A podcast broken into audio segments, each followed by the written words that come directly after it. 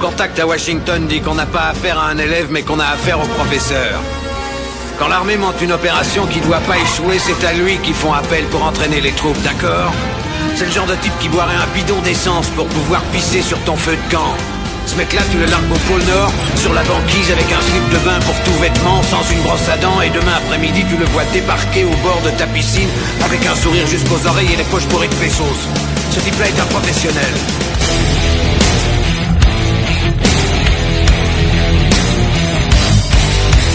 Je vais tout de même pas me faire enculer sous prétexte que c'est un ami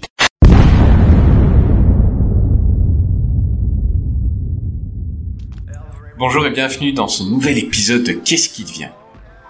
Aujourd'hui, avec moi, l'homme qui a mis un vent à Franck Dubosc, mais qui, contrairement à Greg, ne m'en a pas mis un ce soir, c'est Jazz. Salut Jazz, comment vas-tu? Salut, ça va et toi? Ben ça va, écoute, euh, bah un peu triste, c'est la dernière. Hein.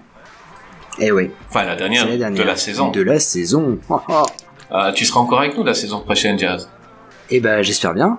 On va voir, on va voir euh, cet épisode-ci. si mais, mais non, tu sais bien que tu seras toujours là. Euh, on a quelqu'un qui vient tout droit de VHS Canapé aujourd'hui, c'est Nick. Salut Nick, comment vas-tu? Salut à tous, et bah ça va très bien, hein, histoire de faire un grand écart avec euh, l'émission précédente sur Franck Dubosc. On va essayer de parler grand cinéma cette fois-ci. On va essayer de le faire en rigolant, même si je suis quand même triste. Hein, on m'a vendu quand même la huitième merveille de Belgique, et il n'est pas là.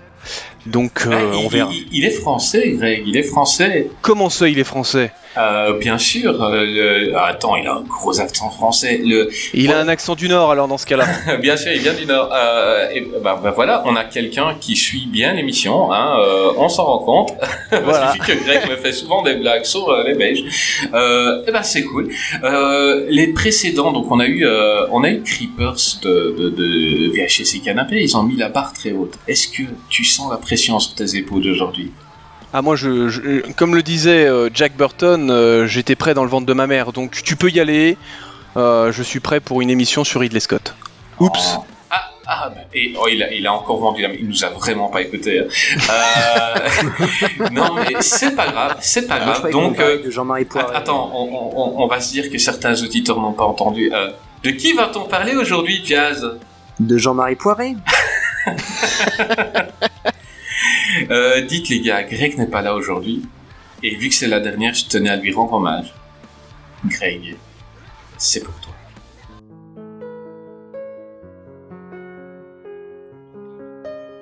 Greg nous a souvent surpris par la qualité de ses interventions pendant 24 épisodes. Rappelez-vous. Et qu'un requin peut se raconter Non, parce qu'il est... il est...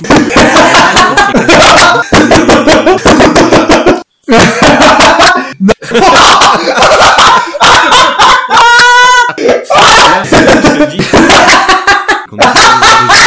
a.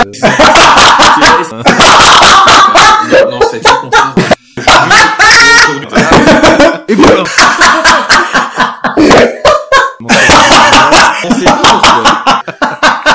À la semaine pro. Voilà, c'était beau, un jazz. Ah ouais, c'était magnifique, euh, beaucoup d'émotions. Euh, surtout que euh, j'ai appris que euh, il n'est pas dans à cette émission aujourd'hui parce qu'il est à Hollywood. En effet, euh, il a été pris pour jouer dans Sans un bruit, Sans un bruit 3. Enfoiré. non, non, la vraie raison, c'est qu'il tourne dans le Roi Lion 2 et qu'il va doubler les yens. Euh... non, mais... ah, Greg, tu, m'as vanné quand vous avez fait une émission tout seul. je tu vas ramasser, mon ami.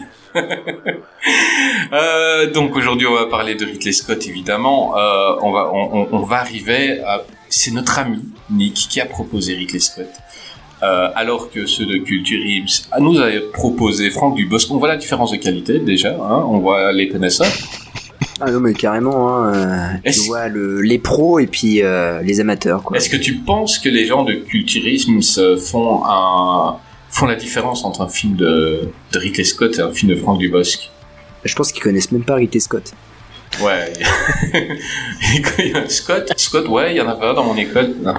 Euh, bon, on va parler de Ridley Scott, euh, donc euh, qui est né en 1937. Il se fait vieux, hein. Oui. en Angleterre. Donc, euh...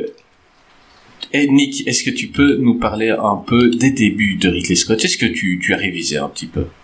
J'ai révisé rapidement. euh, c'est un, c'est un esthète, notre ami Ridley Scott, euh, qui va euh, d'abord faire quelques débuts dans la publicité. Et euh, ça va se sentir, et de toute façon, on le voit très souvent dans le cinéma, hein, ceux qui viennent de la publicité ont, ont ce goût et, euh, et euh, cette, euh, envie de faire de la belle image, chose qu'on va, euh, qu'on va voir euh, dans toute la carrière de notre ami, euh, qu'on aime ou qu'on n'aime pas, que ce soit lui, que ce soit un mec comme Zack Snyder, que ce soit un mec comme David Fincher, sont des personnes qui viennent de la pub et où on sent que c'est très important. Michael Bay, par exemple, aussi en fait partie. Mais euh, Ridley Scott, c'est pas que ça. C'est pas que de la pub et c'est pas là que pour te vendre des, produits. Ridley Scott aussi, c'est une, euh, c'est une personne qui aime beaucoup de choses et en particulier euh, la littérature de science-fiction et les peintures. Donc forcément, les références que va avoir Ridley Scott dans ses films vont aller un peu plus loin que, que d'autres cinéastes, mais voilà, ce travail dans la pub, en tout cas, va, le, va lui servir euh, dans son travail ensuite pour, euh, pour devenir un, un cinéaste majeur. Bah, c'est un des plus grands. Hein. Oui, en tout cas d'Angleterre, euh, il, est dans le, il est dans le top. Hein. Bah oui, d'ailleurs, dans le top 500 des plus grands films de tous les temps, il y a pas mal de ces films. c'est quelqu'un qui a qui a fait beaucoup. Jazz, tu peux nous en dire un peu plus? Bah, c'est un acteur, c'est un réalisateur pour moi qui euh, n'a aucune euh, cohérence dans, dans sa filmographie. Oh, ça y est, ça attaque dès le début. Non, mais ça n'attaque pas. Attention, ça n'attaque pas. Non, non, j'ai- j'aime beaucoup euh, les frères Scott. Bon, je préfère plus euh, Tony Scott, mais euh, Ridley Ah, je croyais que tu parlais de la série, toi, les frères Scott. Oh, Tu dis j'aime beaucoup les frères Scott. En fait, tu t'es gouré depuis le début, c'est retapé toute la série. c'est un podcast sur le basketball. C'était les 9 Bah, saisons. Bah franchement, euh, c'était pas mal. Enfin après la troisième saison, c'était un peu nul. Euh, non, tiens, c'était Ridley Scott aujourd'hui. Ah merde, je me suis encore planté. J'en ai marre.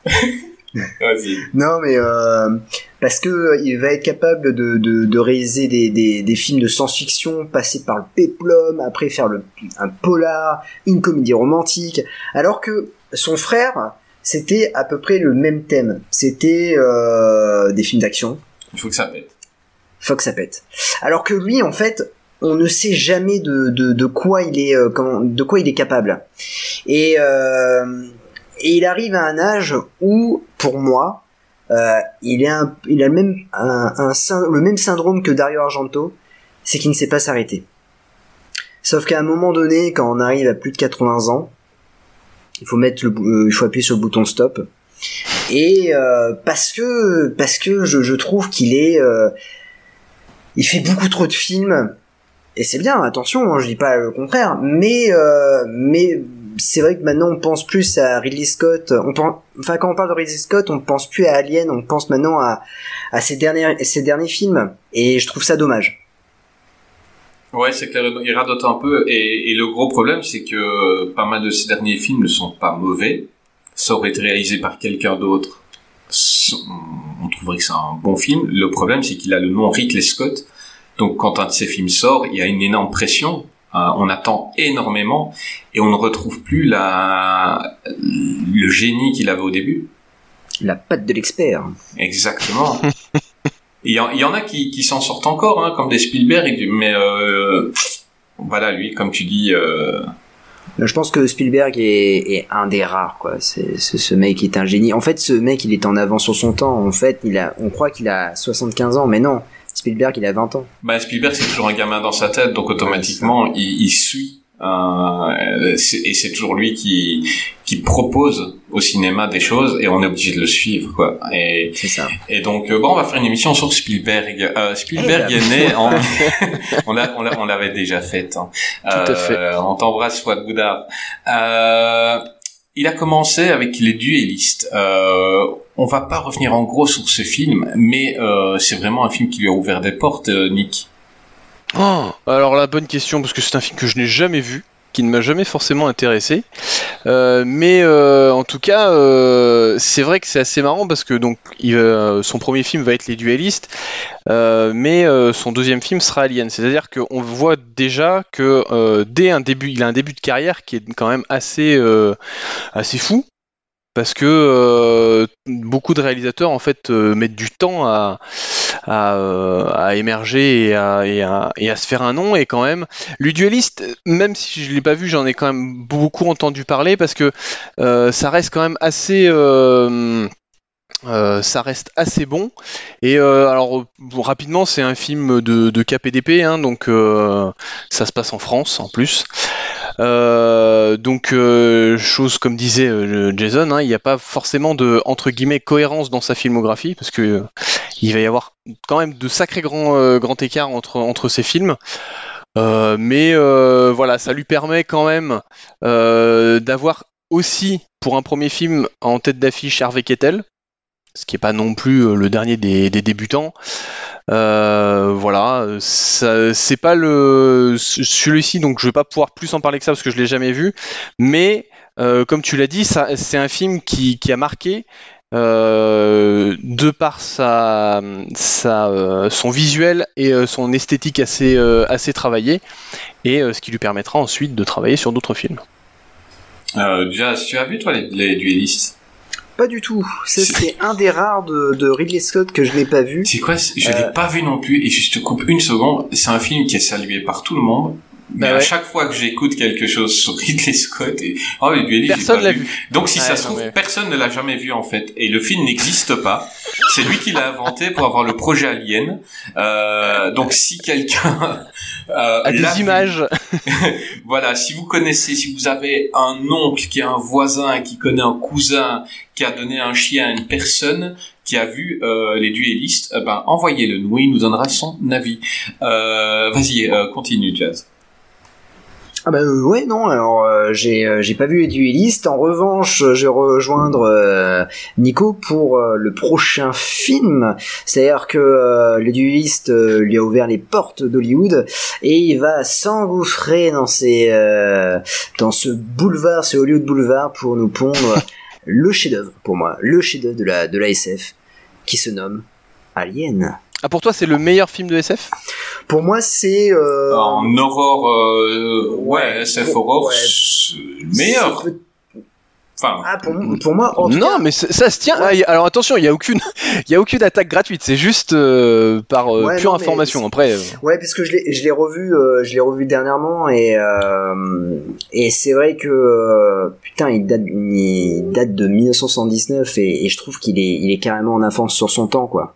Ben écoute, on va le présenter quand même. Donc euh, on, on va parler de ce film, évidemment, parce que c'est un des plus grands films de tous les temps.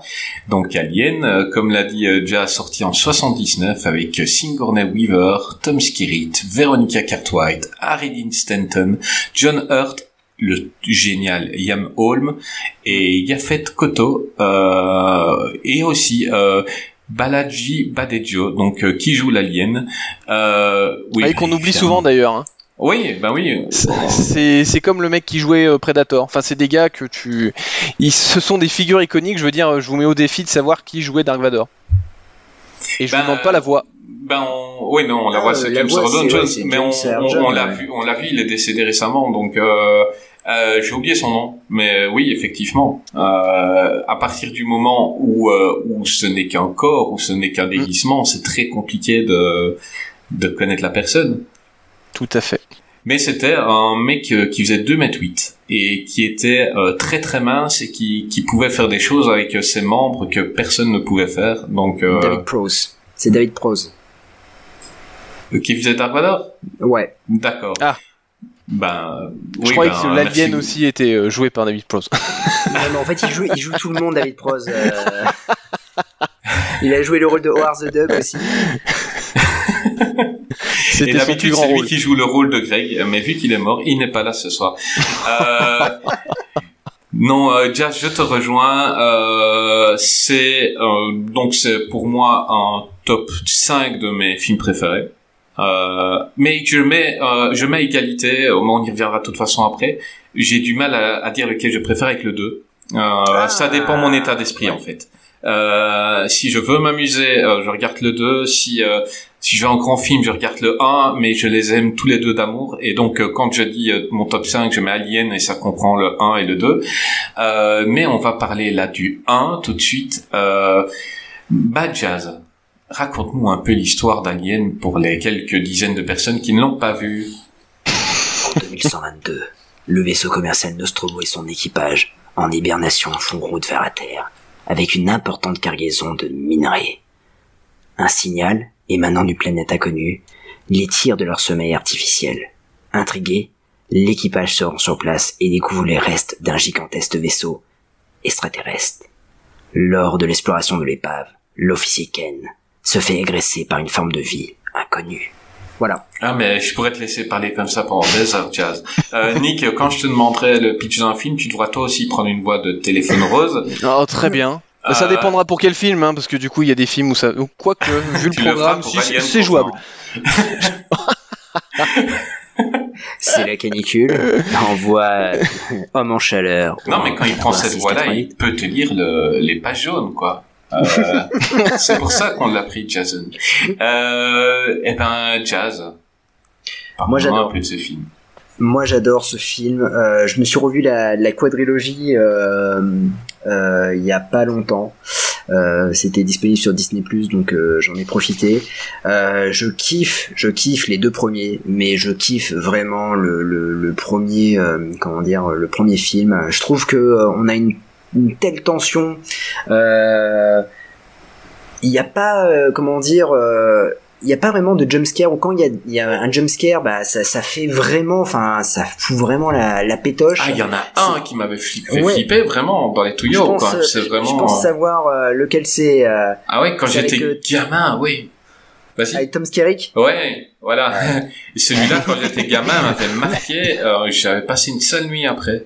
Euh, je devais avoir euh, 9 ans quand je l'avais vu et c'était horrible. et euh, ce que euh, ce- et pourquoi je dis qu'il est en avance sur son temps? Puisque en fait euh, le film date de 79 on voit pas le monstre beaucoup de fois. Même à la fin on, a du mal à, le voir. Et je trouve que en fait il y a une telle présence. Il n'est pas de euh, présent à l'écran mais je sais pas il y a une telle atmosphère qu'on se dit putain mais il est là. Il est là, il nous observe. Et je trouve ça vraiment vraiment extra. D'autant plus que on a un casting formidable, on a une une badass d'héroïne, franchement Sigourney Weaver qui est vraiment extra. Le rôle est vraiment bien écrit et on reviendra en fait euh, un peu sur la carrière de, de Ridley Scott, ça tombe bien, on fait une émission sur Ridley Scott. Mais Ah bon euh, C'est pas frères Scott aujourd'hui merde, je me suis encore gouré. On en est à la saison 4 là. Ah, bah. Donc euh, Lucas Scott vient juste de se rendre compte que c'est son oncle qui a tué euh, son père qui a tué son oncle. Mais Tiffany est-elle toujours amoureuse de son frère ou pas? Enfin, vas-y. Et donc du coup, en fait, Tony- euh, Ridley Scott sait bien réaliser les femmes. Et il, les porte au nu. C'est-à-dire qu'en fait, il les met sur le devant de la scène et il leur met les projecteurs de- dessus en disant c'est toi l'héroïne, vas-y, fais-toi plaisir. Et je trouve que Sigourney Weaver est vraiment formidable. Il y a une super écriture aussi. Euh, euh, les personnages, en fait, il y a beaucoup de personnages euh, dans tout l'équipage du Nostromo. Ils sont bien écrits, ils ont tous leur importance. Euh, par rapport à certains huis clos qui existent euh, actuellement, hein, euh, notamment dans les nouveaux films d'horreur américains, je trouve que dans, les nouveaux films ça manque de con- consistance, alors que là vraiment tout est bien écrit, tout est bien mis en scène, c'est vraiment millimétré. Et puis la fin, mais bordel, c'est génial.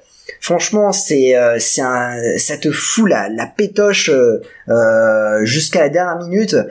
Moi, moi, franchement, ce, ce film-là, c'est euh, honnêtement, il aurait pu suffire à lui-même. Bon, il y a eu le 2 qui est vraiment extra, mais mais d'une toute toute autre mesure puisque c'est un film d'action. Mais mais le 1, franchement, il est euh, il est vraiment extra et dans la SF pure, euh, comment dire, dans la saga Alien, il sera jamais euh, dépassé. C'est-à-dire que même actuellement, je me dis mais en fait euh, les autres les autres réals n'ont pas vraiment compris ce que ce que voulait euh, dire Ridley Scott. Euh, donc euh, et, en, et en même temps en parlant là en m'écoutant parler je me dis mais, t'es con parce que euh, Prometheus c'est Alien Covenant c'est Ridley Scott mais oui Tout à bah, fait. en fait il faut qu'il aille dans le passé Ridley Scott et qu'il qu'il voit en fait ce qu'il a réalisé parce que franchement, j'ai l'impression qu'il n'arrive pas à reproduire le la même chose qu'il a pu nous nous montrer au, au départ. Mais il y a Ouais, une chose on- qui fait que ça n'arrivera plus jamais, un film comme ça ou comme Les Dents de la Mer, c'est que maintenant, un film comme ça, il y a des moyens. Et il y a une chose que tu as dit, c'est qu'on ne le voit pas. Tout comme on ne voyait pas le requin dans Les Dents de la Mer avant la fin, tu vois. Ouais, Et, et c'est ça qui te crée une tension. Maintenant, dans n'importe quel film, le monstre, tu le vois minute 2. Enfin, je veux dire, euh, dans Jurassic Park, euh, tu ne vois pas le, le, le vélociraptor au début. Le tyrannosaure, tu ne le vois qu'après 45 minutes. Et, et c'est ça qui fait que, donc, euh, dans les nouveaux, on te balance tout le parc et tous les dinosaures dès le début, quoi. Et à partir de là, tu perds en... T'as plus peur, en fait. Euh, et, et c'est pour ça que j'ai l'impression que plus jamais on aura des films avec des tensions comme ça. En tout cas, films de monstres. Parce que maintenant, tu peux encore le faire avec des esprits. Il y en a qui s'en- sortent encore pas mal. On a quelques bons films fantastiques. Mais euh, films avec de monstres, tant qu'ils n'auront pas compris qu'on ne veut pas te voir euh, le monstre tout de suite, euh, ça n'ira plus. Et ben Euh, c'est c'est le cas du dernier, alors dernier non, euh, du Godzilla de Gareth Edwards ou Evans, Gareth Edwards, euh, de 2014. Et il fonctionnait un petit peu sur ce sur cette façon de faire, c'est-à-dire que le Godzilla tu ne le vois pas tout de suite, et le Godzilla tu le vois petit bout par petit bout. euh, avant de le voir réellement en taille réelle et c'était une des choses qui faisait que ça fonctionnait mais je, je reviens euh, complètement sur le sur la, la, la fabrication de, l'histoire en fait tout part crescendo en fait dans ce film c'est à dire que dès le début c'est super lent euh, c'est super calme Euh, le personnage de, Ripley est super bien écrit parce qu'il est complètement effacé. Un peu, euh, ils avaient utilisé un peu le même procédé, enfin ils vont réutiliser le même procédé après en 87 avec Predator, c'est-à-dire que c'est vraiment une, construction de personnage, chose qui ne se fait plus, plus beaucoup en tout cas. Et, euh, euh, je, rejoins Jason sur un point qui va être euh, important et c'est là où pour moi j'ai des réserves sur les deux derniers, donc le Prometheus et sur le Covenant, c'est sur, le, sur les personnages autres que Ripley. Là tu as de l'empathie réelle pour chaque membre du, du vaisseau, chose qui est plus compliquée je trouve. Peut-être un peu Prometheus, j'arrive un peu. Par contre, j'ai eu beaucoup plus de mal à avoir de l'empathie sur les personnages de Covenant. Et, Mais on, euh, va, on va avancer dans mais le on temps. y reviendra euh, dessus on après. reviendra après. Mais, Mais, euh, juste pour dire ce que, dans ce que tu viens de dire là, j'ai revu Prometheus que je n'avais pas détesté. Euh, j'ai revu pour préparer l'émission. J'avais complètement oublié tous les personnages. Alors que dans Alien, je l'avais vu une fois gamin, j'ai revu le film dix ans après, je me rappelais de tout le monde, quoi. Il y a, il y a quelque chose dans ce casting, euh, c'est un casting parfait. Donc euh, tout le monde, tu, tu te rappelles de tout le monde, de leur caractère, euh, alors que dans, dans les autres, dans Covenant et dans Prometheus, ils sont interchangeables. Je me rappelais plus de rien. Quoi. Et euh, un truc, un truc marrant, c'est que euh, donc le film sort en 79, donc deux ans après le, premier Star Wars, et c'est assez drôle de voir l'introduction du film, qui est en fait copié-collé de, Star Wars, mais en puissance, euh, en puissance 12, genre. donc c'est un plan avec la caméra qui passe en dessous du vaisseau, et donc il a décidé de faire le même, mais avec un vaisseau dix fois plus grand, en disant bah tiens, je vais te montrer ce que c'est qu'un gros vaisseau et un beau vaisseau. Ben, c'était une sorte de jalousie parce qu'en fait, euh, il, il a vu Star Wars, il a dit qu'il pouvait faire pareil. Euh, il avait essayé de faire euh, Tristan et Iseut dans l'espace et euh, le scénario, bon, ça s'est pas fait. Et quand on lui a donné Alien, euh, au départ, il ne voulait pas. Euh, le scénario, il a dû un peu le réécrire, hein, c'était pas exactement pareil. Et, et il n'en voulait pas du tout au départ. Il a dit non, je vais pas faire ça. Enfin, soit. Et, euh, et quand il l'a fait, ben, il s'est vraiment inspiré de Star Wars euh, pour, pour certaines choses, dont l'intro, quoi, qui est phénoménal quand même. Et puis c'est assez euh, marrant de, de voir l'impact qu'a eu ce film. Euh, moi par exemple, ce qui m'a sauté aux yeux quand j'ai quand j'ai revu le film là pour l'occasion, euh, je j'ai pas pu m'empêcher de penser à Matrix par exemple, avec le tout ce qui est le l'intérieur du vaisseau m'a fait penser au monde en dehors de la matrice. Euh, c'est vraiment l'imagerie euh, a été euh, a été reprise. Et, euh, et c'est là où on va voir en fait que Ridley Scott était, euh, était quelqu'un de, enfin, est quelqu'un de grand. C'est que pour beaucoup de ses films, les codes qu'il va imposer, en fait, tu vas les retrouver dans plein d'autres films après. Euh, on va parler de, de Blade Runner après. Enfin, je veux dire, l'imagerie et ce qu'il a réussi à, à mettre en place. enfin, on, on vient quand même de dire que qui sort Alien deux ans après Star Wars, euh, qui était un raz-de-marée énorme, qui a euh, révolutionné le, le, le cinéma de science-fiction, et le gars arrive à te faire un chef-d'œuvre comme Alien deux ans après. Bon, ça te classe un bonhomme quand même. Ben, c'est ce que je disais au début par rapport à certains grands réals. Donc, c'est ceux qui imposent des codes, imposent un style et après tu suis. Parce que tu, si tu veux passer après eux, t'es obligé de, de faire aussi ça. bien. Et, et c'est dur de revenir en arrière après un film comme Alien. C'est super dur. Euh, et, et, et voilà, c'est un peu comme les films de requins, comme je disais tout à l'heure. Il y a eu les dents de la mer. Après, ben, c'est plus aussi bien. Ils ont essayé, ils ont essayé, mais c'est plus pareil, quoi. Mais il a posé tellement de codes, euh, comme Carpenter, hein, on a posé dans à peu près tous les styles qu'il a fait aussi. Et c'est pour ça que c'est un tout grand.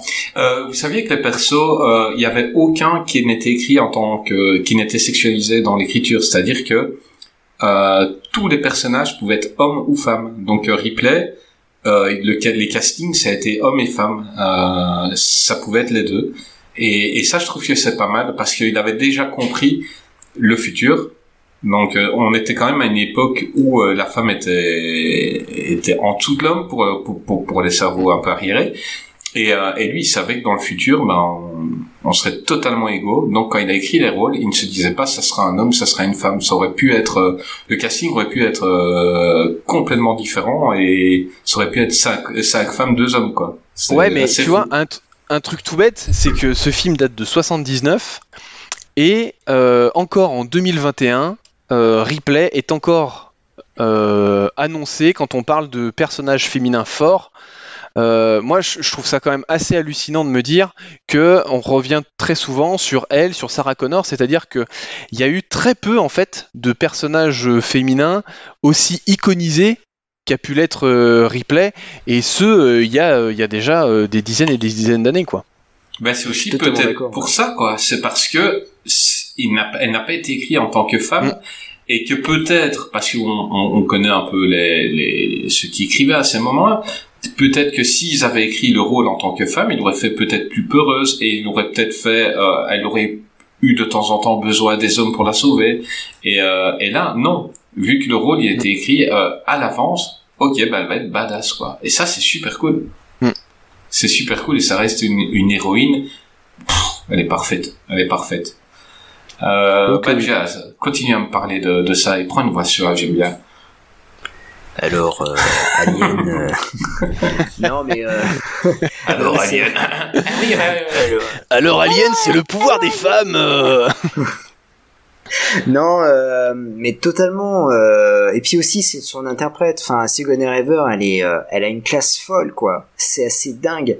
Dans, dans, dans chaque Alien, elle arrive à, à comment dire, à modifier son personnage de, de, de Ripley et à l'adapter au scénario. Et je trouve ça vraiment, ça, c'est un.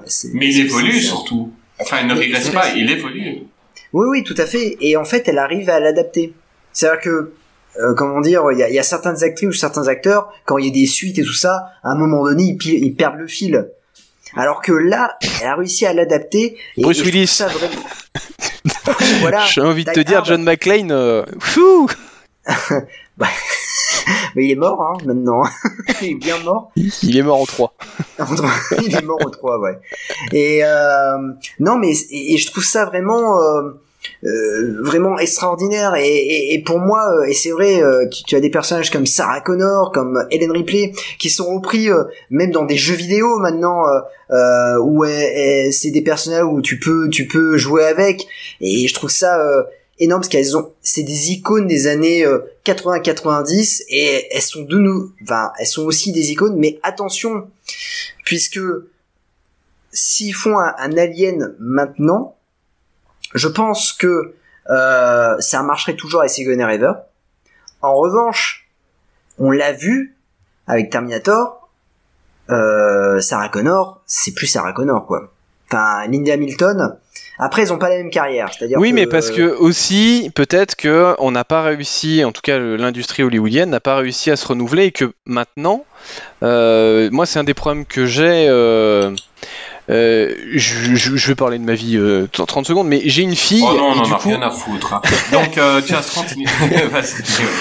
et j'ai une, fi- fille et j'ai et j'ai euh, et j'ai envie de lui montrer des, des films avec des euh, donc pour l'instant elle est encore un peu petite mais je, je suis déjà en train de réfléchir aux films que j'ai envie de lui montrer avec des personnages féminins forts et euh, malheureusement euh, je trouve que malgré le fait qu'on ait beaucoup de, de films avec euh, des euh, leads euh, féminins dernièrement, je trouve toujours ça trop artificiel. Là où, tu l'as dit, Chris, je veux dire, le, personnage de Ripley était, euh, était non genré. Donc du coup, il n'a pas été écrit pour dire je vais prendre une femme que je vais iconiser et euh, parce qu'il faut iconiser une femme.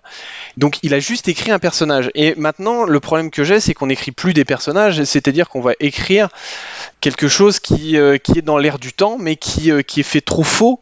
Et on en arrive encore, donc en 2020, à- quand on demande aux gens euh, de citer des personnages féminins forts, de reciter encore des personnages qui datent euh, de dizaines d'années. Et il y a très peu de personnages féminins dernièrement qui sont arrivés euh, et qui ont vraiment... si, bon, bah, il y a eu Furiosa avec Mad Max, mais c'est vraiment une, petite poignée et moi je trouve ça vraiment dommage. Alors le, le dernier exemple en date, euh, parce que je l'ai vu au cinéma, c'est euh, ah putain, le titre il est super long, c'est Promising Promis- Wo- Ouais, Young Woman, ouais. ouais. Ouais, ouais. C'est vraiment, je me suis dit putain, en fait son rôle est super bien écrit euh, et c'est c'est original euh, la façon euh, dont euh, on interprète son personnage, euh, dont euh, elle est filmée. Non, franchement, euh, c'est peut-être le. Mais après, ça restera pas dans les annales. Je veux dire, euh, on, on, on Oui, dans 10 ans, euh, dans 10 ans, elle sera ouais, pas dans 10 ans, réannoncée à côté mais même, je d'un. vais te dire, dans 10 ans, on va oublier le film. Là, on en parle parce que parce que c'est c'est c'est euh, c'est euh, c'est un film qui est nécessaire et euh, voilà. Mais dans 10 ans, on va l'oublier. Alors que un Alien ou un Terminator, euh, bah, on en parle encore. Puisque pourquoi? Parce que on essaie de faire des suites pour euh, récupérer la fanbase en disant, eh, regardez les mecs, on a compris. Mais en fait, non, vous n'avez rien compris. Ben maintenant, ils essayent avec euh, l'actrice Ruby Rose. Ils essayent et, et ça matche pas, je trouve. Ah là, c'est compliqué. Ah, ils essayent, compliqué. ils essayent vraiment d'en faire euh, un nouveau perso à l'ancienne, euh, mais euh, mais ça matche pas parce que c'est c'est trop en fait et ça se voit. Euh, La fille complètement euh, qu'on a rien à battre, euh, qui regarde tout le monde un peu de haut, euh, qui est rebelle et tout, ça, ça prend pas. C'était de l'actrice, hein, tu vois. Mais euh, ils essayent, mais ils y arrivent plus quoi. Oui, mais Mais- parce que parce qu'on sent vraiment que c'est trop des euh, c'est trop artificiel. Moi, j'ai en j'ai en tête le alors bon, je vais peut-être pas me faire que des amis, mais euh, c'est j'ai en tête le l'un des plans dans Marvel euh, Avengers avec un plan gratuit. euh, dans lequel on te met euh, toutes les euh, héroïnes de, de toutes les licences et on te le met parce que on est sur une émancipation et on est dans la période MeToo qui, qui est le pouvoir aux femmes. Chose Mhm. très bien, attention, je, je ne critique pas le, le mouvement en soi et je suis totalement pour. Je trouve juste dommage d'en faire quelque chose de D'aussi mal fait. d'aussi mal fait et qui, qui transpire pas le le- l'envie en tout cas de, de faire quelque chose de Ouais, beau. mais c'est aussi parti d'un tweet. Parce que moi, quand j'avais vu le film, ce plan-là, sur le coup, euh, je me suis pas dit, tiens, il y a que des femmes sur le coup, en fait. Euh, quand j'ai vu le film au ciné, il y a une belle scène d'action à la fin. Et, euh, et, et- et le plan ne m'avait pas marqué, marqué, en fait. Euh, voilà, j'étais pris dans l'action et tout. Et c'est après euh, tweet, euh, le tweet avec la photo, et puis ouais, c'est vrai, c'est peut-être un peu fort. Et après, il y a des débats, des débats, mais en fait, sur le coup, ça ne m'avait pas, voilà. Non, mais le- la, la scène en fait, elle est opportuniste de ouf et, euh, et Bah, c'est tellement mal, c'est tellement mal fait dans dans. C'est mal amené en fait. Bah, C'est le dernier film de 24 films, et peut-être oui, qui a un gros méga fan service et qu'on a voulu faire plaisir à certains, et ça c'est fort possible. Donc, euh, Bah, je suis même pas sûr. Je suis même pas sûr parce qu'en fait, le- le- l'un des problèmes que, que je vais avoir sur cette scène-là par- particulièrement, c'est que à la limite, Marvel, on sait que c'est fait pour euh, pour faire du fan service. Qu'on apprécie ou qu'on n'apprécie pas. Attention, je suis pas en train de juger. Moi-même, je regarde des films Marvel. Je suis pas forcément euh, euh, fan de tout ce qui a été fait, mais j'ai pris du, du plaisir sur certains films. Euh, là où Ridley Scott, on va lui tomber dessus. Pour revenir sur Ridley Scott, on va lui tomber dessus, par exemple, sur Prometheus et Covenant, et ça va être mes arguments pour dire que c'est pour moi sont pas des mauvais films, c'est qu'il va donner au public quelque chose qu'il n'attendait pas. Ça promet, Là- tu viens de dire que Kaufman n'est pas un mauvais film. Je me réjouis d'être à la fin. Mais ah bah attention. Et euh, euh, Marvel, par contre, est vraiment dans l'effet inverse, c'est-à-dire que Marvel a pour but de donner au public ce qu'il a envie. On apprécie ou qu'on n'apprécie pas la démarche, c'est ce qui est fait. Et euh, en soi, moi, c'est pas quelque chose. Enfin, je suis pas là pour juger ou quoi que ce soit. Euh, mais par contre, tu dis que c'est quelque chose qui peut faire plaisir à une à une fanbase, mais je suis pas persuadé que si tu vas voir les fans de Marvel, euh, t'es les fans hardcore de Gwyneth Paltrow en Iron Man, euh, de euh, Clairement. Mais ça, et- ça et a je sais pas, en fait- des en fait- fonds d'écran les plus téléchargés, quoi. Ça, c'est, c'est que ça a marqué, et c'est que des gens voulaient le voir. Ça a été vraiment un fond d'écran euh, aux États-Unis le plus téléchargé par les filles. C'était euh, cette image-là, quoi. Ouais, ouais, non, mais hein, après, je- après, très, après, très bien. Si, si ça a fonctionné et si des filles se sont reconnues là-dedans et en tout cas ont eu, euh, enfin, je veux dire, si ça leur a fait du bien de voir euh, des euh, filles iconisées dans un film à 200 millions de patates, c'est très bien. Moi, je suis, euh, je suis même très content que.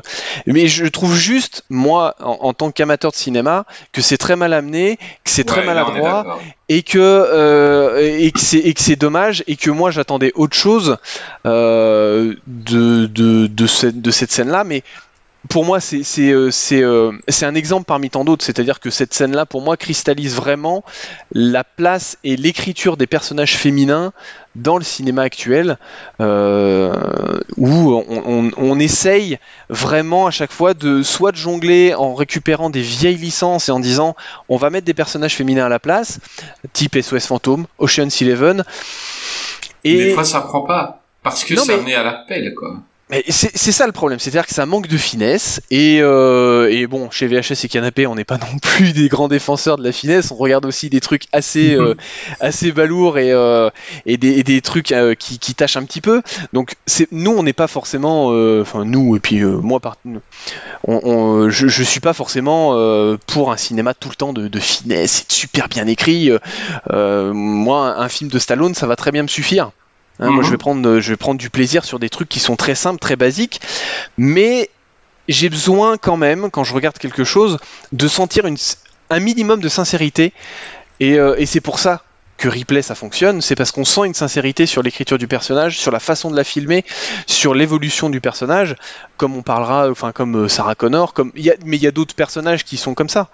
Mais euh, voilà, c'est, je Euh, trouve Pour que la ça petite manque. anecdote, euh, juste avant de venir, donc tout à l'heure, tu as parlé que tu as une fille, tu te réjouis de lui montrer des films. Euh, vraiment, juste avant de venir, et, et, et elle pourra témoigner, euh, on a regardé euh, Buffy, et elle aimait bien, elle a 5 ans et demi, et, et elle aimait bien Buffy, donc on a regardé euh, un épisode et demi, et puis je suis venu enregistrer avec vous. Et là, elle m'a dit, papa, on pourra encore regarder Buffy.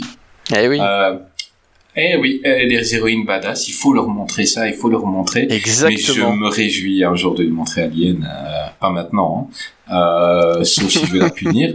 Euh, mais je me réjouis. Euh, Est-ce que vous avez... Il y a beaucoup de choses qui ont été dites sur Alien, donc euh, on, on, va pas nécessairement revenir sur tout. Ça a été bien dit dans, dans, dans pas mal d'émissions. Là, on revient plus sur nos, nos ressentis à nous. Euh, voilà, euh, il y a eu euh, pour, pour les petites anecdotes, un moment. Donc quand ils sont, ils arrivent dans le vaisseau de où il y a les œufs des, des xénomorphes. Euh, on voit euh, des lumières en arrière-plan. C'était un concert de The Who. Hein, pour, euh, il y avait un concert de The Who en arrière-plan. Il y avait les lasers et, et ils ont dit ben on garde. Euh, et, Ah, voilà, c'est génial. Euh, la, la gueule de l'alien qui s'ouvre. euh, donc ça a été fait avec des préservatifs parce qu'ils ne trouvaient aucune matière pour euh, pour faire ouvrir la gueule comme ça. Et un jour ils, ils ont essayé de préservatif. Qu'est-ce qu'il y avait comme anecdote sur ce film Euh, Oui, euh, Veronica Cartwright quand euh, l'alien sort du corps de, de John Hurt et, euh, et qu'elle se ramasse, en fait, c'est des extraits de de fruits de mer. Elle se le prend dans la figure, elle crie et en fait c'était pas joué, c'est-à-dire qu'on lui avait pas dit que ça allait faire ça. Et ils l'ont fait exprès et ils ont fait un gros plan sur elle pour avoir la vraie la vraie peur. Euh, Ça aussi, c'est quelque chose qu'on fait depuis un, donc ce serait en fond vert, et puis euh, on lui rajouterait même, euh, par effet spéciaux, on lui rajouterait des trucs qui viennent sur le visage. Non, là, c'est tout pris euh, en pleine gueule. Et, euh, et voilà, il y a quand même énormément d'a- d'anecdotes sur ce film-là. Euh, allez lire, allez regarder des, des, des émissions ou écouter des podcasts qui en parlent, où vous apprendrez plein de choses. Il il y a trop de choses.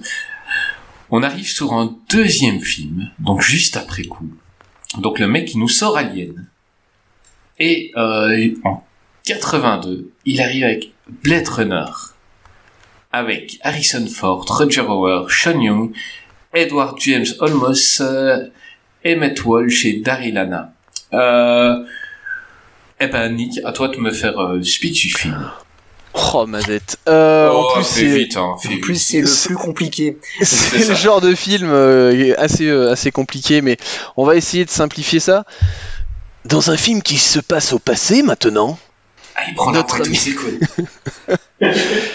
notre ami Rick Descartes euh, joue un ancien policier qui reprend du service pour traquer un groupe de réplicants. Des androïdes créés à l'image de l'homme, menés par l'énigmatique Roy Batty. Voilà, ça c'est vraiment le, le plus simple, euh, parce que le, le film euh, est en fait n'est qu'un prétexte euh, pour, pour parler métaphysique et pour te balancer euh, les plus belles images du cinéma, euh, en tout cas euh, pour, pour te mettre une petite claque. Et euh, je continue, je sais pas. si- Vas-y, continue. Vas-y, tu- as l'air euh, heureux là d'en parler. Ah, Donc, mais, euh, alors- moi, quand quelqu'un est heureux, je, je me tais. et Tu je, es heureux. Je, je Très laisse faire. Moi, je pars du principe qu'on peut dire tout ce qu'on veut de, Ridley Scott. Euh, ce mec pourra filmer euh, un mec en train de monter des armoires Ikea jusqu'à la fin de sa vie. Je m'en fiche. Il a réussi à t'amener dans le cinéma Alien et Blade Runner. Et rien que pour ça, je veux dire, tu peux dire tout ce que tu veux. Le gars, il est, euh, quand même au top. Mais pour être franc, la première fois où j'ai vu ce film, je ne l'ai pas aimé. Euh, parce que je l'avais peut-être euh, euh, c'était peut-être pas le moment, je l'avais peut-être trouvé trop compliqué. Euh, et Ouais, j'avais là, pas on a l'impression que t'aimes bien maintenant. Eh oui, j'aime bien. Euh, c'est surtout que j'ai vu sa suite et je me suis- et c'est là où tu peux faire une, une comparaison entre quelque chose d'intelligent et quelque chose qui se veut intelligent et qui est prétentieux. Euh, Ouh, alors, ah, oula. bon, je te laisse parler. t'es fan de Attention à 2049 toi. Mais, non, le combat aura lieu après. Laisse-le parler, Jazz. En- euh, et après, tu auras ton droit de réponse. Je te le laisserai, promis. En, en soi, je, je suis pas forcément contre 2049. Je trouve juste que ce film est creux là où les questionnements posés par Blade Runner sont fondés et sont intéressants. C'est-à-dire que euh, on est en 1982 et Ridley Scott commence à, à montrer ses, euh, craintes et, euh, et sa, sa vision de l'intelligence artificielle et pose les questionnements euh, de qu'est-ce qu'un humain Qu'est-ce qu'un robot Qu'est-ce qui fait de nous euh, des êtres C'est pas parce que nous sommes des êtres pensants que nous sommes forcément des êtres humains. Et quelles sont les limites que l'on va poser Chose que j'ai eu du mal dans 2049 euh, parce que je trouvais que les discours étaient un peu creux. euh, même s'il y a beaucoup de choses que je vais sauver dans ce film-là, euh, je, suis sorti. euh, j'ai vraiment trop de. Pas peur de Jason. ton avis premier. Hein. Ah non non mais en soi non mais je, je, je le je- moi j'ai j'ai pas peur de Jason. J'ai affronté Freddy déjà donc moi Jason je le bouffe au petit déjeuner. Euh, mais euh, mais Blade Runner c'est c'est le genre de film euh, dé- déjà c'est ce qui est marrant c'est que c'est le sur ce film-là, on va voir déjà le, le problème que va avoir Ridley Scott sur ses films, c'est-à-dire qu'il existe trois montages de films, et c'est quelque chose qu'on n'a pas encore dit, mais Ridley Scott remonte beaucoup ses films euh, de manière régulière, euh, tous les euh, 10 ans, 15 ans, sur certains films, il va refaire des, des montages, il va, il va changer des choses, et il va vraiment... euh, Sa femme aurait déclaré s'il pouvait me remonter autant que ces films, je serais la plus heureuse des femmes. Enfin, vas-y. C'est une anecdote hein, qui, qui est vraiment réelle. Euh, mais vas-y, euh, continue. Et donc du coup Blade Runner existe en trois versions, si je dis pas de bêtises, et euh, il y a eu une version avec une euh, voix off, il y a eu une... euh, Parce que l'une des interrogations de ce film est de savoir si notre ami Harrison Ford est un réplicante. Euh, c'est pas forcément quelque chose qui saute aux yeux pendant le film, étant donné que il y a beaucoup de questionnements, mais c'est sous-jacent et c'est là où c'est euh, assez intéressant parce que aucune réponse n'a été donnée. Et euh, si tu regardes les indices, tu as des indices pour te dire que oui c'est un robot et non ce n'est pas un robot. Donc c'est à toi de te faire ton, ton propre opinion. Et c'est en ça que le, le cinéma de Ridley Scott aussi est super intéressant, c'est que euh, il va pas forcément te laisser euh, avec toutes les réponses et toutes les clés en main. Il va te donner plein de petites choses et après, bah, ça va te permettre d'en parler. Et c'est quelque chose qui ne se fait plus beaucoup maintenant dans le cinéma, c'est-à-dire que maintenant tout doit être expliqué, sur euh, surmontré. Je veux dire, tu dois avoir euh, aucun flou. euh, il faut que tout soit compris. On te fait des préquels pour t'expliquer toutes les toutes les zones d'ombre de chaque chose. On va te faire des préquels et des films. En veux-tu, en voilà. Ah bah tiens, Ridley Scott, justement, on aura fait.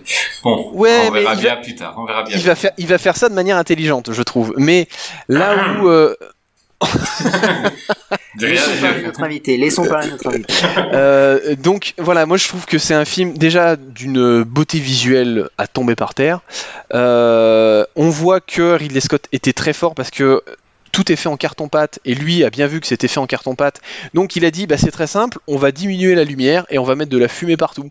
Et du coup bah toi tu regardes le film, tu fais mais en fait c'est génial ce film, t'as vu, c'est trop cool le mec, il a réussi à créer un univers de de dingue. Ça se passe en 2019, tu vois, genre un an avant 2020, on sait pas ce qui se passe en 2020 mais Wouh, euh, t'as pas envie d'être en 2019. Et en fait, c'est qu'il arrive à, te parler de métaphysique et euh, de, l'être humain et du sens de la vie de, de manière profonde, sans te prendre pour euh, quelqu'un de bête. Et c'est peut-être l'un des problèmes de Ridley Scott, c'est que c'est quelqu'un d'intelligent, qui a beaucoup, beaucoup de centres d'intérêt et qui peut décontenancer beaucoup de personnes euh, par le fait que beaucoup de personnes pourraient dire c'est une c'est quelqu'un qui euh, étale un peu trop sa science et donc forcément euh, c'est assez énervant quand on n'a pas les références et c'est assez facile de dire ouais non mais attends euh, si j'ai pas les références là tu es un peu trop pompeux tu es un peu trop euh, intello pour moi c'est nul. Chose qui sera le cas sur les derniers aliens mais j'y reviendrai plus tard. Mais sur celui-ci je trouve ça super intéressant d'autant que et c'est mon dernier point il arrive à faire quelque chose de totalement différent du roman euh, de Philippe Cadic, qui était euh, Les androïdes rêvent-ils de moutons électriques Et euh, alors je sais pas si vous l'avez lu. Ouais, le titre, il donne envie. Hein. Euh, c'est Euh, c'est- avec Bonham Poulvord. eh ben, Et Christian euh, Clavier aussi. oh, Celui qui jouait les moutons électriques. Et Franck Dubos qui fait euh, Bah là, on n'attend pas Patrick. et On c'était un robot qui faisait pas ça. le mouton électrique. Et donc en fait dans ce dans ce livre en fait le les castes sociales étaient faites par le fait d'avoir des animaux. Euh, C'est-à-dire que plus les animaux n'existaient plus, et le, le- pour euh, là le but n'était pas de montrer une, une Rolex ou, euh, ou le- une grosse voiture, c'était d'avoir un animal vivant. Et donc parce qu'il y avait aussi des robots animaux, Bah, c'est pour Et, ça que j'ai pris un Greg. Hein. C'est après avoir lu le livre. Et donc euh, c'était vraiment un questionnement sur euh, qu'est-ce qui est euh, qu'est-ce qui est humain et ce genre de choses. Et je trouve qu'il a réussi à prendre l'essence du, du livre et, euh, et à en faire quelque chose de, de complètement fou, au-delà du fait que c'est super beau et c'est surtout un rôle iconique de Harrison Ford euh, dans, avec Han Solo et euh, Indiana Jones. Bah, Voilà. T'as bien parlé. Peut-être un peu trop, maintenant je vous, Ah, je vous mais j'ai complètement tout coupé. Mais euh, tu as bien parlé. Euh, non, non, je vais pas couper, évidemment. C'est super intéressant ce que tu as dit. Euh, Bienvenue en Chine. Moi, juste avant d'avoir la- l'avis de Jason, je vais, je vais juste dire quelque chose qui va peut-être vous énerver. Donc tout à l'heure, tu as dit que la première fois que tu as vu ce film, tu l'as pas aimé. Moi, je l'avais pas aimé la première fois. Et tu l'as pas aimé la deuxième. Et euh, je le trouve chiant, en fait. Euh, euh, ça m'énerve Ça parce que je, je, je, je vois tout ce que le film a amené au cinéma. Et heureusement qu'il a été là, parce que sinon on n'aurait pas, on n'aurait pas euh, la plupart des films. On n'aurait même pas le cinquième élément hein, d'ailleurs. Euh, mais euh, mais euh, c'est juste le sujet en lui-même, les répliquants et tout, personnellement, ça m'intéresse pas et, et, le film, je je je j'y arrive pas et ça m'énerve quand quand quand tu es cinéphile et que et que t'as un film qui est porté au nu par tout le monde. Et peut-être qu'il y en a il y en a chez vous aussi, hein. Mais moi, je bah, pense que ouais, c'est oui. celui-là. Euh, que, que, que tout le monde admire. Euh, là, je crois que si Draven m'écoute, euh, Draven, il va m'étrangler. Euh, mais euh, je n'arrive pas à rentrer dedans et j'ai pas une empathie pour Harrison Ford euh, que, que je surkiffe et c'est peut-être un des films de lui que je trouve les plus chiants quoi. Et, et, et désolé pour tous les fans mais euh, mais voilà et je mais je pense que je suis pas tout seul parce que enfin j'ai déjà parlé avec Ah, des gens attends, tu trouves ça plus chiant que Alien euh, et Cowboy Euh, ouais, non, oublie ce que j'ai dit. Euh, non, non. moi, pour moi, la carrière d'Harrison Ford arrêtée à un certain moment. et, et Cowboy Envahisseur, non, c'est une grosse daube. Et ne parlons pas de Indiana, Indiana Jones 4, qui, comme l'a déjà dit, n'existe pas. Euh, mais voilà. Euh, mais ça, c'est un avis totalement perso. C'est un grand film. Euh, et quand vous regardez ce film-là, vous comprendrez. Euh, vous allez retrouver tout ce que vous aimez dans la science-fiction. Vous allez le retrouver parce qu'il a, il a ouvert des portes à plein de choses et sans ce film-là, la science-fiction ne serait pas ce qu'elle est. Moi, je crois que c'est juste au niveau de l'histoire. Je crois que j'aurais préféré une autre histoire, en fait, tout simplement. C'est juste pas une histoire, c'est pas une histoire de rythme aussi, parce qu'il a un rythme aussi assez. Ben non, parce euh, que Alien a un rythme euh, lent. Hein. euh, Oui, c'est vrai. Alien a un rythme lent et j'ai surkiffé Alien. Euh, c'est- Là, c'est juste. Mais dans, je crois que c'est dans n'importe quel film, tout, tout, tous les trucs avec des répliquants, avec euh, euh, humains, pas humains, tout ça. Je crois que c'est un truc qui m'a un peu, qui me saoule un peu. Et, et c'est un peu euh, aussi Philippe Cadic. hein. Enfin, je veux dire, euh, Aérobot et tout. Je suis pas hyper fan, tu vois. Et, et donc. les robots, euh, c'est Asimov. Ouais, ah oui, juste. euh, c'était quoi encore Philippe Cadic euh, Total Recall. Total Recall. Total pareil, Recall. Total Recall, c'est pas non plus un film que j'affectionne. Euh, si, mais c'est putain, attention, c'est vous allez- dangereux, là. Vous allez me détester. hein. Euh, Minority Report, pareil, c'est un grand film, je l'aime bien. Et c'est l'histoire en elle-même. Euh, Oh, je quitte ce podcast. un. C'est une Euh, honte. mais non, mais, Non, mais je- comprends. Mais, je- mais ça peut être par rapport à cet auteur-là, tout simplement. Ah, possible. Peut-être que, que j'ai pas un affect, peut-être qu'il soulève des questions que j'ai pas envie de, de, de résoudre. Et, et, et, et, et c'est malheureux, c'est vraiment, parce qu'il y a des fois, euh, je suis, je suis à table avec des cinéphiles, ils sont en train de parler d'un Blade Runner, ou, et ils sont là en train de vanter le film, puis ils me demandent mon avis, et je suis là. Ouais, ça me plaît beaucoup, il y a blindé d'idées. Waouh, la ville elle est trop bien faite, la musique, elle est extraordinaire, la musique. Tout ça, je suis d'accord, tu vois. Enfin, je suis d'accord sur tout, mais vraiment sur tout. Et, et, et je le, je le revois euh, sans problème. Euh, c'est juste que c'est un film que ben, je ne le mets pas au statut pour moi de culte comme le font certains et comme toi apparemment qui pour toi la- le classe en un très très grand chef-d'œuvre. Donc euh, Et du voilà. coup, tu penses quoi du 2049 Euh, la même chose que toi, hein. euh, c'est-à-dire que euh, je je suis pas grand fan du 1, mais le 2, ben non, j'ai trouvé vraiment et, Ok. et, et et je crois que je n'ai pas été au bout. Euh, je crois Ah ouais, que quand même. euh, ouais, je Ah crois ouais. que j'ai pas été au bout euh, du 2. Euh, enfin, bon, ça c'était l'avis d'un gars qui est cinéphile. Maintenant, on va demander l'avis d'un super méga ultra cinéphile parce que Jazz euh, pourra mieux développer que moi ce qu'est que ce film. Vas-y, mon ami. Non mais j'ai le même problème que toi Chris avec euh, On s'est éclaté au mois frais à Saint-Tropez, c'est un film que tout le monde adore et que moi j'arrive pas à rentrer euh, dedans. Bah oui. Euh, Moi, c'est mon Euh, curé chez les nudistes. Ouais, bah j'allais j'allais dire ce nom-là, quoi. Mon curé chez nudiste, pareil. Mais celui-là, tu vois, il m'a fait, je crois que j'ai j'ai commencé à aimer avec 32 visionnages. Et c'est là que j'ai compris toutes les subtilités, tu vois. Euh, ah, c'est dommage que Greg ne soit pas là parce que je pense qu'il sera en train de le commenter euh, chez Momox. si mes nudistes sont au moment où je crois qu'il va choper autre chose comme, comme film. il, va cho- il va choper un boulard. Ah, mais c'est certain. euh, vas-y, Jazz. Je t'écoute. Moi j'a- j'adore euh, Blade Runner. Euh, c'est un, film, un, un chef-d'œuvre quoi. Euh, mais alors, euh, je l'ai vu euh, il y a il y a pas si longtemps que ça en fait. Hein. Je l'ai vu en en 2017, fin 2017. Il passait, euh, il était passé sur Arte parce que c'est un film. J'ai toujours eu peur de voir. Mm. Euh, de par les quand je voyais les critiques ou euh, on, me, on me disait tellement ouais tu vas voir il est génial c'est un chef-d'œuvre et j'avais en fait euh, moi j'ai un peu peur quand on me dit ça parce que j'ai peur d'être déçu Et puis à un moment donné, j'avais appris que euh, Villeneuve allait faire, euh, euh, comment dire, euh, le Blade Runner 2049. Je me suis dit, au moins, il faut que je regarde le Blade Runner euh, de, de Ridley Scott. Comme ça, après, je pourrais regarder le 2 parce que bon, c'est une suite.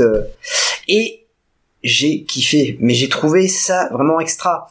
Euh, le rythme, ok, attention, il est super lent et c'est vrai qu'on peut s'y perdre, on peut vite abandonner. Et c'est aussi un film, tu peux pas faire quelque chose à côté. Mm.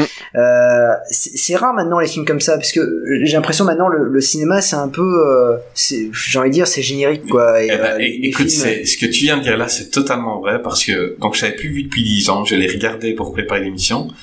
À un moment, ben quand il pose les questions à, je ne sais plus son nom, enfin il pose les questions à la femme pour voir si c'est un répliquant. J'ai regardé mon téléphone, puis j'ai revu le film, j'ai dû revenir en arrière parce que j'étais complètement paumé, je savais plus où j'étais en fait. C'est vraiment, tu peux, tu, tu dois rester dessus quoi. Ouais, euh, c'est ce que je trouve dommage dans dans les films actuels, euh, les les films blockbusters euh, de, de science-fiction, d'action, c'est-à-dire que euh, tu peux regarder ton portable, voilà, tu tu peux faire autre chose et après tu vas revenir et tu comprendras parce que finalement en fait euh, ils arrivent pas à, mani- à maintenir ton attention. Alors que là en fait t'es obligé de de rester scotché parce que si tu loupes un morceau, Mm.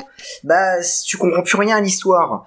Et et, euh, et je trouve ça vraiment dommage de de voilà de, de se dire merde t'as loupé un morceau bah tu, tu et tu tu loupes à, à peu près le le voilà le t'as du mal après à aimer ce ce film là.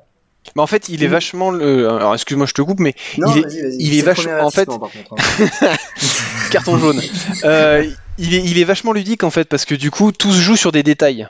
Euh, le fait de découvrir si c'est des robots ou pas, ça se joue à la rétine de l'œil. Enfin, euh, et en fait vraiment tout est sur des détails. Donc comme tu dis, si tu fais pas attention au film, et ben du coup tu perds ce côté un petit peu ludique. Et ben, euh, ben alors là, si les intelligences artificielles ça te passionne pas, alors là c'est sûr que tu vas passer deux heures vraiment très très longues quoi. Et, et je suis totalement d'accord. Par exemple, il y a la scène du, du hibou ou autre. euh, c'est vrai que si tu Mm. fais pas gaffe à ça, et ce que dis- tu disais en fait, hein, Ridley Scott, il sème des indices un peu partout dans le film. Et après, c'est à toi de prendre le, enfin, de prendre euh, en fait l'indice que tu veux pour euh, Mm. avoir ta propre interprétation. Et euh, je vais trop, je vais vous rejoindre après sur le Blade Runner 2049. C'est-à-dire que Blade Runner en fait euh, va te laisser un peu sur ta faim et avec ta propre interprétation et tu vas te dire euh, oui non. Et c'est ça en fait qui va faire naître un peu le culte de, de ce film. Parce que pendant euh, plus de 30 ans et bah tu vas te poser la même question. Est-ce que Descartes est un réplicante Mm. et, et en fait bah, quand tu vois le Blade Runner euh, 2049 cette question là tu l'as plus euh, sur euh, sur euh, sur Harrison Ford. Je vais pas spoiler, hein, regardez-le. Hein. Mais mais du coup en fait l'histoire peut-être de Blade Runner 2049 est est, est, est plutôt plus plus simple finalement. Ils sont pas posés de, Bah, en fait- de questions. C'est moins ludique pour le coup. C'est moins ludique, mais ça reste voilà notamment en fait bah ça reste en fait un, malheureusement un blockbuster actuel, c'est-à-dire qu'en fait euh, euh, il va t'en foutre plein la vue parce que visuellement je trouve qu'il est parfait. Oui, je suis d'accord. Il est magnifique, mais euh, mais tu peut-être il y a moins de de recherche pour le spectateur. Le spectateur se pose beaucoup moins de questions.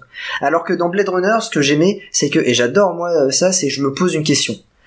Euh, euh, je me dis merde. Putain, est-ce que euh, est-ce que Descartes est, est un réplicante? Et, et, et tu t'imagines une suite en fait en disant non mais alors si c'est un réplicant comment il va s'en sortir? Et, et, et je trouve ça euh, je trouve ça génial et, et tu as raison, le film c'est euh, fait en carton pâte et mais mais ça se voit pas quoi. Mm. C'est magnifiquement euh, bien réalisé, c'est c'est les, les décors sont somptueux et je trouve dommage que le film ait bidé à sa sortie, c'est-à-dire qu'il a été critiqué, euh, ça a été une catastrophe. Mais tout comme Blade Runner 2049, c'est une saga en fait qui n'arrivera, je pense, jamais à à, à cartonner au cinéma parce qu'il bide à chaque fois. Après c'est compliqué, hein. Enfin ça Oui. reste assez, ça reste assez ambitieux quand même, et, euh, et c'est pas, euh, c'est pas. enfin, On parlait des films Marvel qui sont assez accessibles. Euh, là, il faut quand même faire un effort. Enfin, je veux dire, même moi qui suis pas un grand adepte du 2049 parce que j'ai des, j'ai quelques problèmes dessus. hein. Moi, par exemple, je trouve que le personnage de Euh, Jared Leto, bah même pas. euh, C'est même pas le pire, mais je trouve que Jared Leto est un personnage sert qui, rien. ne- qui sert à rien et qui, qui balance juste des trucs métaphysiques qui n'ont ni queue ni tête, là où c'était intelligent et où ça amenait quelque chose dans le film d'origine. Mais après, comme, enfin, je te rejoins, ça reste très beau et ça reste quand même quelque chose qui va ou qui va te demander un petit peu d'attention quand même, même si euh, c'est pas euh, c'est pas du niveau du film de 80. Bah, la, la différence entre les deux, c'est qu'il y en a un qui a révolutionné le cinéma et l'autre qui a un bon film de science-fiction. Je pense, je crois que Tout ça, à fait. ça s'arrête là. Il y Tout a à fait. le 2048, ne- il y a personne qui va dire, ok, il y a un avant et un après. Bah non, parce que déjà euh, Blade 2048, Runner, c'est le préquel de 2049 qui est en production et d'ailleurs ça va être euh, Wes Anderson qui va le tourner. Ah, Ça, je suis assez- 2049, je croyais que c'était jeu sur euh, téléphone. Avec euh, Mila Jovovich. Ah, ok. ouais, Et des zombies. Ouais. des zombies. Et Paul Thomas Et Anderson et, Tom- et Paul W Anderson à la photo. Oh, voilà. Et il y a une chose qui est assez dingue, euh, Cre- Creepers, donc t'as reparlé des décors et tout, que ça ne se voyait pas. Creepers, Mazette. Euh, Ah, j'ai ah, Pourquoi j'ai c'est mal au cœur. Non, c'est pas, non, c'était même que pas j'ai toi parlé que dans- parlais, c'est à Jason. c'est à Jason. Et en fait, euh, c'est pourquoi j'ai pensé à Creepers, parce que vous parlez de Wes Anderson, Eh avec ben qui on a fait une émission avec Creepers. Euh, ce connard de Creepers. Oui, parce qu'à chaque fois, euh, il est jamais d'accord avec trucs. Et, et Creepers, quand il est pas d'accord, c'est pas comme toi où tu fais, oui, mais je peux comprendre. Non, Creepers, c'est pas d'accord. Bah, il dit, euh, t'es con, quoi? non, je rigole. On t'aime, Creepers, hein. Euh, on t'aime et, et, et, et tu sais que tu es toujours le bienvenu ici. Euh, Jason, donc tu as dit que les décors, ça se voit pas, que c'est du carton-pâte. Euh, quand tu prends tes souvenirs et tu penses à des films de science-fiction, dont certains avec des grands moyens, si, comme j'ai dit tout à l'heure, le cinquième élément, et que tu mélanges un peu tous, tous tes souvenirs, tu ne te dis pas que ceux de, de Blade Runner sont moins bien. Alors que euh, il y avait 20 ans en moins, il y avait autant de millions de dollars en moins, il y a- et c'est là où tu vois que Ridley Scott, euh, tu lui donnes du carton, tu dis dessine des fenêtres dessus, mets de la fumée et fais croire que des, voitures elles volent, et, il, te, il te fait quelque chose qui dans ton souvenir est épique et où tu as envie d'habiter dans cette ville-là, en fait, presque. Presque. Non, non, non, t'en- mais de la pas, visiter en pas, tout garçon, cas. là. Euh, t'as envie de la visiter en tout cas, mais Ça, tu je te suis d'accord. dis, ça a l'air réel en fait, alors que ben, rien n'est réel. Hein. On, Mm. on a vu des secrets de fabrication, c'est c'est c'est rien du tout. Et euh, et tu y crois. Et, et, et des fois on se dit pourquoi il y en a qui se crèvent le cul à te faire des villes à 100 millions de dollars pour euh, pour t'impressionner, et t'en mettre plein la gueule et tu t'en rappelles même pas. Alors que celle de d'être énorme, ben, voilà c'est marqué quoi. Bah, après, je pense que c'est quelque chose aussi qui va revenir beaucoup dans le cinéma de Ridley Scott. C'est quelqu'un qui aime beaucoup les décors. Euh, et très souvent, c'est assez, euh, assez grandiose et euh, beaucoup d'acteurs d'ailleurs le disent quand ils arrivent sur les, sur les tournages de Ridley Scott, ils sont impressionnés par la taille des décors. J'ai en mémoire, bah, on va en parler, mais la chute du Faucon Noir, où c'était assez impressionnant. Kingdom of Heaven, ils avaient reconstruit des châteaux. Enfin, c'est, il, apporte quand même un certain détail pour t'immerger dans les histoires qui est, qui est quand même assez impressionnante. Mais quand Ridley Scott et que tu dis à Hollywood je veux faire un film sur Robin des Bois, on te donne ce qu'il faut pour reconstruire euh, Nottingham Palace, on te donne ce qu'il faut quoi. Le mec maintenant, quand on a vu ce qu'il a fait avec rien du tout, maintenant le gars il a carte blanche sur tout je pense. Hein. Euh, Mm. Bah d'ailleurs euh, ces derniers films ça a été des, des budgets énormes. Hein. Euh, C'est ça que je reproche maintenant. Peut-être. Et, et, Ouais. et, et ça, c'est un point que je voulais soulever, c'est que c'est un gars qui est jamais aussi bon que quand il n'y a pas d'argent, parce que c'est là qu'il doit, euh, c'est là qu'il doit montrer. Tu vois, regarde, nous on a un podcast euh, rigolo, c'est sympa. Et euh, je fais un montage, j'ai appris à monter en faisant euh, le podcast et, euh, et, et, et je m'amuse. Peut-être que le jour où on a des moyens, qu'on a quelqu'un qui va monter et qui va faire un truc, bah, peut-être que ça perdra son âme, tu vois. Et, euh, ben là, c'est la même chose. Le mec, maintenant, il a une âme qu'il a perdue. Tu vois, dans, dans le premier Alien, quand tu vois le Nostromo qui allait, ça te donne une impression de gigantisme. Tu vois les couloirs, c'est énorme. En fait, c'est des miroirs. Le mec, il a juste mis des miroirs. Il y a, il y a juste deux couloirs et t'as des miroirs qui te donnent une impression de gigantisme.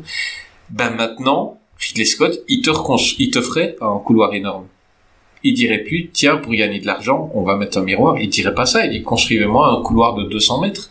Euh, parce qu'il aura les, les 200 mi- les, les 200 millions de dollars pour le faire. Alors qu'avant, il devait, euh, et c'est un peu comme euh, Cameron sur Terminator 1, qui, qui devait euh, faire avec la moyenne du bord. Il a filmé des scènes de Terminator dans sa cuisine, le mec, parce qu'il avait plus de thunes. Et, et maintenant, ben, tous les ordinateurs peuvent faire ce qu'ils veulent et c'est moins bien. Ouais, il y a, y a pas, y a pas ouais. forcément que ça aussi. Je pense qu'on est aussi en, en pénurie de. Alors, vous parliez de Spielberg qui reste plus ou moins le dernier euh, dinosaure entre guillemets. On pourrait dire aussi Martin Scorsese euh, qui, tient encore un peu aussi la, corde, mais c'est le, c'est le genre de de personne qui maintenant va avoir du mal à imposer des idées et à imposer des, euh, le- leur vision des choses. Et euh, c'est peut-être plus là où on commence à perdre. Enfin, je veux dire, maintenant, euh, tout est fait sur fond vert, ou en tout cas, beaucoup de choses sont faites sur fond vert pour une question pratique, pour une question de coût, pour une question de... Et c'est peut-être ça aussi qui fait que ça fonctionne beaucoup sur les films de l'époque, c'est qu'on n'était pas sur du fond vert, donc forcément... euh, Et après, oui, je te rejoins par contre sur un point, c'est-à-dire que le côté débrouille avec des petits budgets, euh, ça, tout le monde ne peut pas le faire, et c'est là où tu vois la différence entre... Je veux dire, le Blade Runner, c'est environ 28 millions de dollars. Donc 28 millions de dollars à l'époque, mais ça reste quand même, euh, on va dire, un petit budget, là où il y avait des, budgets à 70, 100 millions de dollars. Et c'est toujours marrant de voir qu'est-ce qui est cap... Enfin, euh, moi j'aime pas trop les, les chiffres du box-office parce que c'est pas forcément quelque chose qui euh, parle de la qualité d'un film. Par contre, c'est toujours intéressant de regarder le budget d'un film et de voir ce qui en est sorti et de voir euh, quel autre film, euh, enfin de comparer à budget égal ce que sont capables de faire d'autres personnes. Et euh, c'est le genre de, personnes comme Carpenter, comme Guillermo del Toro, qui seront capables, avec euh, 30 millions de dollars, de te faire croire à une ville qui n'existe pas. Mais par contre, c'est une vision et c'est des auteurs. Et là, c'est plus compliqué. C'est clair. Moi, je me rappellerai toujours du, du marché des monstres dans Hellboy 2. Euh, c'est magnifique. Ça, coûte rien. Enfin, ça coûte Bah. rien. Façon de parler.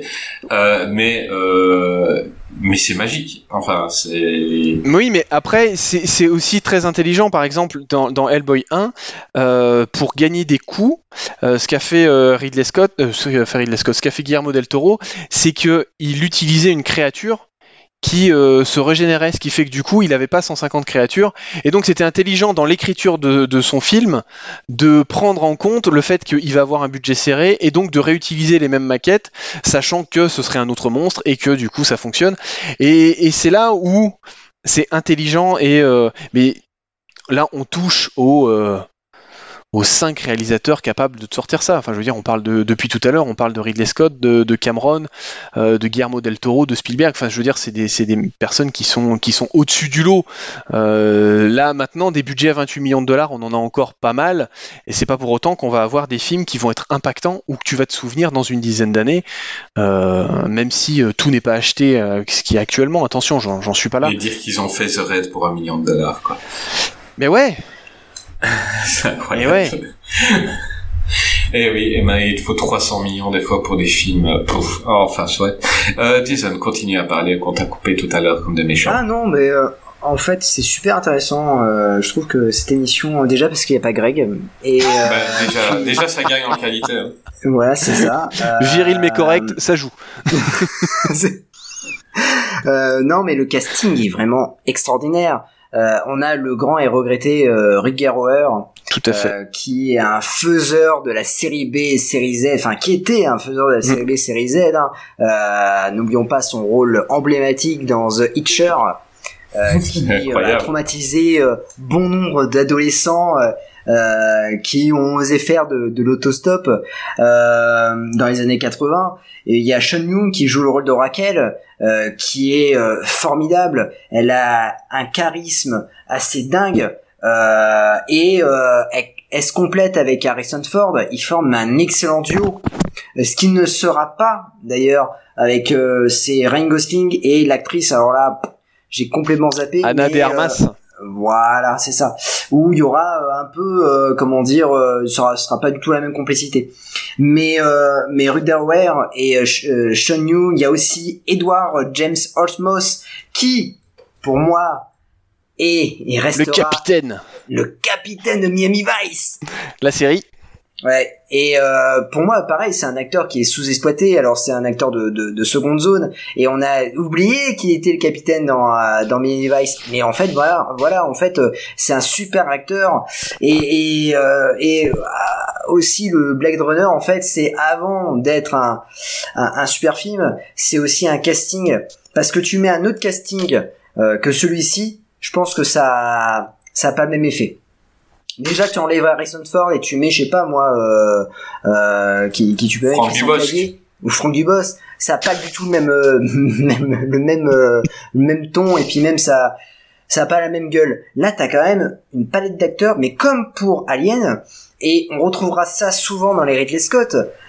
Tu as quand même un casting Ouais, je suis qui te dit à chaque fois, même si le film est mauvais, tu dis ah ouais, mais il y a quand même un putain de casting. Pas Et tout le mais temps, va- mais dans les Alors, anciens, c'est Oh, très souvent, très souvent. euh, Et il va te rendre. Et, et Ridley Scott, il y a un truc. Qui est, alors un peu moins maintenant. Oui. Je le dis bien un peu moins maintenant. Mais euh, avant, euh, t'avais un acteur qui était un peu moyen. Il te le soulevait. Et euh, tu te dis quand tu voyais le film, tu te disais ah putain il est bon. Euh, notamment Rock Derrower, on, le voyait un peu bah, avec Paul Verhoeven euh, dans, dans, dans des films un peu euh, comment dire euh, bon euh, c'est Cher et de sang il me semble où, où il est formidable euh, dedans mais euh, c'était un acteur à la base de de enfin qui est devenu de, de seconde zone et Bon, il est revenu vois après avec Batman, mais petit rôle, mais Batman. Il est revenu avec Batman. Il est revenu avec Dracula 3D de Dario Argento.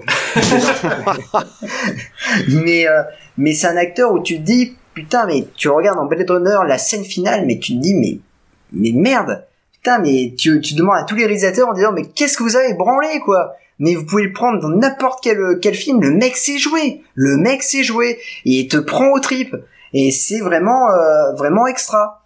Donc moi je pense surtout que Blade Runner c'est un chef-d'œuvre de, la- SF aussi. C'est vraiment un enfin c'est c'est une claque. Euh, c'est intelligent mais aussi il y a un casting de malade dans, dans le film je crois qu'on est d'accord là-dessus. Tout à fait. Euh, donc moi, il faut vraiment pas tenir compte de ce que j'ai dit tout à l'heure. Donc ça, c'est un avis Mais si, perso. mais si. Non, non, mais un en fait, perso. non mais Si, si, en fait c'est- ça qui est important, important. parce que euh, c'était euh, ce que disait Jason était très vrai, c'est-à-dire que t'as des films comme ça où euh, le il est- ils sont tellement grands et ils ont tellement de de d'aura que c'est difficile des fois d'appréhender ce genre de film. Moi, par exemple, j'ai eu du mal à regarder euh, 2001 l'Odyssée de l'espace. C'était le genre de film qui me faisait peur parce que euh, pareil, euh, c'est très binaire, c'est-à-dire c'est soit c'est une purge absolue et tu t'emmerdes pendant deux Mhm. heures, soit c'est un chef-d'œuvre absolu et mais tu vas vraiment, être ce que j'ai hypnotisé. voulu dire, c'est par rapport à si quelqu'un ne l'a pas vu, qu'il ne se dise pas que vu que je n'ai pas aimé, il va pas aimer. C'est ça que Je veux dire. Euh, regardez ce film-là pour votre culture. Franchement, euh, c'est c'est un grand film. Moi, c'est juste le sujet qui m'a un petit peu emmerdé. Et, euh, euh, dernièrement, ben il y a un pote cinéphile qui m'a dit il aimait pas les Dents de la Mer parce que euh, les films d'attaque animale il aimait pas et Ouais. il m'a expliqué pourquoi. Bah ok. Euh, et, et quand la- les Dents de la Mer c'est un grand grand film, mais euh, et il le reconnaît, mais il dit mais moi ces films-là c'est pas un film que je reverrai. Donc écoutez leurs avis qui, qui étaient bien. Moi, voilà, c'est perso. Mais si vous n'avez pas vu Blade Runner, regardez vous comprendrez euh, tout, tout- toute la suite de la SF. Enfin, il y a tout qui vient de là, quoi. Et, et, et vous verrez pourquoi. Euh, avant de passer euh, au prochain film, donc euh, euh, j'aimerais euh, mettre la deuxième partie des- des meilleurs moments de Greg dans cette émission. Oui, bien sûr, il y a eu de la légèreté, mais plusieurs fois Greg a été plus loin dans sa critique, quitte à se mettre à dos plusieurs personnes, mais il s'en fout, car c'était tellement pertinent qu'on l'écoutait. Les voici.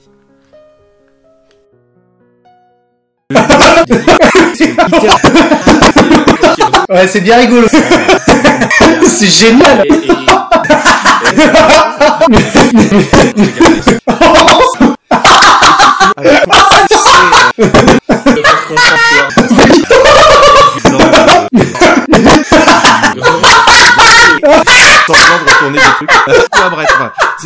Voilà, donc euh, notre ami grec nous manque. Hein. Euh, Jazz, t'as- pensé quoi de toutes ces interventions?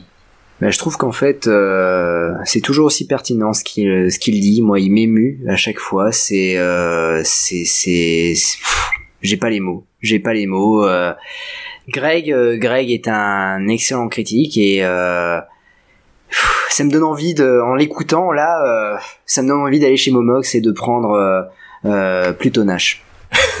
c'est vrai que bah, c'est c'est c'est quand même un film qu'il a défendu corps et âme et peut-être peut-être que Plutonache est en avance sur son temps et Greg l'a vu. Euh, chose 100 ans que voilà nous on on est passé à côté du du message de Plutonache quoi.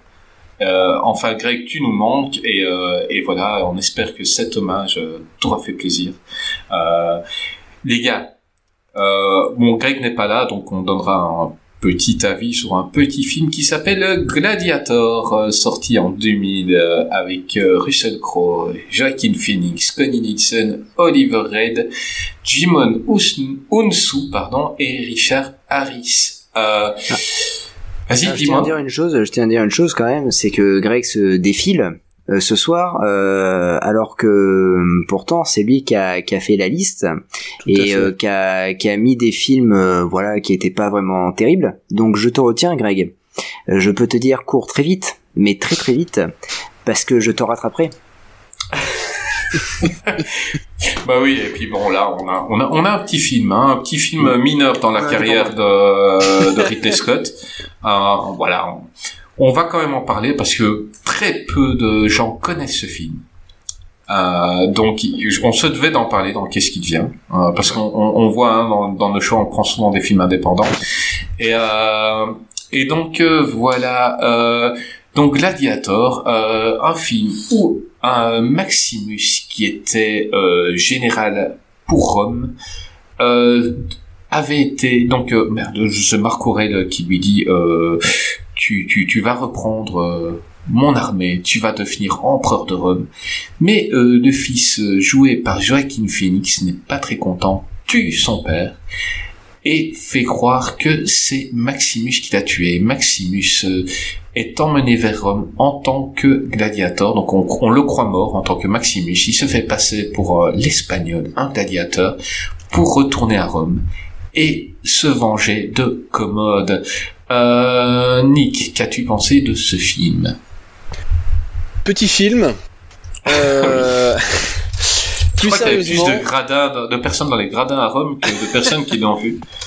Alors euh, c'était mon entrée avec euh, Ridley Scott. C'était avec ce film-là que j'ai découvert Ridley Scott et c'est euh, avec ce film-là que j'ai commencé ma cinéphilie, tout simplement. Je l'ai découvert au cinéma pour une fête du cinéma. Donc, vu que les places étaient pas chères, j'ai pu le voir deux fois au cinéma. Et euh, je j'ai toujours été soufflé par euh, la grandeur de ce film, euh, par le souffle épique. Et euh, si on peut faire juste un petit point rapide, Non, ça reste euh, Jazz, vas-y. Non, vas-y, vas-y, fais ton point rapide. ça reste quand même euh, un projet assez couillu parce que un film de Peplum, donc un film de KPDP, euh, il n'y en avait pas eu depuis très longtemps, et en tout cas ceux qui avaient eu euh, peu de temps avant, c'était L'île aux pirates de Rainier Harlin, qui a, euh, qui a été un gouffre financier, et euh, c'était vraiment pas gagné d'attirer les foules sur un film avec, avec ben, une tête d'affiche qui était Russell Crowe, qui était pas connu à l'époque. Mais qui Il a était vraiment- déjà, qui avait déjà le melon, hein. Donc, un, un des scénaristes, Nicholson, a dit de lui que que notre ami Russell Crowe a dit les dialogues sont nuls, mais étant donné que je suis le meilleur acteur du monde, je peux les rendre bons. Euh, j'ai, un, petit souci avec euh, Russell Crowe, pas dans ce film. Je le trouve euh, extraordinaire dans ce film. Mais on y reviendra peu plus tard. Il a quand même le melon, ce mec. Enfin, vas-y, continue. Bah, il avait le melon en tout cas particulièrement à cette période-là, je trouve, même si ces dernières années ça va un peu mieux. C'est vrai que c'est un monsieur qui a une très haute estime de lui-même. Euh, voilà, il a la légende veut que il ait attendu la nuit de noces pour euh, faire des câlins à sa femme et qu'elle est tombée enceinte la première fois directement pour te dire à quel point Russell Crowe est vraiment au-dessus de nous. Euh, Pauvre enfin, oui, mais pas au-dessus de Chuck Norris qui a rendu sa femme avant de sortir avec elle. Il a rendu enceinte. Elle est tombée enceinte direct. Enfin, vas-y. Euh, Et donc du coup vraiment pour parler du film, euh, c'est euh, c'est vraiment un, un modèle du genre. C'est euh, comment récupérer un thème désuet qu'est le péplum, film qu'on voyait beaucoup dans les années 60, euh, et arriver à le dynamiser et à en faire un film purement et simplement avec l'esthétique des années 2000. Et euh, c'est euh, c'est c'est le genre de film qui te fait aimer le cinéma parce que c'est une véritable déclaration d'amour au cinéma et euh, il y a une il y a une vraie euh, comment dire euh, une vraie envie de faire quelque chose de grand. Euh, ça va jusqu'à la musique de Hans Zimmer. Euh, qui, euh, qui est euh, vraiment très bonne, même si des fois elle peut paraître un peu pompeuse, comme très souvent avec Hans mais ça, se marie très bien. Et alors, pour le coup, on a vraiment beaucoup d'empathie pour, pour, le, pour le Maximus, parce que c'est c'est le genre de personnage. Alors là, c'est très manichéen, on a vraiment les gentils d'un côté, les méchants de l'autre. Et donc tu disais, il était censé être le successeur de Marc Aurel, mais alors que lui, euh, c'est un homme bon, il s'en fiche complètement, il n'a qu'une seule envie, c'est rentrer chez lui, dans sa petite ferme, avec sa femme et son gamin. Et, euh, du coup, tout ce qui va lui arriver le, dépasse complètement. Mais euh, c'est... vraiment déjà d'une. Alors on va le redire, mais comme très souvent avec, euh, avec Ridley Scott, c'est d'une beauté plastique à tomber. Les, les scènes dans les, les scènes d'arène sont sont vraiment incroyables.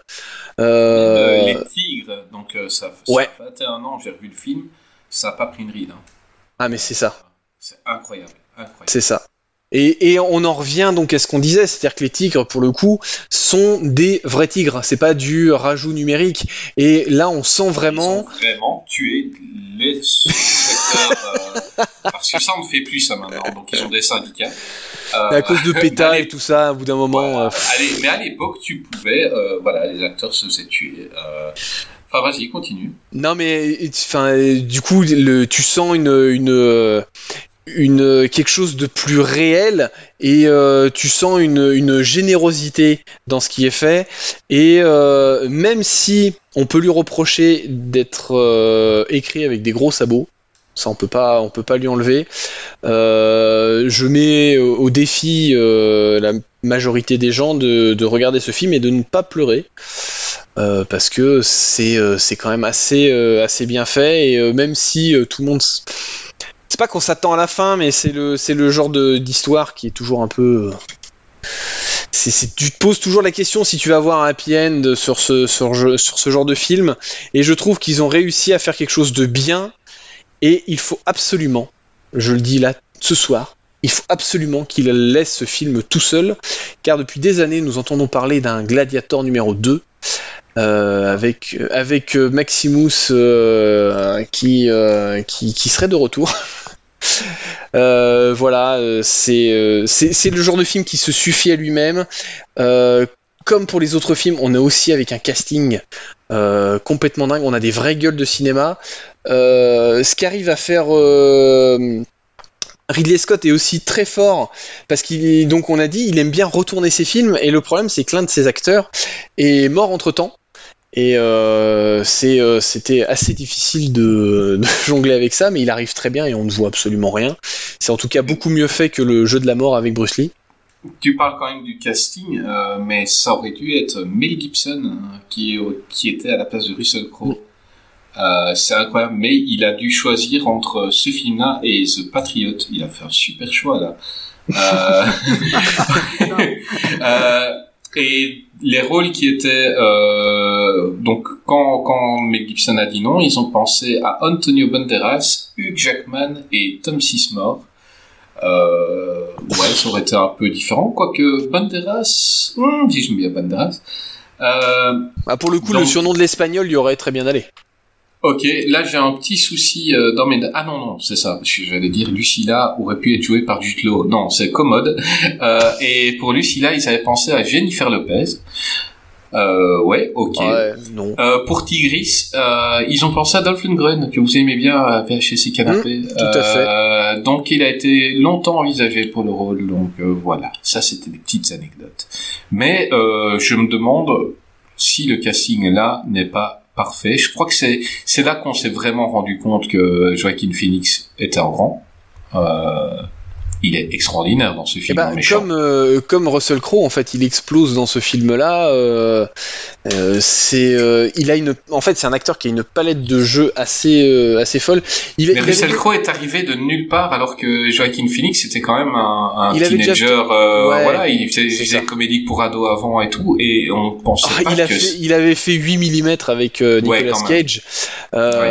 C'était, on était loin du sujet teenager. Oui, oui, oui, mais je veux Mais- dire, mais oui, oui, c'est- je suis c'est quand d'accord, même quelqu'un, c'est une, gueule qu'on a vue, euh, on a grandi avec sa gueule, et ça. on, on, on se doutait pas, un peu à la star d'un Johnny Depp, on se doutait pas que le mec, euh, ça pouvait être euh, un dieu vivant au niveau acting, quoi.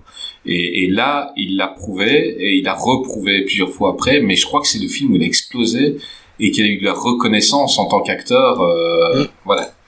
Pas pour le bon film, mais oui. c'est pas grave. Et tu parles de Joker, par Je te, exemple. je, je te soutiens. Je, te soutiens. je- je ne suis pas un grand adepte de Joker. Après, c'est voilà, c'est. je- non, je- mais euh, je- on je peut ne pas pas, aimer soit le film, mais la performance Est je pense insupportable. qu'on... Ah, sérieux? Ouais, moi je le, je le trouve insupportable en fait. Je, je, je, je- alors, je n'arrive pas à voir le Joker dans, Mhm. dans, dans le, dans, le, dans le rôle. Et, euh, et j'ai. En fait, ce qui est bête, c'est que Joaquin Phoenix a fait un autre film qui s'appelle euh, A Beautiful Day. Ouais, ouais. Et, euh, et pour moi, c'est euh, c'est clairement ce qu'aurait dû être euh, Joker s'ils auraient voulu le faire de, de manière comme ils ont voulu le faire. Seulement, c'est moins péteux et moins m'as-tu vu. Et du coup, je trouve que ça passe beaucoup mieux. Et je trouve que le, le personnage qu'il a dans Beautiful Day est beaucoup plus borderline et beaucoup plus taré. Mhm. Et en tout cas, je ressens beaucoup plus de folie dans ce rôle-là que je n'en ressens euh, dans, dans Joker, où dans Joker, tout est fait pour te dire Eh, t'as vu? C'est quand même compliqué Ouais, pour lui. possible. C'est, pas un film que c'est pas un film que j'affectionne, c'est un film qui m'endort Voilà. un peu. Mais euh, mais par contre, je reconnais, euh, je reconnais. Tu vois, par exemple, je suis pas un grand fan, par exemple, de Wolf the Line euh, quand il joue Johnny Cash, Mm. euh, mais je salue sa prestation. Je dis, ok, c'est pas un film, on n'est pas américain, donc euh, Johnny Cash, on, on a moins d'affect pour lui. Euh, mais Oh bah, parle pour toi. ben, on a moins, on, on a moins d'affect. Attends, euh, non mais je, nous, je- on- non, nous, mais on je comprends connaît, tout à fait. Non, on mais oui. connaît, on connaît quelques tubes. Pourtant, je, suis- je suis musicos, hein, donc euh, Mais je suis c'est- d'accord. Je, je C'est sûr que ça. Oh, oh, Euh, si tu poses la question à des gens, tu leur demandes Elvis Presley ou Johnny Cash, la plupart te répondront Elvis C'est Presley. clair. Alors qu'aux États-Unis, euh, Johnny Cash est une institution qui n'est pas ici. Ici, c'est un mec. On a, on a trois, trois ou quatre tubes de Johnny Cash ici. Aux États-Unis, euh, tout le monde a des, des disques de Johnny Cash. Il en a fait des, des, des centaines de tubes là-bas. Des chansons géniales qu'on n'entendra jamais ici. Euh, je pense à Edno West, par exemple, qui est une chanson euh, qui est à tomber par terre qu'on ne connaît pas. Mais euh, voilà. euh, mais le film ne, ne m'avait pas très bonne bio. Le film ne m'avait pas transcendé, mais par contre, je m'étais dit, putain, mais quel acteur de fou quand même, quoi. Le mec qui t'a pris, il lui ressemble pas. Euh, et pourtant t'y crois. Euh, et, et, et il joue un mec totalement borderline aussi. Euh, mais voilà non ce mec là il faut le saluer. Il faut ça a toujours été un second rôle hein. euh, c'est maintenant qu'on commence à lui donner le premier rôle. Euh, mais il mérite aussi un qu'est-ce qu'il vient je crois hein, Jason? Oui, oui, euh, totalement. Euh, Joaquin Phoenix, c'est un, c'est un sacré acteur qui, euh, qui se dévoile de plus en plus, euh, euh, et, et notamment, euh, voilà, j'ai- j'avais été vachement déçu euh, que, que tout le monde finalement reconnaisse ses performances grâce au Joker, parce que euh, finalement, t'enlèves le, t'enlèves le petit Joker, t'aurais pu mettre Bose le clown, ça aurait été pareil. Euh, mais euh, mais je trouve dommage parce que ce, ce mec il a il a quand même une carrière de, de malade derrière euh, il a, il a quand même une carrière avant le Joker et, et je trouve dommage que voilà euh, Mm. tout le monde dise ah Joaquin Phoenix ah oui l'acteur qui joue au Joker mec euh, il, il a il a il a joué dans, dans beaucoup de films Bah, pour le coup, pour euh, le coup, regarde, regardez euh, Gladiator, où je trouve que là, il fait vraiment étalage complet de ses talents d'acteur. Ouais. Euh, Enfin, il, il a, il a une, une palette de jeux qui est il est complètement folle. extraordinaire dans ce jeu c'est c'est un, un des meilleurs euh, un des meilleurs méchants que Mm. j'ai vu au cinéma hein, euh, euh, parce que à chaque fois que tu attrapes de l'empathie pour lui en une fraction de seconde, il te l'a fait enlever en faisant un acte de cruauté euh, horrible. Et à chaque fois, tu te dis, ok, je le comprends, je sais pourquoi il est comme ça, son père l'a jamais aimé, le mec, il, il a voulu se montrer, était là, il est en train de parler, t'es là, et puis paf, il te fout un coup de poignard que t'as pas vu arriver, tu dis, mais quel connard Et, et, et, et c'est là où le mec est, c'est un génie, quoi.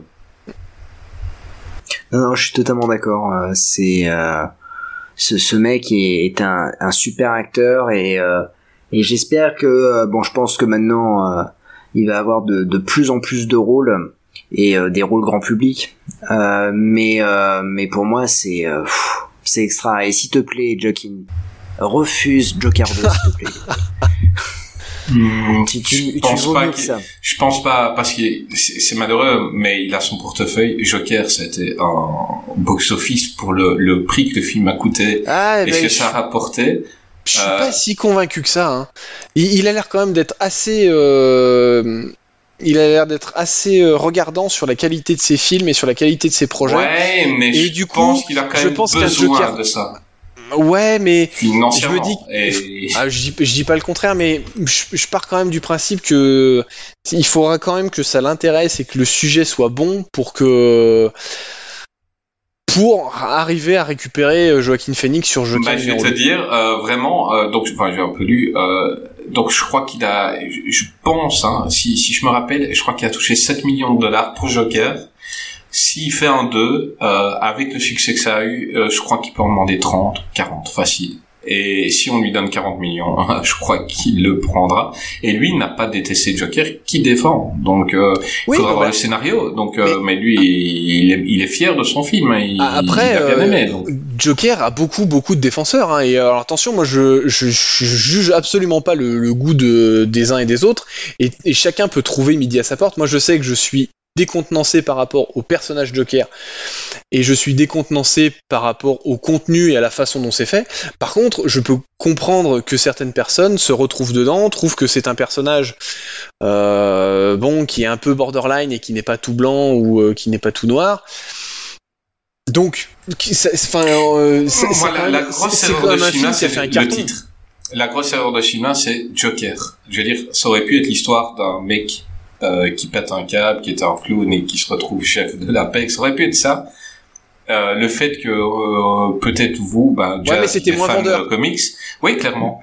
Euh, je, je suis fan du Joker. Euh, Mais il a chié sur Batman le mec. Hein, bah oui, bah c'est euh, peut-être ça le souci, c'est un, un peu euh, parce qu'on est fan du personnage et que c'est pas notre Joker peut-être aussi. Et donc à partir de là, on n'aime pas. Mais euh, mais voilà, moi sa prestation dans Joker, je suis pas fan du film. Euh, je le trouve un peu péteux, mais euh, sa presta, j'ai rien à dire. Je, je me dis, il a fait ce qu'on lui demande et, et je vois pas qui aurait pu le faire mieux que lui. Euh, ce qu'on lui Jared demandait. oui, Jared Leto. Et encore, attends, je suis encore un des rares défenseurs de Leto pour euh, l'autre, euh, mais je dis pas qu'il était bon. Hein. En fait, tu veux que Je te dis- dise, moi, le, le- ce qui me désole le plus, c'est que Jared Leto est l'acteur qui, physiquement, ressemble le plus au Joker dans les comics. Exactement. Mais à partir du moment où sur une heure de film avec lui, on te garde 7 minutes. Ah, mais je suis d'accord. je Un suis- peu moins, eh ben, un peu moins. Ouais. on, euh, comment on, on- donc euh, lui, je suis d'accord. le mec, je, je suis, de la peine pour lui. Le mec, euh, il a fait un acteur studio pour ce film, c'est-à-dire que euh, il s'est maquillé comme le Joker. Il a vécu comme il, il, ne parlait pas aux autres de sur, le tournage. Il, euh, il prenait même les autres de haut. Il y a même des légendes qui racontent qu'à Margot Robbie, il va envoyer un rat mort. Enfin, soit. Et le mec, il y va à fond pour pour faire flipper. Et puis on lui enlève tout et on garde 7 minutes où on te fait passer de Joker pour euh, pour une sorte de Scarface euh, de, du Lidl, euh, chef de boîte, euh, et, et on voit que ça. Et là tu dis ah c'est ça le Joker. Mais en fait euh, j'aimerais vraiment voir, à l'instar du, du Snyder Cut de, de Justice League, j'aimerais bien voir Non. ceux qui ceux qu'ils ont fait. Non juste par curiosité ce qu'ils avaient fait du Joker. Ah, il faut pas ça. Ben Non, je mais sais pas. en fait, l'un des problèmes qui, qui peut, qui peut y avoir, et, et je pense que c'est vraiment général, c'est que le, le Joker de Jared Leto arrive quelques années après le Joker de Heath Ledger, et je suis désolé. mal. Mais voilà. Là, C'est- trop difficile et en fait je trouve qu'on on enchaîne trop. euh, c'est comme les Spider-Man, c'est comme les Batman. Je veux dire, euh, on, est vraiment sur une base où on va trop cycler à chaque fois les mêmes personnages. Euh, euh, je veux dire, Hugh Jackman a arrêté euh, Logan. On est déjà en train de discuter de savoir qui va reprendre le rôle de machin. Je veux dire, attendez. Euh, Il y a des, des personnages de comics, il y en a plein, des personnages de films, il peut y en avoir plein. Essayez de renouveler un peu le truc pour éviter de tout le temps ressortir les mêmes, euh, les mêmes choses et laisser le temps de d'ingurgiter et de, de, de laisser passer. Enfin, je veux dire, Spider-Man en 21 ans là, euh, depuis, euh, enfin même en 20 ans, euh, vu que c'était 2002, on a eu euh, trois, euh, trois acteurs différents. Pour moi, ça fait trop. Ça fait Ouais, trop. mais ça, coup- c'était normal. hein. Enfin, normal. C'est pas normal. Ils l'ont fait Oui. juste pour ne pas perdre les droits. Mais C'était que je- pour je- ça. non, mais après ouais, le, le côté financier, moi je le comprends. Seulement Mhm. tu, tu ne peux pas. euh, Après on arrive sur des débats stériles du genre quel est le meilleur Spider-Man et compagnie qu'on entend tous les quatre matins, qui sont assez assez saoulants. Mais ce que ce que je veux dire c'est qu'un un rôle comme le Joker, je suis désolé, mais euh, on a eu Heath Ledger, on a eu Jared Leto euh, et, et- et ça, Nicholson. et- on a eu Nicholson, mais enfin, je veux dire, là sur une période, en 10 ans, on, on en a eu, on en a eu euh, trois, trois, euh, enfin, euh, parce que du coup, tu prends euh, euh, Phoenix, Leto et et Ledger, c'est sur une dizaine d'années, t'as trois acteurs qui te font, qui te font un rôle. Laissez un peu de temps, et je pense qu'il y a, il y a moyen de faire des trucs un peu différents et de, voilà. Mais je- c'est c'est hyper compliqué aussi, c'est que le Joker a été, a eu tellement de caractère dans les comics que je pense que chaque réal, quand il va lire un comics, il dit ah mais ils se sont trompés sur le Joker. En fait, il est plutôt comme ça. Et lui il va se dire je vais le faire comme ça. Mais euh, mais le Joker c'est justement ça qui est génial. Il est indéfinissable. C'est c'est le chaos. Et, Oui, et c'est mais- vrai que dans le dernier c'est pas le chaos en fait. Ouais, mais le problème c'est qu'on, on- on- à chaque fois, du coup, on va revenir sur les mêmes. C'est-à-dire que euh, moi, euh, pourquoi je vais attendre le, le prochain Batman, c'est que euh, on m'amène autre chose que le Joker. On m'amène Mhm. le pingouin qu'on n'a pas revu depuis depuis euh, plus de 20 ans, euh, si ce n'est 30. Euh, on m'amène. Bah, on l'a vu en série. Elle était pas mal dans la série. J'ai pas, j'ai pas regardé la série, mais du Ah, coup, on te ramène l'homme mystère. On te ra- Enfin, je veux dire, on te ramène des personnages un peu autres euh, que euh, tous ceux qu'on te ramène à chaque fois, c'est-à-dire, euh, ben voilà, Batman.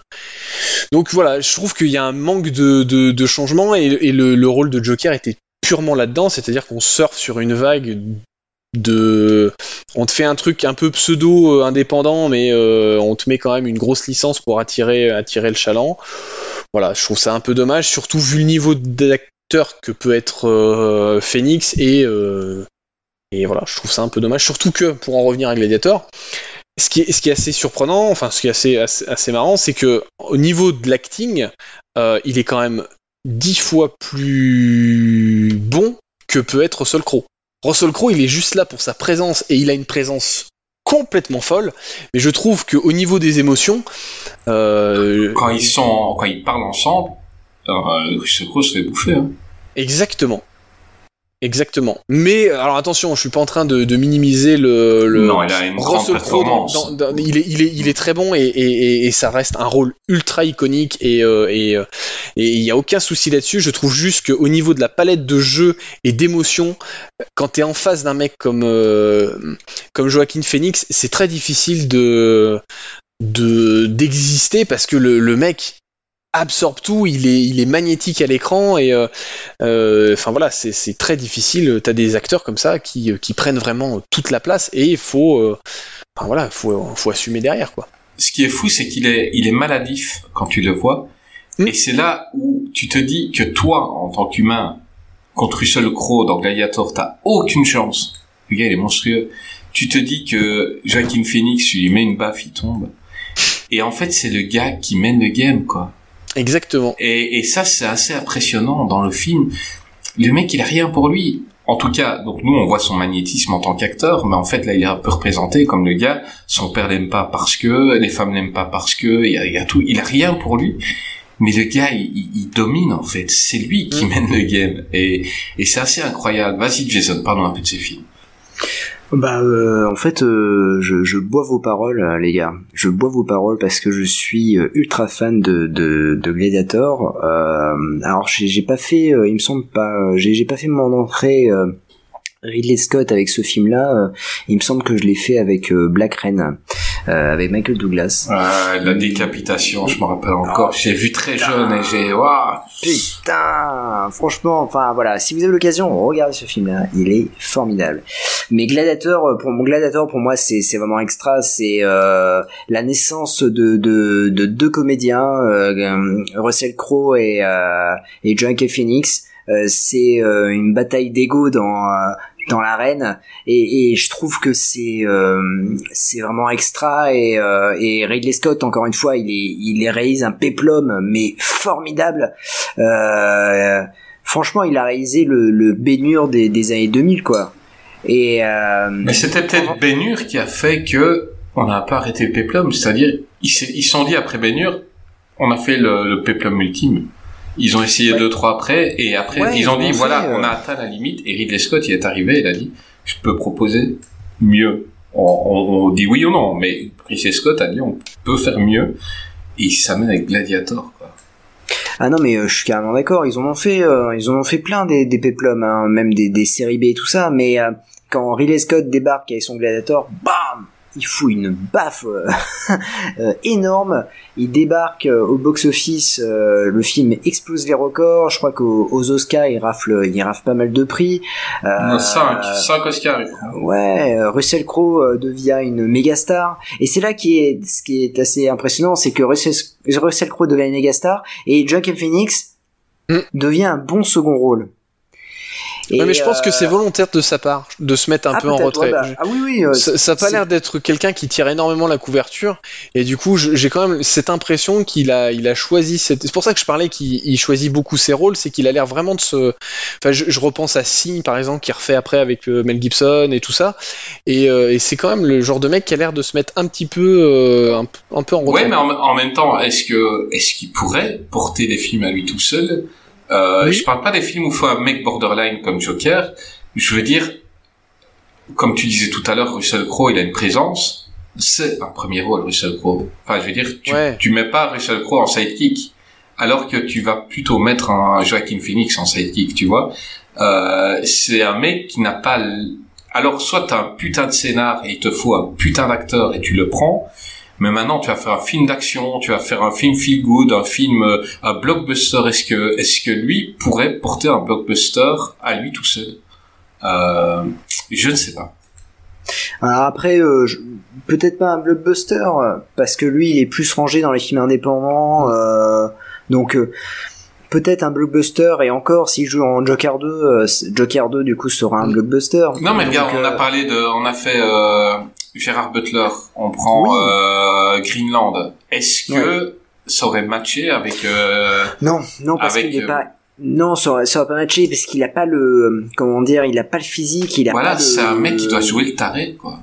Ouais, non, mais c'est et puis même euh, il a pas le, le, le charisme pour jouer. euh, pas le charisme, je dis pas le charisme, puisqu'il a il a un putain de Il est charisme. magnétique, oui, mais il a pas le truc mais, du euh, héros. il a C'est pas, le héros. pour en jouer. fait. euh, il a pas le truc pour jouer dans, dans des films catastrophes, tu vois. Il a pas le truc pour jouer dans les films d'action. Limite, c'est un mec qui est ouais, inquiétant quand tu le après regardes. peut-être parce qu'on lui a on lui a peut-être jamais proposé parce, Ah bah oui, je parce que du euh, coup ouais, ouais. euh, dans les frères Sister euh, je sais pas si vous l'avez vu mais euh, oui, ouais, ouais. il a quand ouais, même une ouais. sacrée présence euh, et euh, bon c'est un peu plus alors attention c'est toute euh, proportion gardée hein, il, est, il, est pas non plus enfin c'est pas euh, c'est pas non Mais plus est-ce que tu peux le rendre super sympa, tu vois Le mec euh, qui va porter tout sur lui, euh, le mec garde toujours, tu vois, il a, il, il a, il a un souci un peu à la bouche, on sait qu'il a une- un, un petit handicap, et il a les yeux un peu malicieux, tu vois, et t'as toujours l'impression que c'est le mec qui peut péter à, Ouais, n'importe quel moment dire- et planter un couteau. Et c'est peut-être Gladiator qui a fait ça de lui. est-ce mais que, t'as cette t'as cette Devers on a impression-là, essayé de le rendre sympa Ah, pas nécessairement. Maintenant, on- là, on parle de blockbuster, tu vois. euh, c'est, c'est plus ouais, compliqué. ouais, non mais je suis d'accord, je suis d'accord. Mais après, tu vois, par exemple, il a fait Heure, euh, qui est complètement Ah porté oui, sur ouais. ses épaules, où il est euh, à l'écran euh, du début à la fin et où euh, c'est juste basé sur lui.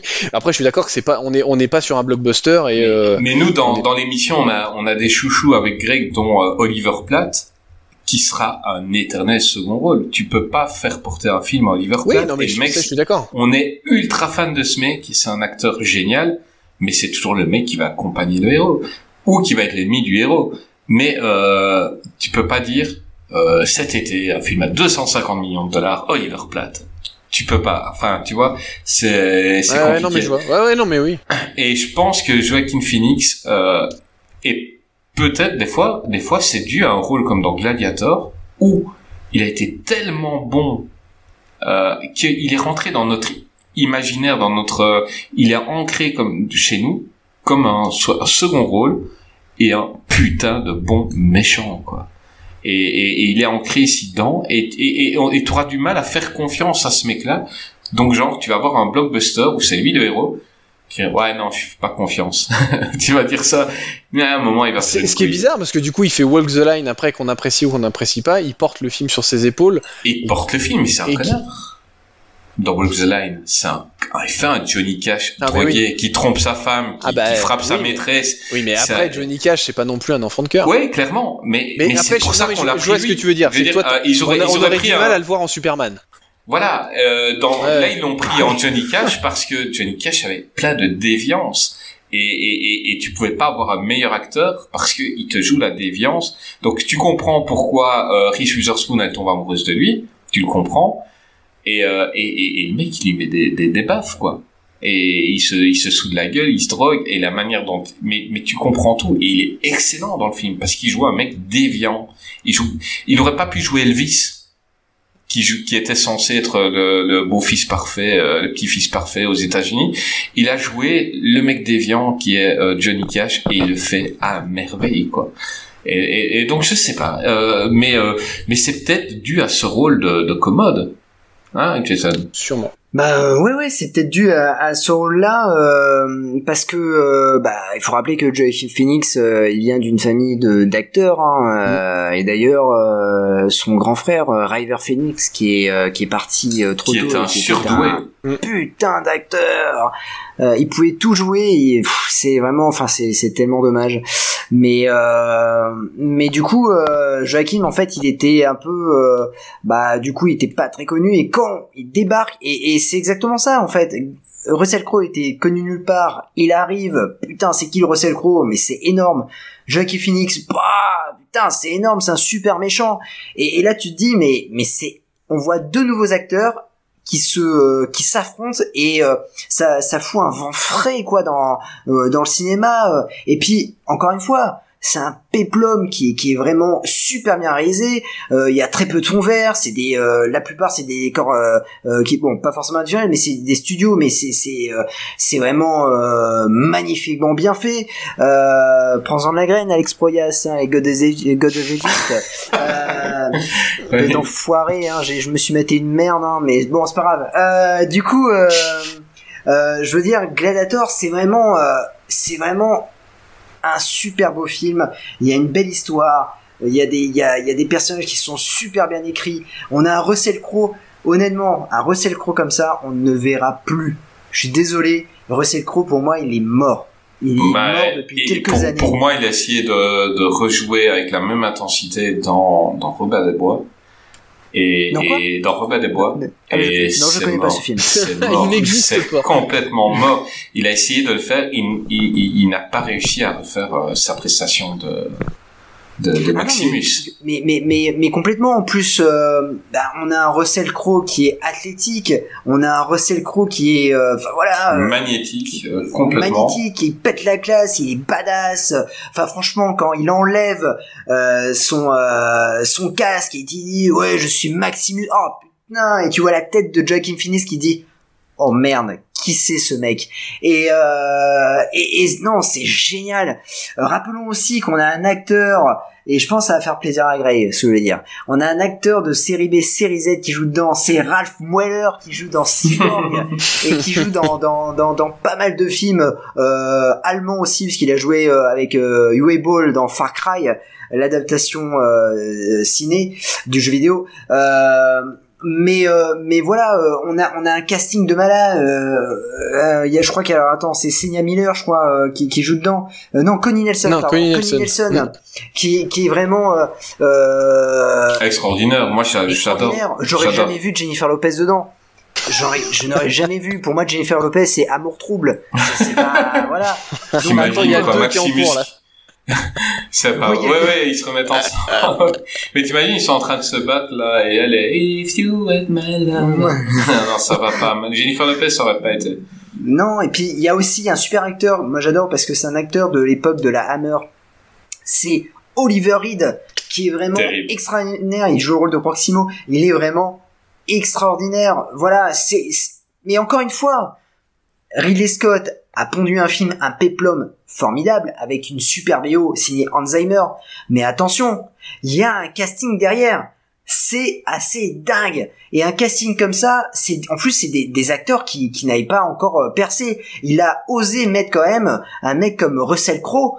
euh, qui avait euh, eu, euh, je crois, zéro succès dans dans euh, dans sa carrière, ou peut-être en Australie, allez, euh, dans sa jeune carrière, mais il te sort ça, mais c'est juste énorme. Il me semble d'ailleurs qu'il avait fait, il, il était connu Russell Crowe pour une série australienne. Il a pas fait un film de prison aussi? Ah, il a dû faire un film de prison J'ai aussi. j'ai une image de lui avec des, des gros tatouages là sur le bras. Euh... Euh, je sais plus, mais euh, oui, oui, enfin, il était loin d'être la, la méga star, et en tout cas particulièrement à Hollywood. Mais il se considérait déjà comme un grand acteur. Et, Ah, mais et- il- et- ouais, et Ouais, ça mais se voit, hein, est-ce il a que- un jeu fort tu peux lui en- théâtral. est-ce que tu est-ce que tu peux lui enlever Je veux dire 2000, mais Oscar Mais euh, clairement, non. Le Oscar mec- pour Gladiator, 2001 Oscar pour un homme d'exception. Le gars, il non, fait un en, doublé. en- en fait, pour ce film-là, euh, je, je lui en veux pas. Euh, pour ce film-là, limite, euh, je, je suis heureux que ce soit lui. Hein. Je suis pas un grand fan de Russell Crowe, mais euh, je vois pas quelqu'un d'autre jouer Maximus. Euh, le gars, il incarne le personnage, mais c'est lui. Enfin, c'est lui. Et, et quand j'ai cité les acteurs tout à l'heure qui ont été, euh, moi, pas à part peut-être Antonio Banderas parce que j'ai de l'affect pour lui, Mel Gibson, je l'aurais pas vu en Maximus. Enfin, c'est Ah, il est trop vieux, trop vieux. Mais Gibson à l'époque, il était trop vieux pour jouer Maximus. Mais Ouais, même puis- Antonio Banderas, parce que Antonio Banderas aurait pas collé. Il ouais, mais il a fait le 13e guerrier et Il il était 13e pas mal. Ça a bidé le 13 guerrier parce que bon après c'est le montage qui a, qui a foiré euh, euh, comment dire euh, John Matterman on, euh, il s'est fait avoir sur son montage mais mais ça avait pas marché donc euh, non mais pour moi Russell Crowe c'est Parfait, il est parfait. Parfait ouais parfait et euh, mais encore une fois ce qu'il a montré dans, dans, dans comment dire dans Gladiator, il ne le remontrera pas après. Alors si il y a un homme d'ex- d'exception, mais à un moment donné, on voit que il est tombé vite fait hein, Russell Crowe dans, dans dans un peu dans le n'importe quoi parce que je sais pas si vous vous rappelez un peu de sa carrière dans les années euh, bah, je pense qu'on refera une émission qu'est-ce qu'il devient mais il a fait un film, il était avec Meg Ryan Mm. et il a rencontré Meg Ouais, Ryan sur le ouais. de l'échange. Waouh, putain, mais tu te dis putain mais euh, en fait ça y est, il est il est parti un peu dans en live dans dans dans sa carrière et euh, et j'ai cru qu'on a fait allait une un peu le Butler. retrouver. Il a fait, fait une Butler. il a fait comme Mais Gérard Butler, c'est-à-dire qu'il a été connu sur un péplum et après il s'est dit c'est bon, je peux faire tout ce que je veux, c'est parti. Oui, c'est Allez, go. je vais sauver la planète. mais mais encore, tu vois, je pensais qu'on allait un peu le retrouver et qu'il allait avoir peut-être un second souffle dans sa carrière grâce à Man of Steel. Ouais, ou bah, The que- dans The Nice Guys, il est bien. Enfin, Ou dans The Nice Guys, ouais, qui, qui est vraiment fantastique. Euh, et, et je pensais, et alors moi, il y a une petite question parce que moi, il y a un truc qui me, qui me, à chaque fois, qui m'impressionne sur euh, sur la forme physique de, de Russell Crowe. Euh, Man of Steel, c'est l'image de synthèse ou euh, ou il s'est vraiment mis à la muscu? Bah, il s'est mis, à- que- il s'est mis à la muscu. Enfin, je veux dire, Ah, regarde, muscu, ouais. regarde euh, comment ça s'appelle. Euh, Robin des Bois, euh, on peut dire ce qu'on veut, il restait encore, ah, il était pas fit, mais il, Ouais. il était, il était costaud quoi. Donc, euh, Ouais, mais Robin des Bois, il est un peu dans bon point à cause du film précédent. hein. Euh, je sais plus ce que c'était où il avait dû prendre 30 kilos. c'était mensonge d'État, non?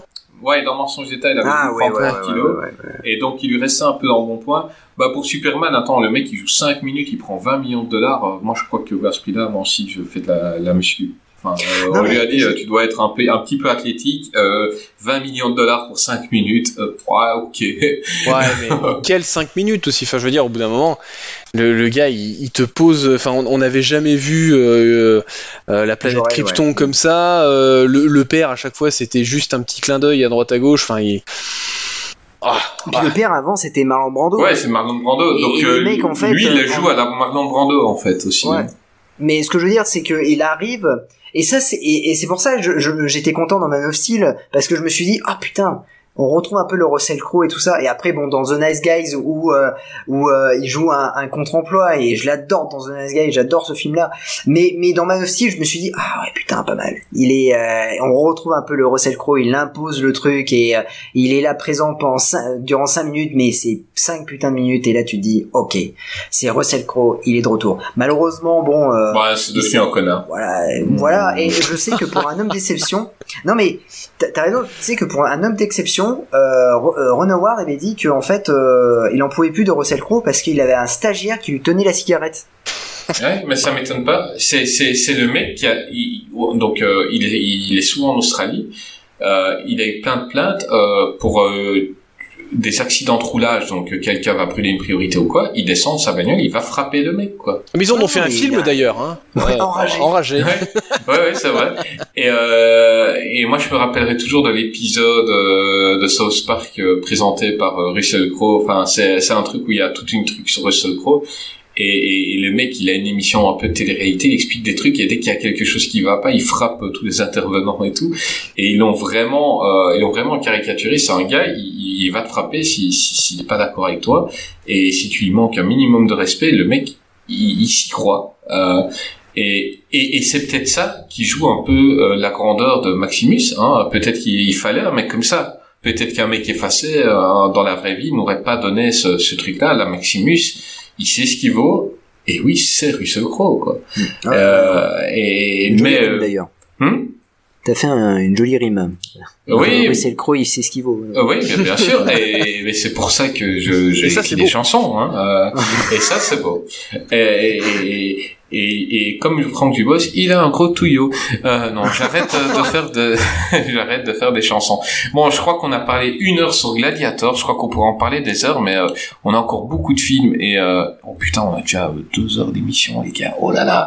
Euh, on, on, on va euh, peut-être passer euh, plus rapidement sur le prochain, euh, qui est euh, La chute du Faucon Noir, en sorti en 2001 avec l'invisible Josh Harnett, Ewan McGregor, Tom Sizemore, et sinon il y a aussi Ewan Bremer et Gabriel Cassius. William Fichtner. Ouais, William Fichtner, bah, c'est les- le truc, il est, c'est énorme hein, quand même. hein, Quand tu, tu descends hein, sur la, la fiche technique, tu vois, il y a, euh, t'as même Bloom qui a un petit, euh, un petit. Orlando Bloom, t'as même Ty Burrell de, de, de la série que j'adore, euh, Modern Family, qui, a- Mm. qui joue un soldat. Enfin, t'as, t'as, t'as énormément de monde, donc euh, euh, bon, ben, on va être honnête, c'est un bon film de guerre. Oh bah, Oui. c'est même un très Ah bah bon oui. film de guerre. Ça. Ouais, hein, c'est. euh, C'est un excellent film de guerre. C'est c'est le, jour où Ridley Scott a décidé de se prendre pour Michael Bay.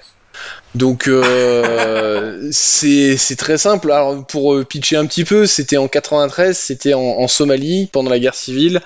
Euh, c'est euh, l'armée américaine qui va se faire euh, bah, dessouder. Ils ont une petite mission d'aller récupérer un peu le, parrain local et euh, bah, ça va mal se passer et donc deux de leurs hélicos euh, donc les Black Hawk vont se faire descendre et ils vont être attaqués et en mode survie par euh, toute la ville. Et, et c'est un modèle du genre. Euh, les, couleurs sont euh, archi saturées. euh, euh, Il y a un rythme, il y a un rythme de fou et, on y croit. Et ce qui est assez intéressant, c'est que pour une fois, on, va parler un petit peu de l'armée américaine, mais pas forcément en bien. En tout cas, pas, c'est pas un film sur la Seconde Guerre mondiale avec la, gloire du débarquement et, on est sur quelque chose d'un peu plus, compliqué. Bon, c'est vrai que les Américains, on sait qu'ils aiment bien se vanter de, de leur fait d'armes. euh, euh, qui euh, et, de leur victoire, mais quand euh, il s'agit de défaite, c'est un peu plus difficile. Alors après, bon, ça reste monté et ça finit quand même de manière assez euh, americana et et même si c'est une défaite, on apprend dans la défaite, c'est un peu ça.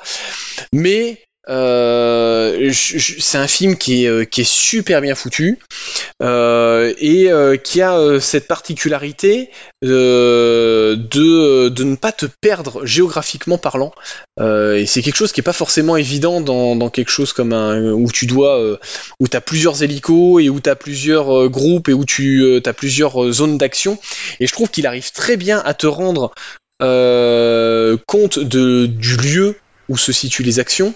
Et, Ah, c'est parfaitement défini à chaque fois. et, tu- euh, et du sais coup, tu sais où tu es et tu sais euh, quelles sont les problématiques. C'est-à-dire que tu sais euh, pourquoi tel groupe de soldats ne va pas avancer, tu sais pourquoi tel groupe de soldats va revenir au combat, tu sais comment ils vont faire et ainsi de suite. Et en fait, tout est super bien écrit, tout est très fluide et il y a une, enfin il y a une maestra encore, enfin on, on le redit mais visuelle qui est euh, est complètement folle. Et, euh, pour le coup, euh, c'est marrant parce que tu, n'as pas forcément d'affect particulier pour un soldat et c'est là où c'est très bien rendu, c'est que tu sens vraiment l'esprit de corps et le et le- l'esprit de groupe dans ce film parce qu'il y a très peu d'acteurs qui va tirer la, la couverture à lui. Enfin, je veux dire, euh, Ewan McGregor à l'époque c'était quand même, euh, euh, il était, c'était la, la, la période, la période Star Wars, donc il Ouais, était c'est quand même, hein. il était au top. euh, alors bon, t'aimes pas trop Josh Hartnett, mais c'était le, le chouchou des midinettes à cette époque-là. C'est- ben, je, je, je suis un peu plus âgé que vous et, et, et j'ai vraiment vu le truc de Josh Hartnett qui me fait penser à, à Kit, à- vraiment c'est Kit Harington, c'est Sam Oui. C'est c'est le mec qui pendant trois ans, euh, tu le vois partout. Euh, tu le vois dans The Faculty, tu le vois là, tu, tu, tu le vois partout, tu le vois dans, dans le film de Michael Bay, euh, Pearl Harbor. euh, Pearl Harbor et tout. Ben ça a pas matché. Et puis ben le mec il a disparu et maintenant il fait euh, il fait des, des, des, des séries B en, en Hongrie et tout. Et le mec euh, il, il avait tout pour lui. Enfin je veux dire il est beau gosse, il a une belle présence et tout. Et en fait ben, il joue pas. Je, je il, il joue pas. C'est c'est c'est malheureux. Mais euh, mais j'ai- ça a pas pris. Je sais qu'à l'époque, moi, les, les, les, les copines, on, avait 20 ans. Ah, Josh Hartnett, Josh Hartnett. Mais Ah bah ça. ben euh, il a il a disparu dans ce faculty il est cool tu vois et euh, je le trouve cool là-dedans mais après euh, pff, là dans ce film là pour moi c'est l'acteur qui le moins magnétique de, de, de tous les soldats c'est il ressort le moins en fait. Enfin c'est mon avis hein. Tu vois, Mais- ce qui est, mar- ce qui est marrant, c'est, c'est qu'un un rôle comme Orlando Bloom, qui à l'époque n'était pas encore connu pour son rôle de Legolas dans, dans Le Seigneur des Anneaux, euh, il apparaît 3 minutes à l'écran, ouais, et pourtant il a, il a, il a une présence, euh, il a une, une super présence, et, euh, et pourtant il, il, il, il a, il fait pas plus avancer l'histoire que ça, et euh, il a pas un rôle non plus archi prépondérant, hein, soyons francs, vu le. et comment il s'appelle euh, je, je retombe plus sur un autre acteur qui joue le le mec des services spéciaux là dès le début celui qui celui que même il, enfin euh, qui est dans la ville au début avec son micro quoi euh, ah je retombe plus sur son nom enfin le, le mec il, il t'attire dix mille fois plus que que George Harnett quoi euh, il y en a plein en fait et George Il Harnett y je Tom trouve Hardy aussi. Ah, Oui, il y en a plein, il y a Tom Sizemore, enfin, je... il y a Jason Isaac qui était connu après pour Harry Potter, euh, pour faire le, le père Malfoy. Euh, Enfin, je veux dire, on est vraiment dans un, dans un, alors on parle souvent des, des castings, mais là, on est vraiment dans un casting euh, aux petits oignons et euh, et, euh, et c'est marrant parce qu'un mec comme Tom Hardy, euh, bah, il joue un, un troufion de base, mais à l'époque, il n'était pas connu. Et c'est marrant de voir le nombre de, de, de petits acteurs qui étaient là euh, en, au fin fond du, du- de, de l'équipe et qui après vont devenir des grands, des grands acteurs. Et c'est là qu'on voit qu'il arrive quand même bien à s'entourer et qu'il sait choisir ses acteurs. Enfin, je veux dire, euh, pour, pour que, ces gars-là soient dans, ce genre de, casting, c'est bien qu'à un moment, euh, ils, apportent quelque chose à l'écran et, euh, et euh, c'est, dingo, quoi. en parlant d'excellent casting euh, on en a fait en demandant à Jazz de nous rejoindre Jazz parle-nous un peu de la chute du d'Inde. Et donc, euh, moi j'ai toujours peur que tu me tacles euh, après l'émission de sur Jolara. Bon, je me prépare pour la saison prochaine du coup. Euh, non, mais je ferais peut-être comme avec Greg des trucs enregistrés. Ah, Peut-être, hein. Euh, ouais. non, mais euh, moi j'aime bien La Chute du Faucon Noir. Alors, moi j'ai connu le, fi- le, le, le film. J'ai pas vu le film en premier, j'ai joué au jeu vidéo. Je sais pas si ça vous, ça vous dit. C'était Delta Force. Euh, Ah, La non, Chute du Faucon pas du Noir. tout. Et en fait, euh, j'ai joué sur PC et après euh, j'ai euh, j'ai vu le film et, et je trouve que c'est un des euh, c'est dans le top 10 des meilleurs films de guerre quoi. Euh, Ah oui, vraiment- clairement, pour toi. Ah ouais, parce que il est, il est vraiment. Euh, bah, pour moi, je trouve que il est. Euh, je sais pas, il y a, il y a quelque chose dans ce film. Déjà, il y a, bah pareil, le casting. Alors moi, j'ai. Euh, j'ai un petit truc pour Josh Hartnett parce que euh, Josh Hartnett, comme tu disais, c'est un acteur qui est arrivé de nulle part. Euh, il a joué dans The Faculty, puis après il a enchaîné. Il a joué dans beaucoup de teen movies et je le mets au même euh, au même rang qu'un Freddie Prince Jr. à l'époque, c'est-à-dire que c'est un mec qui avait une belle gueule et, maintenant ils font, il fait plus rien quoi.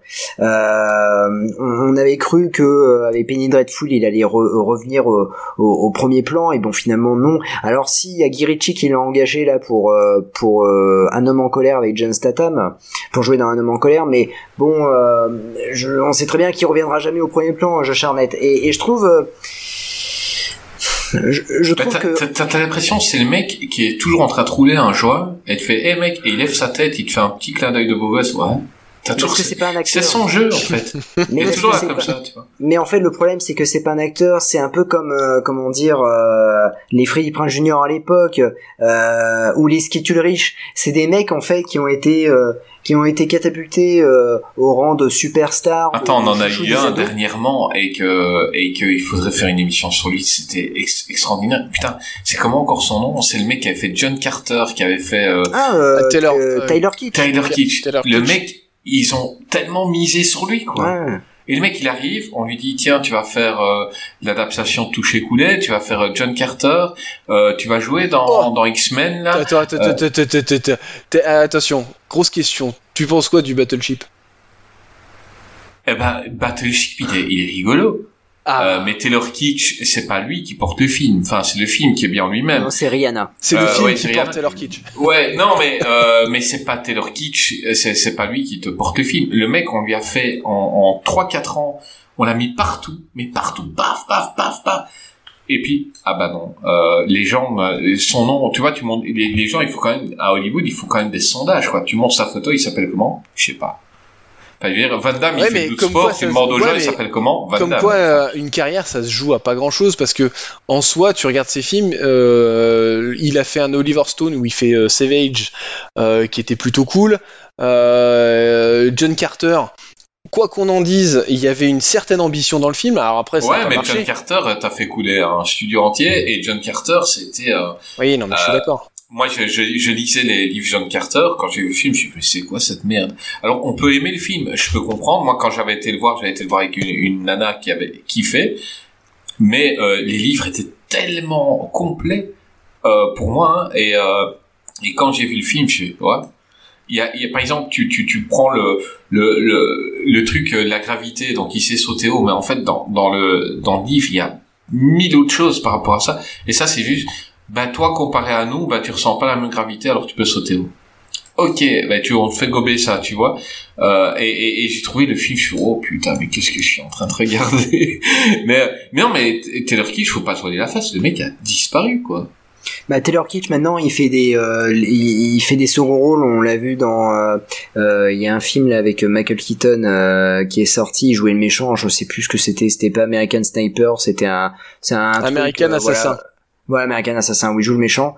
Euh, Taylor Kitsch, moi, je, je l'ai toujours comparé à Casper Van Dien. Euh, c'est-à-dire qu'en fait, c'est pareil, Casper Van Dien, il a été embauché sur deux grosses productions qui sont euh, Starship euh, mince, Troopers. euh, Starship Troopers et Tarzan. Euh, c'est deux échecs. Starship Troopers ça a été un échec. Maintenant, c'est un succès. Maintenant, il, y a, un- il, est, il est devenu culte, mais quand il est sorti au cinéma, Parce qu'on a compris un- plus tard. Voilà, c'est ça. Tarzan, on l'a toujours pas compris, euh, mais ça a été, euh, ça a été. Bah c'est un- comme Plutonnache, euh, peut-être que Ouais, Greg va nous le vendre. et- Ah mais euh, il, je, enfin, on en a parlé dans l'émission de Jolara et je crois qu'il kiffe euh, Tarzan, donc ça sera amusant Ah, mais Van Greg kiffe Casper Van Dien, hein. Ah oui oui. euh, et, du coup en fait Taylor Kitsch c'est pareil, c'est un mec qui sort de nulle part, qui sortait d'une série télé, euh, Friday Night Live, et puis euh, en fait il, arrive, comment dire, on le met en principal sur un film qui coûte 200 millions de patates, et au même moment il tourne dans, Battleship en disant, hey, franchement, alors c'est un coup de poker, hein. John Carter aurait fonctionné, Battleship aurait cartonné, parce que c'est l'acteur. Malheureusement, John Carter a coulé, Euh, pareil pour Battleship, et puis après, bah, c'est fini maintenant, euh, euh, maintenant c'est fini pour... Bah, c'est Sam. Worthington, totalement. Euh, Ah, moi, voilà, je plains une, une des raisons qui fait qu'on s'en fout du prochain Avatar, c'est l'acteur. Enfin, je veux dire, l'acteur- non, mais c'est une des je- raisons. Je, peux pas c'est la raison. je peux pas te dire, je peux pas te laisser dire ça qu'on s'en fout de la suite d'Avatar. Mais non, mais Avatar, on l'attend tous. On, on- on est censé attendre Avatar Ah ouais, 2. bah, attends, on a, on n'a pas le même Twitter, hein. Putain, moi, sur Twitter, Oh. les gens disent, mais que ce que je m'en fous d'Avatar 2, j'irai pas ouais, et puis qu'est-ce qui va se passer? Ouais, Avatar vont 2, tous il va, il va arriver, et puis tout le monde va prendre sa petite claquette, et puis tout le monde va faire. Ah, mais en fait, Cameron, il est pas si nul que ça. Ouais, et il fait ça, il et fait ça six chaque mois fois. après, il y a quelqu'un qui va trouver que Avatar 2 ressemble à telle histoire, et après tout le monde va dire ah ouais, parce que depuis qu'on a dit euh, ouais c'est un Pocahontas, parce que moi Avatar il me dérange pas, j'ai pas envie de le revoir, j'ai vu deux fois et je crois que je le verrai plus jamais de ma vie, mais j'avais j'avais kiffé au ciné en fait la première fois j'avais kiffé, puis on dit en fait c'est Pocahontas dans l'espace, et puis les gens ils disent ah ouais donc j'aime pas, et, et puis euh, bah le 2 ça va être pareil, on va tous aller le voir, mais euh, il est vraiment emmerdé, pour du vrai, il est emmerdé par rapport à Warrington, que lui-même voulait lancer en tant que star internationale, qui allait porter ses prochains films. Et là, depuis, euh, il a fait Avatar, après il a fait deux, trois merdes, et il a disparu. Et là, il va revenir en tant que premier rôle dans la plus grosse Ah, production il a, jamais il a créée. disparu complètement, hein, le garçon. hein. Alors pour euh, pour prêcher pour ma paroisse, on a fait un scoring spécial euh, Sam Worthington et les Courtney. et, et je dois t'avouer que euh, alors là, on a on a cherché loin et euh, et, et ce monsieur tourne encore. Hein. Ah, mais Alors, c'est on clair est, on est loin de on est loin des, des chefs-d'œuvre. Je suis tout à fait d'accord. Moi, je me rappelle le film Netflix, comment ça s'appelait, là, là, qui joue un, un mec, une sorte de mutant qui vient l'être parfait, là. Comment ce mec, c'était nul. Ah, mais c'était quoi ce film encore euh Euh, ouais, je sais plus, mais c'était en fait, euh, c'était sur le même. euh, je me rappelle la jaquette, c'était exactement pareil qu'Avatar en fait. Ouais, Euh, clairement. il euh, surfait sur la vague d'Avatar pour dire. Il s'est suis planté la gueule. le héros d'Avatar. Ne m'oubliez pas. Le, le seul film où j'ai trouvé cool, moi, c'était dans Rogue avec des crocodiles. C'est le seul film Ah où ouais, j'ai trouvé exact. cool. et, euh, et sinon, à part ça, le mec, ben là, on sait vraiment, enfin, je- on l'a lu, que euh, James Cameron est un peu emmerdé du fait que quand il a fait Avatar, il a dit le mec, ça va devenir une star. Et puis de toute façon, il sera dans les suites et ce sera la star. Et que le mec, ben c'est pas une star. Et tu prends sa photo, tu vas dans la rue, tu demandes aux gens, ils vont dire c'est les gars d'Avatar, mais il y a pas grand monde qui va dire c'est Sam Worthington. Et ils te sauront que c'est le mec d'Avatar, mais ils te diront son nom, on le retient pas. Euh, c'est pas Schwarzenegger, c'est pas Stallone, c'est pas, euh, on, on sait pas qui c'est le mec. Euh, et, et, et ben Taylor Kitsch c'était pareil. Et pourquoi on en est arrivé en Taylor Kitsch en fait? Parce On parlait de on a Josh parlé de Hartnett. Josh Hartnett, Josh ouais, Exactement. voilà. Mais c'est la même, c'est la même pareil. chose. Josh Hartnett, en fait, c'est exactement pareil. Le mec, il a, il a joué dans La Chute du Faucon Noir qui a cartonné et euh, du coup ils se sont dit ah mais Josh Hartnett c'est un bon acteur. Il a fait euh, Pearl Harbor. Euh, Pearl Harbor a marché hein, quand même, a fonctionné au box-office hein, euh, de moindre, en moindre mesure, mais il a quand même fonctionné. Euh, et puis petit à petit, bah on s'est rendu compte, bah non, Josh Hartnett, euh, avant toute chose, c'était un comédien pour mini dette, mini dette en fait. Donc c'est un gars qui va, je sais plus, c'était c'était euh, 60 jours 60 nuits, je crois qu'il avait fait, euh, 40. ou euh, Ouais, 40 40 jours 40 nuits, ouais, ouais, oui, euh, oui, il, il se masturbait pas pendant 40 jours et 40 nuits. Ah putain, Ouais, le mais- pauvre, comme si c'était, enfin, ça, j'ai trouvé ça con. Enfin, Non, ça aurait mais- été un an, tu vois, mais 40 jours pour, euh, je sais pas combien c'était le pari, ben ok. Mais je trouve voilà c'est euh, c'est vraiment euh, voilà c'est vraiment euh, un acteur qui euh, bah, qui est parti trop tôt on va dire enfin c'est à dire que voilà c'est Hartnett, ça, euh, 10 ans déjà. 10 ans oui voilà c'est ça euh, il est parti en flamme comme Paul Mais tu vois, tu le vois dans pour Ouais. tu, tu le vois dans, dans Pearl Harbor, tu dis, ah, il joue super bien, le mec effacé, un peu timide et, et qu'on voit pas beaucoup, tu dis ça, mais en fait, euh, il jouait pas, c'est lui. Tu as vu, Oui, après, ça, il ouais. fait ça, quoi. C'est, c'est, c'est pas qu'il jouait bien, c'est que il joue comme ça, et, et on l'a vu jouer comme ça partout, il a disparu. Mais un, alors juste une dernière chose, un- il y a quand même deux acteurs à- qui sont vraiment extra dans le film, c'est Tom Sizemore. Et ça, Tom Sizemore, Ouais, il c'est est un excellent. acteur pour moi qui est sous-estimé de ouf. C'est-à-dire, bon, il a fait, de- il a fait des conneries, il a fait de la merde. Non, Autre que le, que, bon, il a fait de la merde au cinéma, mais il a fait de la merde Bah, dans, il est, dans, il sa est vie, tombé hein, dans la drogue et le porno. Hein. Ouais, euh, drogue, porno, il a, il a fait vraiment n'importe quoi. Il a une carrière euh, euh, bien foireuse après, mais n'empêche que c'est quand même un acteur qui, dans les années 80 et début 90, et parfois dans les années 2000, il joue aussi dans des films qui euh, valent le coup. Attends, je comprends pas pourquoi tu dis qu'il a raté sa carrière. Je veux dire, il est, il est tombé dans la drogue et le porno. Pour moi, il a réussi. Enfin, je, je veux dire, c'est ce que tu attends quand tu deviens une star. Tu vois, pouvoir te droguer et baiser. Donc le mec, il a réussi. Comme ça, il se mort, on t'aime.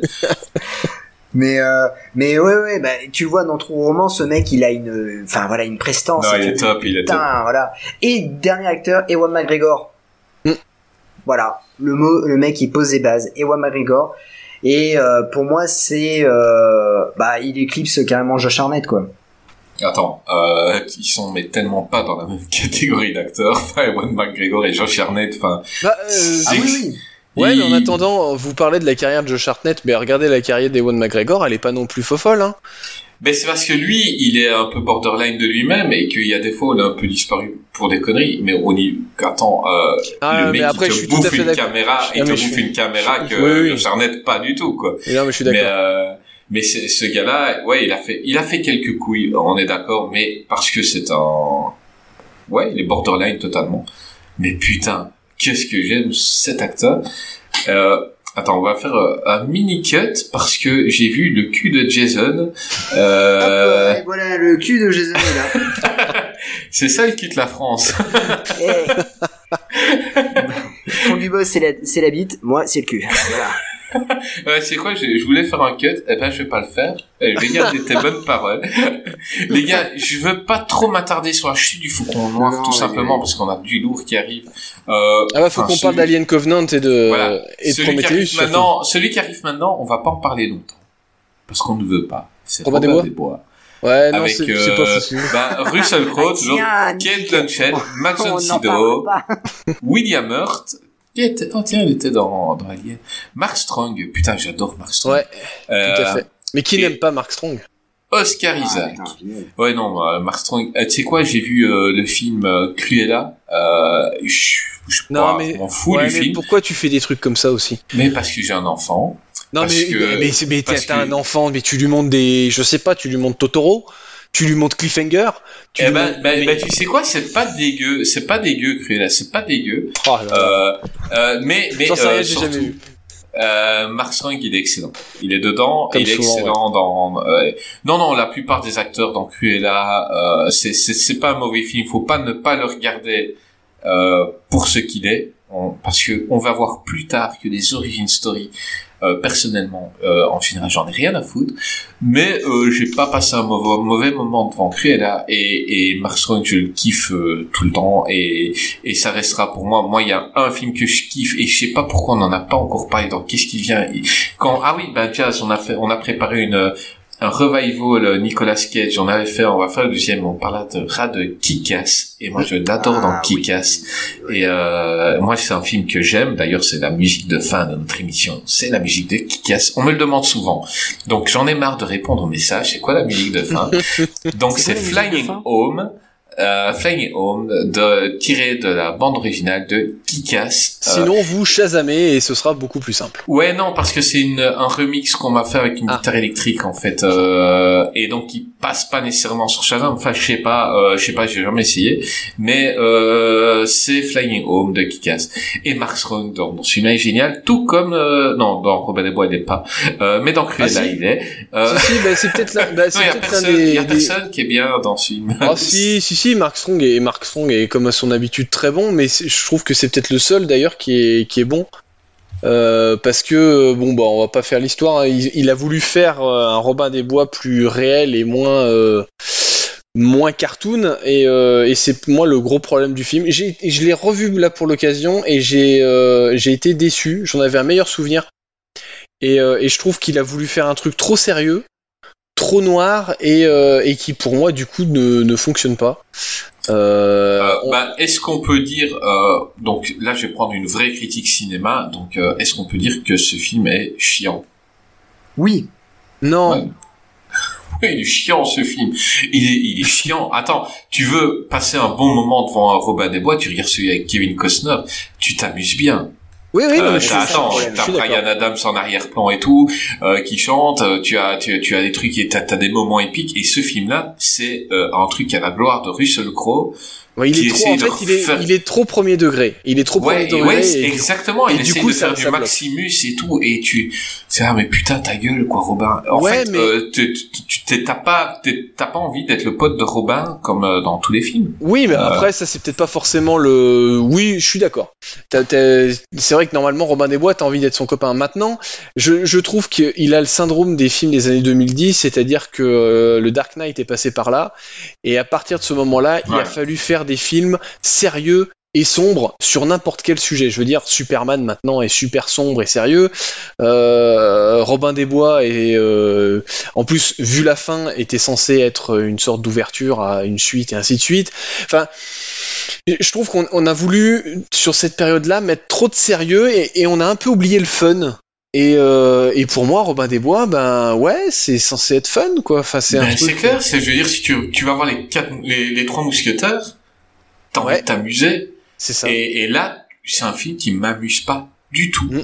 Je regarde, je suis, et, et t'as Russell Crowe qui te fait des tirades comme s'il était au théâtre, et t'es là, mais putain, et ta gueule, quoi. Et puis ça Et- pas la route en plus. Enfin, mais non, clairement. Et j'ai envie d'avoir l'avis de Jazz qui fait oui depuis tout à l'heure avec la tête chaque fois qu'on parle, mais euh, qu'on n'a pas entendu. Euh, Parle-nous de ton Jazz. film euh, Ridley Scott préféré. Ah, Robin des Bois, il est vraiment fantastique. Moi, je vous assure, j'ai vu Robin des Bois, j'ai pris un pied monstrueux. Je me suis dit, c'est la meilleure adaptation ciné de, de, de ce voleur, de de voleur. Euh, Disney peut se rhabiller. Ah, j'ai- trouvé ça, c'est époustouflifiant, c'est waouh. Quand j'ai vu ça, je me suis dit, mais, mais formidable, mais on, pourquoi on l'a pas fait avant? Pourquoi? Il y a une raison. Et parce qu'il y a Kevin Reynolds qui l'avait fait euh, avec euh, Kevin Costner, c'est tout. Voilà, c'est ça le problème, c'est qu'il arrive, bien que le film ait, euh, ait, euh, ils aient euh, 20 ans d'écart, tu passes après le film avec Kevin Costner, c'est tout. Mais il est juste up, celui avec Kevin Costner. Je Voilà. me... Tu vois, celui-ci, ben, je l'avais déjà vu euh, au moins deux fois, une fois comme ça, une fois pour l'émission. J'ai pas de, de moment épique en tête. Euh, Kevin Costner, il y a, il y a, j'ai plus vu le film depuis dix ans. Je me rappelle de tout, de toutes les, il y a, il y a plusieurs scènes qui me reviennent, qui sont incroyables et tout. Et, et Kevin Costner est génial en Robin des Bois. T'as envie d'être dans la, dans sa bande. Là, la bande, la bande de Robin des Bois, t'as, t'as pas envie d'y être. c'est- pff, pour entendre Ah l'autre nous, nous sortir ses tirades tout le temps. Euh, ouais, mec, moi, je, je me pends. Euh, non, rien à voir. Vas-y, continue, Jazz. Non, non, mais c'est c'est c'est un film vraiment problématique. Alors euh, c'est vrai qu'ils ont voulu faire un- comment dire, euh, ils ont voulu faire un ton plus réaliste euh, et en plus le film est vraiment très violent. Euh, bon. pff, pour moi, c'est pas Robin des Bois, quoi. Pour, pour moi, voilà. euh, Bon, après, je, je veux dire qu'il est meilleur que le film qui qui suit, qui est euh, qui était Robin des Bois avec, euh, euh, je sais plus comment il s'appelle. Taron euh, Egerton. euh, voilà, Euh, c'est ça. ou, et euh, Jamie Foxx. Robin des Bois. Oui, c'est ça. Ou Robin des Bois a la même taille que Passepartout. Mais euh, c'est c'est c'est euh, comment dire. euh, Robin demi. Euh, Roseaux. Ouais, Il est. Roseaux. Et, et il a un petit flèche avec des cure-dents. Ouais, non mais euh, ça c'était pas ça c'était vraiment pas bien mais euh, le Ridley Scott ah oui à part la photographie la réal qui est, qui est plutôt potable euh, ça on va pas on va pas se le cacher mais on va pas se le cacher Ridley Scott euh, bien que même quand il pond une bouse c'est c'est la réal elle, elle est toujours là euh, pour, pour sauver en fait euh, quelque part le film mais mais mais non euh, pourquoi avoir pris Russell Crowe il y avait Eh ben, tellement de C'est la question que j'avais posée. Autant euh, Gladiator a marché peut-être parce que Russell Crowe. Est-ce que Robin des Bois Bois est une bouse Oui. à cause de Non. moi je dis oui parce que bah Pas le truc, c'est totalement. que- Ah, c'est- ah en bah bien. Il y en a un qui dit oui, un qui dit non. Bon, Vas-y, euh, vas-y, les box, mangez popcorn. Donnez-moi chacun votre avis. Euh, alors moi je dis euh, je dis euh, oui. Euh, disons que en fait euh, bah, la carrière de Russell Crowe euh, était quand même à un stade bien bas euh, à, ce moment-là. C'est-à-dire que il faisait plus euh, il jouait dans des mauvais films et, euh, et niveau box-office c'était plus ça. C'est-à-dire qu'il n'était plus bankable. Alors c'est sûr on est toujours sur du Russell Crowe à chaque fois que mais Russell Crowe ne fait plus vendre finalement et donc du coup, il arrive à Robin des Bois et même moi je me suis dit mais qu'est-ce qu'il fout dedans quoi? C'est on n'a pas envie de le voir. Et, et je trouve qu'en fait euh, le voir dans le film en plus il joue un comment dire euh, il joue mal quoi. C'est c'est pas enfin voilà il est il est pas bon. Et Bah, donc, en fait, il est à côté. Il, joue un mec théâtral dans, dans, dans des bois. Enfin, je veux dire, Ouais. c'est à Bah, côté, cru c'est dans pas Othello bon. le mec. Hein. Oui, c'est ça, c'est pas bon. Ça, ça va pas. Et donc à partir de là, moi je pense que le film n'a pas marché parce que en partie c'est Russell Crowe. Euh, moi, clairement, moi, je pense ça. Euh, je me dis qu'un acteur sympa, donc euh, un, un, un acteur autant comme l'était euh, Kevin Costner dans son film. hein. Kevin Costner était sympa et on, on voyait sur- dans son regard que il jouait un peu au second degré, ça aurait pu. T'aurais mis Russell Crowe dans le film, euh, dans, dans celui de, de Kevin Costner, il devrait jouer premier degré. Et là, tu vois, et, euh, Kevin Costner a toujours un petit sourire en quoi. Il a toujours un petit truc qui le rend hyper sympa. Alors que tu ne trouves jamais euh, Robin de Bois de, de Russell Crowe sympa, jamais. Tu dis pas, euh, j'ai envie d'être dans sa bande, jamais. Tu te demandes comment les mecs le suivent. Tu, tu, tu vois pas de charisme. Euh, Franchement, quand j'ai vu le film, je me suis dit, putain, je préférais être dans la bande à Picsou. Je préfère être dans les rapetous, même pire. La bande à Basile. Alors, euh, ben, on va écouter ton, ton avis, euh, Nick. Euh, donc, euh, pour toi, ce n'est pas Russell Crowe. Vas-y, dis-nous Alors, c'est pas que Russell Crowe en fait. C'est-à-dire que Russell Crowe est au même niveau que Kate Blanchett, euh, que euh, Max von Sydow. Enfin, tout le monde en fait Kate des. Blanchett qui fait une Marianne. Bah, inodore, en fait. En fait, moi, ce que je trouve dommage, c'est qu'ils ont plutôt bien. euh, ils ont fait, ils ont voulu. euh, Comme souvent avec euh, Ridley Scott, c'est-à-dire qu'il il nous amène à un endroit où on ne s'y attendait pas.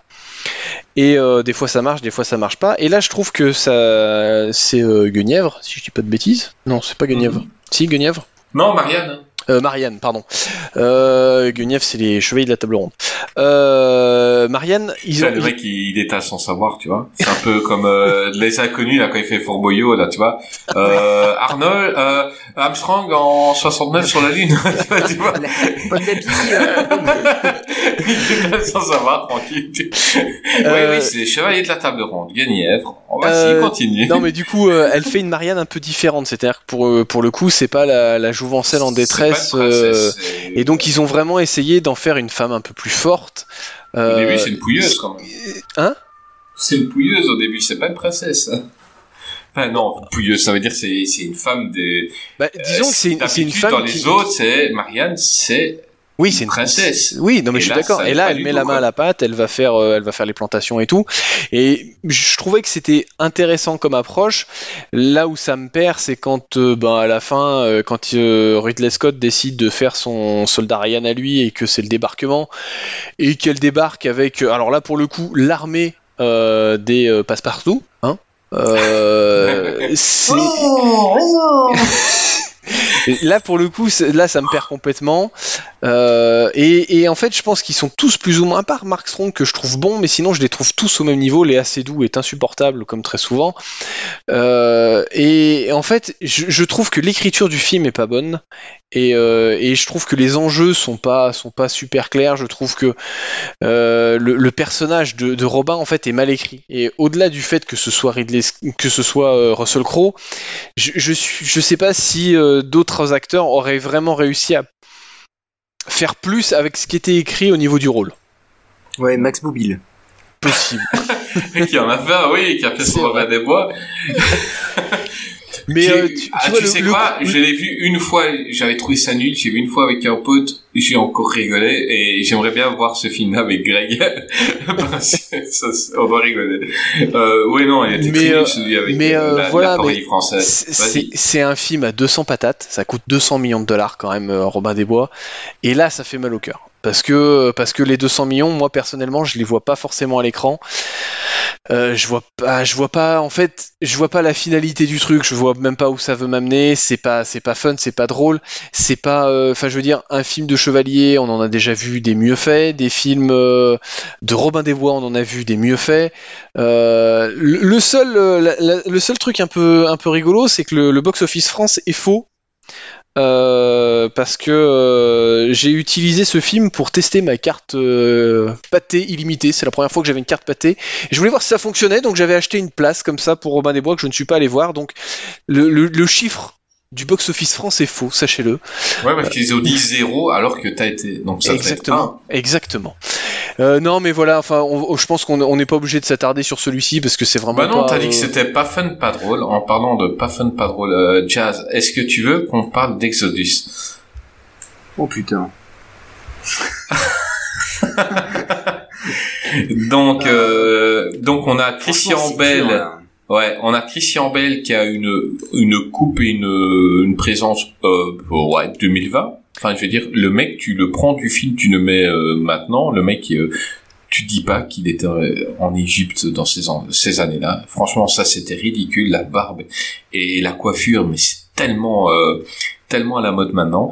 On a euh, le génial, je j'adore euh, Joel Edgerton, euh, putain, Ouais, j'adore. Tu vois, c'est c'est fou parce que je l'avais totalement zappé dans ce film-là. Ah oui, eh ben moi aussi. Tu sais quoi Dernièrement, on a parlé de de, de De Tom. Warrior. Ouais, Warrior. et, ouais. et, et quand j'avais vu Exodus, j'avais pas remarqué que c'était le même acteur à l'époque. C'est en préparant l'émission, j'ai dit ah putain c'était lui. J'avais vu le film il y a il y a quelques années et j'avais pas titré. On a bah, John Turturro. En général, ça va. Hein, Oui. Il est au. On a Aaron Paul, euh, Ben Mendelsohn. En euh, général, ça va pas pour lui. on a Maria Valverde, Sigourney Weaver et et, et un que ça va en général aussi, c'est Ben Kingsley. Euh, On va pas trop s'attarder non plus euh, sur ce film que je comprends pas pourquoi il existe. Enfin, je veux dire, euh, bah il a rien amené. Euh, la Genèse, euh, Moïse, euh, qui tra- Il est long, il est long. Et il est long. 2h30. et 2h30. Christian Bell, euh, Christian Bell, mais mais quel, quel choix de casting. Enfin non, je Bon, qu'il arrête, la- qu'il arrête complètement le cinéma, hein, c'est- disons-le clairement. Hein. Ah non, mais moi je kiffe euh, Christian Bell, hein, vraiment, c'est un mec Ah, mais chacun, chacun ses goûts, hein, je veux dire, euh, chacun ses fantasmes euh, et chacun ses, ses kinks. Euh, non, mais je, je l'aime bien ce mec. Et, et, et, et, et pourquoi lui qui ferait Moïse? Enfin, je, je ne comprends pas. Euh, Ah bah, tu parlais- tu euh, même parlais- si Jason tu parlais a rasé sa d'ego de- il aurait été meilleur en Moïse.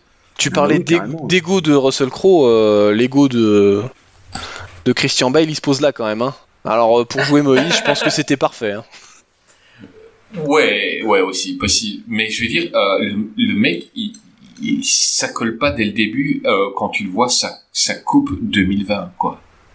Enfin. euh, Ouais, mais c'est pas comment, que ce comment tu peux ouais, coiffer quelqu'un comment tu que- peux coiffer quelqu'un à cette époque-là où tu n'as pas de rasoir Bah ouais, mais il... c'est c'est le problème de beaucoup de films actuels. C'est-à-dire que tu prends, euh, c'était euh, comment il s'appelle, euh, le roi Arthur de Guy Ritchie, où euh, les, les coupes de cheveux des, du roi Arthur, c'est euh, les, les coupes de cheveux des années 2010. Il y a plein de films comme ça Ouais, dans les années clairement. 2010 où ils sont, bah, ils sont dans Titanic hein. enfin, je veux dire il a une coupe euh, euh, Justin Bieber quoi. Ouais, mais regarde un truc encore, euh, enfin les, les animaux fantastiques qui sont censés se passer en 1900 et, et quelques. Tu prends les, les coupes de cheveux de, de Colin Farrell, c'est une coupe de cheveux des années 2010. Euh, ça, souvent, c'est des trucs qui. pourtant c'est pas compliqué de dire au gars euh, bon c'est un film qui ça se passait il y a 3000 ans ils avaient pas la même hygiène de vie que maintenant euh, lui fais pas une super coupe quoi Enfin, euh, fais-lui un petit truc euh, euh, un peu pas, enfin, je sais pas, n'importe, mais fais quelque chose, mais mais pas lui faire une super coupe. Bon, on va pas rester sur sa coupe. C'est un film chiant, cher, qui ne sert à rien du tout. On, on- on l'a déjà vu en fait ce film, on l'a déjà vu au cinéma. Euh, donc c'est plus beau, euh, c'est plus euh, impressionnant, les effets spéciaux sont là. Mais ce film-là, on l'a déjà vu plusieurs fois. Et puis on a tous eu religion à l'école. Enfin, je veux dire, euh, qu'est-ce qu'on s'est fait filer Est-ce que tu t'es bien amusé, toi, Nick? Ah, mais moi, je ne l'ai pas vu. C'est très simple. hein, euh, C'est un Ah film. ben, qui- ne le regarde pas. C'est un film qui ne m'intéresse pas que, enfin, pff, voilà, il a de très mauvais retours et, euh, et en fait le, le sujet ne- n'est pas, euh, comme tu l'as dit, c'est quelque chose qui a déjà été fait, vu. Euh... Bah oui, il n'a rien apporté. Tu vois, moi j'attendais un, un- la Patrick Scott qui dirait j'ai une autre vision Mm. euh, de, de la traversée de Moïse, j'ai une autre vision, je vais vous la proposer. Bah en fait non. Regardez les 10 commandements de Cécile B2000 Bah oui, euh, et bah au moins, vous- les- enfin, là c'est mieux. voilà. Donc euh, non, j'ai, je n'ai pas d'avis euh, sur euh, Exodus.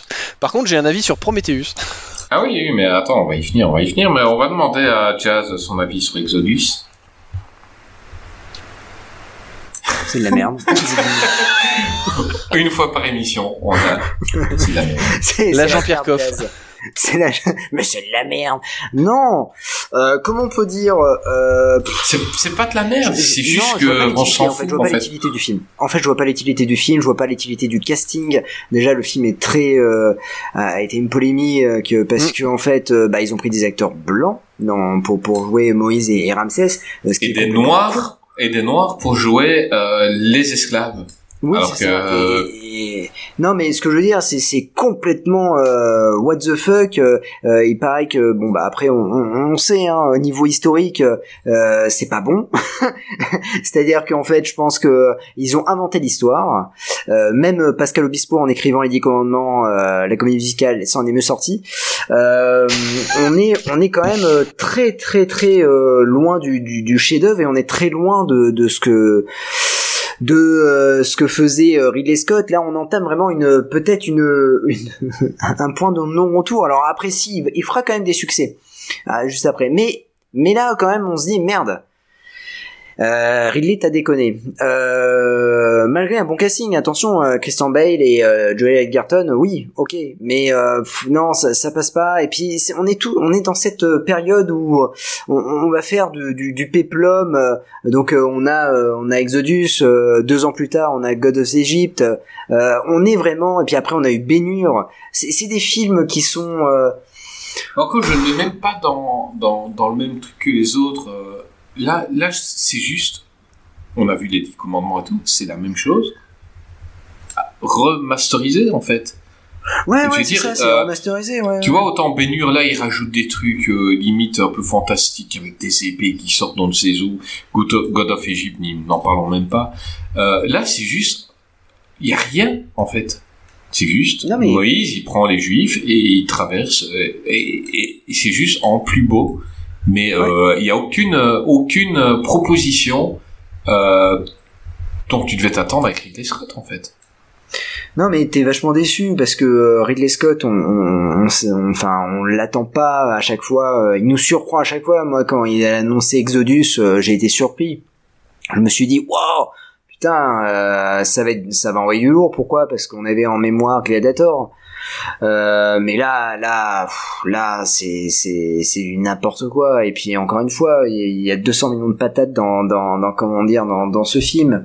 Euh, ça ça a bidé comme pas possible. Enfin, si c'est pour faire de la merde, enfin voilà, euh, investi- investissez bien quoi. Euh, C'est-à-dire que en fait, pour moi.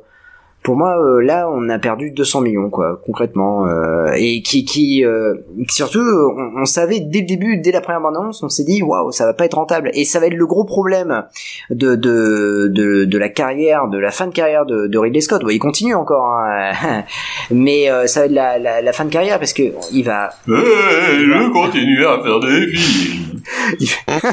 il va faire. euh, comment dire, soit je vais habiter chez mon fils. mais euh, mais il va avoir des, des budgets des plus gros budgets et, et, et ça va bider ça ça sera pas rentable. Et euh, et c'est bien voilà voilà c'est bien dommage quoi.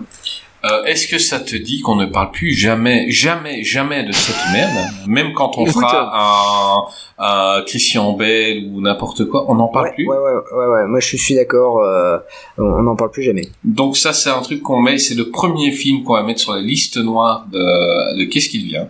Voilà Euh, je veux plus jamais en parler. Euh, Quoique, on demandera quand même à Greg de le voir. Mais nous, on ne le regarde plus. oui Mais on demandera à à. Greg de le voir parce qu'on on l'emmerde. On l'emmerde. Et, et, et donc... on euh, t'emmerde Greg on t'emmerde. Greg. On, on sait que tu n'écouteras pas l'émission euh, maintenant, tout simplement parce que tu vas commencer. Et puis, comme d'habitude, tu que vas t'as pas, de ré- wifi t'as pas de wifi en T'as pas de wifi, mais après, euh, après 10 minutes, tu vas aller réécouter l'émission sur les crocos avec Rico, parce qu'on sait que tu es amoureux de Rico. Et, et donc, euh, voilà, parce que Greg, là, tu moi, écouté 30 fois cette émission-là. Chaque fois, je vois des, des stats, je dis, ah, ça monte. Donc, Greg, là, j'ai écouté l'émission sur les crocos. Euh, Mais en fait. Greg est notre premier notre premier auditeur Notre premier auditeur. Donc, euh, euh, et tu as fait attention, hein. ouais. Bah, t'es là aujourd'hui, mais euh, un jour, tu ne seras pas là. et tout à fait Et, donc, il y a une émission où moi, j'étais pas là. En fait, depuis que t'es là, t'es là, toutes les émissions, t'es le, t'es le seul survivant, en fait. C'est Ouais, le seul mec qui est là tout le temps. Non, je vous assure, j'ai la trouille. J'ai la trouille. Franchement, je me dis, putain, j'espère que je serai là à la prochaine émission parce que je vais prendre tellement cher. Euh, est-ce que ça vous dit de parler euh, en même temps de deux films? Oui. euh, à, à votre avis, c'est lesquels? Juste comme ça, je, je te mens. Euh, Prometheus et Alien Covenant. Par exemple. Comment t'as fait Franchement, j'ai été euh, champion euh, régional de questions pour un champion. Euh, donc euh, à partir de là, j'arrive à, à lire dans l'esprit des euh, des autres. Donc euh, quand tu m'as parlé de deux films, je me suis dit euh, ah, c'est sûr et certain, ça peut pas être euh, Cartel avec euh, Seul sur Mars. bah allez, ça doit être ça, ça doit être Prometheus Alien Covenant, j'ai gagné. Je suis plus super content. T'as Merci. gagné, t'as gagné.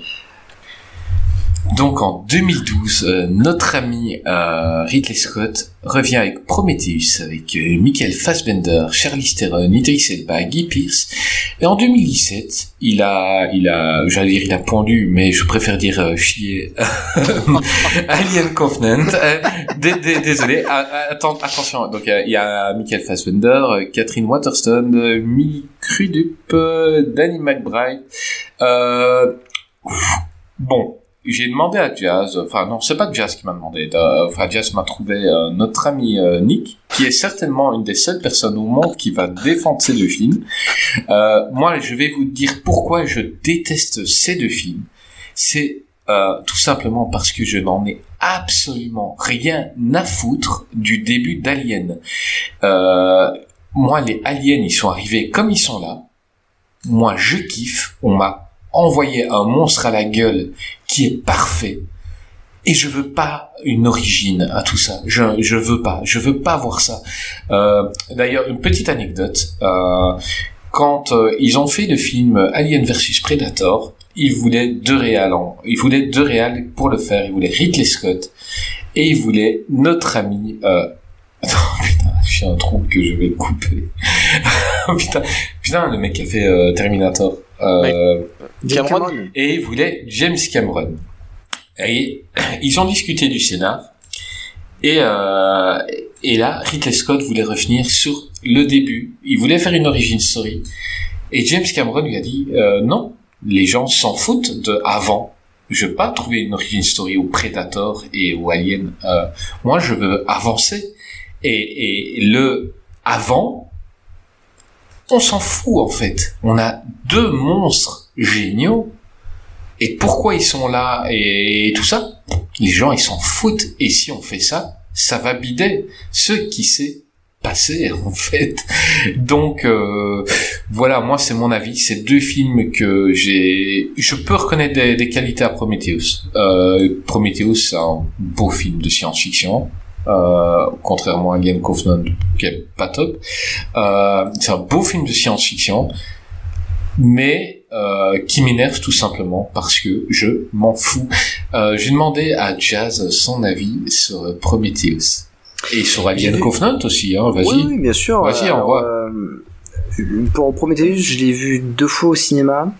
Mais qui est con Pardon. moi, je, moi, je l'ai vu une demi-fois au cinéma. J'ai vu deux fois au cinéma, j'ai Blu-ray à la, à la maison. Euh, pour moi, c'est euh, ce Prometheus, il est, il est. euh, En fait, moi, ce qui me gêne le plus, euh, c'est pas tant le, le film, c'est les, c'est euh, les, euh, c'est le post générique. Euh, qui, me gêne le plus parce que en fait euh, ça se tient sur un film de science-fiction en disant bah ça appartient à l'univers d'Alien mais ce qui était bien, c'est que je me suis dit, tiens, on rentre pas dans le truc alien. On est vraiment dans un dans un univers. Euh, ce qui aurait pu être probable et ce qui aurait pu être très intéressant. Ce que je n'aime pas, c'est qu'à la fin, on voit de l'alien. Et là, je me suis dit, non, mec, là, c'est la scène de trop. Euh, bon, j'aime bien la photographie, j'aime bien la, la, comment dire, la, visuellement, je trouve vraiment très beau le film. Les acteurs sont top aussi. Hein. Ouais, Mm. Charlize Theron, elle est vraiment, elle est vraiment. Cool. Fassbender, euh, rien à lui Ah. Fassbender, il est, Fassbender, il est génial dans ce film-là, il est mauvais dans Alien Covenant. Mais je vais revenir sur Alien Covenant parce que c'est euh, voilà, euh, voilà. Pour moi, euh, Prometheus, ça aurait pu être un one shot. Et si on enlève la le fameux euh, la fameuse scène avec l'alien à la fin, bon. Euh, c'est un voilà c'est un bon film si on si on enlève ça euh, le seul problème, c'est pareil, les personnages, les personnages sont pas assez charismatiques. Enfin, moi, je les oublie facilement les personnages. C'est-à-dire que pour moi, il y a que trois acteurs. Il y a Idris Elba, euh, Noomi Rapace et euh, et comment dire, Charlize Theron. Après, les autres acteurs, j'ai complètement zappé. Je sais plus qui, qui joue. Bah, il y a- t'as, t'as, t'as pas cité Fassbender quand même. Ah oui, c'est vrai, il y a Michael Fassbender aussi. Ah oui, c'est vrai. ah oui, lui, ah oui. Ah. Ah, Magneto, c'est ça. Euh, non, ouais, euh, il y a Michael Fassbender qui, est, qui est plutôt bien. Alors après, ce qui est bien, c'est que en plus, il y a des références aux autres aliens. euh, voilà, euh, il y a des clins d'œil euh, un peu, euh, un peu par-ci par-là. Mais, mais on rentrait toujours dans, dans ce, euh, dans voilà, ça se passe dans l'univers, mais c'est pas Alien. Et c'est ce que Ridley Scott nous a vendu, c'est-à-dire qu'il nous a pas vendu le film. Et c'est ça qui a déçu, parce qu'il nous a pas vendu le film en tant que suite au préquel d'Alien. Il nous a dit, attention, c'est dans l'univers d'Alien. Ok, moi ça me va, c'est dans l'univers d'Alien, ok, pourquoi pas. Mais euh, ce qui va poser problème avec euh, le second film, Alien c'est que en fait, euh, quand tu vois Alien en fait, il a répondu aux fans parce que les fans ont dit ah oui mais il n'y a pas assez d'aliens et tout ça. Ah Bah oui, bah le mec t'a pondu un film en fait, il a fait euh, le Alien, le film, mais du pauvre.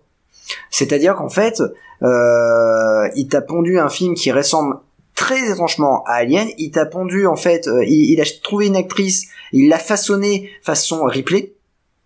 Elle a la même coupe de cheveux que dans, dans, dans Alien 2. Euh, et puis même, euh, bon, elle essaie d'être aussi badass et tout ça, mais mais non, ça ne fonctionne pas. Euh, Michael Fassbender, il est totalement en roue libre, mais je dois dire que c'est peut-être le seul acteur qui s'en sort dans le film. Et euh, il voulait clôturer une trilogie parce que, bon, bien évidemment, Ridley Scott a dit ah bah oui, en fait, c'était une trilogie. Non, arrête, mec, t'es en train de perdre du fric avec ton avec ta avec ta, comment dire ton envie de faire quelque chose sur sur Alien mais laisse tomber t'as fait ton Alien c'est un chef d'œuvre arrête maintenant passe passe la main à quelqu'un d'autre. Passe la main d'ailleurs à Neil Blomkamp qui devait faire le Alien 3 parce qu'en fait euh, lui il voulait effacer ce qui s'était passé dans les, le 3 et le 4 ça c'est une grande idée. Et il voulait faire son propre film qui est euh, en fait euh, la suite du 2 il avait commencé à bosser dessus et tout ça. Et la Fox il me semble qu'il était d'accord on dit oui pourquoi pas oui on va faire ça tout était euh, tout était fait pour qu'il euh, qu'il se fasse. Nous on l'attendait avec impatience parce que c'est Michael Bean et Sigourney Weaver. Et Ridley Scott fait ah non moi je veux faire mon Alien Covenant Ok, et la Fox a dit bah le père Ridley a, parlé donc euh, fuck off euh, Neil Blomkamp, t'as fait des beaux dessins, bah tu les gardes. Et puis euh, puis voilà et il te pond un Alien Covenant qui est complètement mais mais raté. Enfin je je je, je comprends pas l'existence de ce film. Et euh, j'ai entendu euh, dire qu'il a- il n'en avait pas terminé hein, le Coco, c'est-à-dire qu'en fait euh, il veut faire euh, carrément euh, une suite à Covenant. Mais je dis mais arrête arrête, ça suffit maintenant. Ça suffit Ridley. S'il te plaît, si tu m'écoutes, ça suffit. J'ai, j'ai une petite hype pour Alien Covenant avec la, la bande-annonce, euh, bah, qui, qui était, euh, bah, enfin, c'est pas le film. Enfin, je veux dire, la bande-annonce, euh, te vendait un peu les rêves. Et, en fait, bah non, pétard mouillé, quoi. Ah mais complètement, c'est un pétard mouillé. C'est, je, je vois pas l'utilité. Encore Prometheus, pour moi c'est, ça aurait dû être un one shot. Ça aurait dû finir correctement, voilà, bim, euh, sans l'alien à la fin. C'était un film qui était, c'est un bon film SF.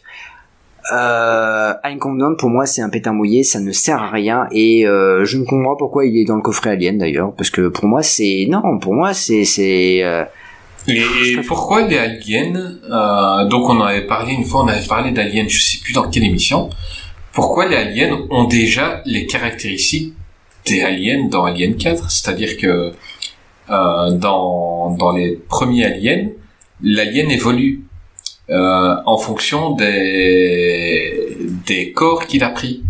Donc euh, il est dans des humains au début, donc euh, il sait se tenir à deux pattes, il a une certaine intelligence, puis il, veut- il se retrouve dans un chien, donc il se tient à deux pattes, donc il court plus vite.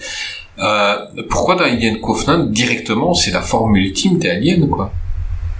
Euh, Ça je comprends pas non plus. Ridley Scott euh, Parce euh, que c'est bah, des, parce que c'est des un petit peu. Parce que c'est les créations de, de Walter ou enfin de David pour le coup. Oui, oui, mais le fait que euh, l'alien, donc c'est un hôte, donc c'est un, un hôte qui rentre dans toi et qui prend une partie de ton ADN et qui fonctionne par rapport à toi, euh, par rapport à ce qu'il a pris, et les futurs aliens vont suivre cette euh, cette, logique. mouvance. Mm. Et, et là, donc, il est dans euh, dans le alien ultime qui est censé être dans le 3. Donc le alien qui est passé par des humains et par des animaux et qui se déplace à quatre pattes donc très rapidement et, euh, et, et qui a une certaine morphologie du chien, hein, euh, qui- qu'il a pris dans le 3. Et là, dans Alien Covenant, moi, je vois un alien- des, des aliens qui ont, euh, qui ont directement cette morphologie-là, quoi. Et c'est pas très logique euh, avec euh, avec les précédents, en fait. Euh, Enfin, c'est une question que je me pose, qui est certainement inutile tellement le film l'est. Mais euh, pourquoi ils ont, pourquoi le, ils, ils prennent pour la première fois des humains et pourquoi ils ont les caractéristiques des animaux? Euh, Quand tu lis un peu, ils ont fait des comics avec des xénomorphes. Et le xénomorphe, donc en fait, euh, bah, c'est un peu comme Venom, c'est-à-dire que à chaque fois qu'ils vont rentrer dans dans un corps, ils vont prendre la les capacités de ce corps-là et, euh, et là, ben, directement, ben, c'est le alien ultime. La manière dont ils marchent, ils sont, c'est, le bon alien hyper badass, quoi. Euh, celui du 1, il est rentré dans des humains, donc il se tient sur ses pattes arrière, quoi. Euh, et, et c'est ça le xénomorphe. Et, et, et je trouve que c'est un, un fuck à- au précédent alien, en fait. C'est triste. Mais euh, Jazz, donc tu as trouvé la seule personne au monde qui allait défendre Alien Covenant. Euh, ce serait peut-être cool qu'on écoute son avis. Alors, Tu vois le mec qui décrivit. j- j'avoue- On est sympa chez Kestivia. ouais. Je vais peut-être pas je forcément euh, défendre Covenant euh, comparé à Prometheus. Euh, je j'avoue que Prometheus, j'arrive pas trop à comprendre les torrents de merde qu'il reçoit, qu'il reçoit, parce que euh, ce qui il faut, enfin, il faut repartir à la base du, projet. À la base, ce qu'on demandait à Ridley Scott, c'était de faire un nouvel Alien. Chose qu'il a dit, oui, vous inquiétez pas, je vous fais un nouvel Alien, je vous fais un nouvel Alien, jusqu'à ce qu'à un moment ils disent, ah mais en fait, euh, non, pas vrai, je vais pas vous faire un nouvel Alien. Euh, et en fait, je pense que beaucoup de gens s'attendaient à voir un film euh, Alien avec euh, des mises à mort et ce genre de choses. Et Moi, au je même voulais Alien 5 avec Sigourney Weaver. Quoi. Mais ouais, je mais- pas ça. Je voulais pas ça. Et ouais, mais du coup, Ridley, c'est un peu l'anti-Marvel, c'est-à-dire qu'il va te donner ce que toi tu n'attends pas, et donc du coup, évidemment, ça, ça te, ça, ça- ça déstabilise. Et euh, L'anti-Marvel, les origin story chez Marvel qu'on s'en fout, bah, c'est un peu ce qu'il nous a fait, quoi. Et Une ben non, et story. ben non, c'est-à-dire que Ridley Scott, il prend un, un sujet de base qui est tiens, fais-nous Alien 5 avec euh, avec euh, Sigourney Weaver, et en fait, il fait un voyage sur euh, les origines de la vie et euh, et sur le questionnement de, de l'être humain, et je trouve ça passionnant. Euh, évidemment que ce qui c'est pas de le, je rejoins Jason sur le fait que c'est l'un des films les plus beaux. Pour être franc, c'est moi, c'est ma démo technique. Je trouve qu'au niveau du son et de l'image, ce film a plus de 10 ans et ça tient encore la route. Non, il est beau, c'est beau. Mais- Ça, on peut pas lui enlever. Mais là où, là où euh, je, je suis cueilli par, euh, par Ridley Scott, c'est que il va arriver à te mettre euh, des euh, questionnements métaphysiques et euh, par exemple euh, le, but du voyage de Prometheus est de rencontrer en fait les créateurs et euh, de comprendre pourquoi ils ont créé les êtres humains. Et je trouve ça assez malin de de faire le parallèle entre l'être humain et le robot, c'est-à-dire qu'à un moment il va avoir une discussion avec euh, l'androïde qui est donc sur le premier c'est David. Et euh, David lui, va demander à un, des scientifiques pourquoi il a envie de rencontrer ses créateurs. Et l'humain lui dit bah parce que j'ai envie de savoir euh, ce qu'il en est et comment ça se passe. Et, le robot lui dit pourquoi vous avez créé des robots? Et l'être humain lui dit parce qu'on le pouvait Chose que le, robot répond, imaginez votre déception si on vous répondait ça, vous, en tant qu'être humain. Et en fait, ça te pose le- les conditions humaines sur qu'est-ce qu'être euh, un, être humain.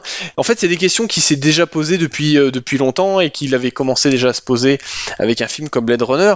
Mais un film comme Prometheus et aussi un film comme euh, Alien Covenant, en fait, c'est les craintes de Ridley Scott euh, les craintes actuelles de Ridley Scott. C'est-à-dire que Ridley Scott, si tu l'écoutes parler, euh, il, euh, il, a, horreur de l'intelligence artificielle. C'est quelque chose qui lui fait extrêmement peur. Il, a, il, a peur que un jour on crée une intelligence suffisamment puissante pour qu'elle se dise pourquoi je devrais répondre à des personnes qui sont inférieures à moi. Euh, et Bah, c'est- un peu ce qu'on a eu avec Jazz. On l'a créé, regarde maintenant. et en fait, c'est tout le, c'est tout le questionnement en fait du, du, du film et euh, particulièrement des robots, euh, qui euh, et particulièrement donc dans Covenant où euh, le, le robot donc David euh, s'est rendu compte que il en avait ras-le-bol d'être euh, à la merci de d'être inférieur que sont les êtres humains. Il a du dédain pour les êtres humains. Et en fait, ce film-là, ça projette les peurs que peut avoir une personne de 70 ans sur le futur et sur ce qui est en train de se passer. Et ça, c'est intéressant.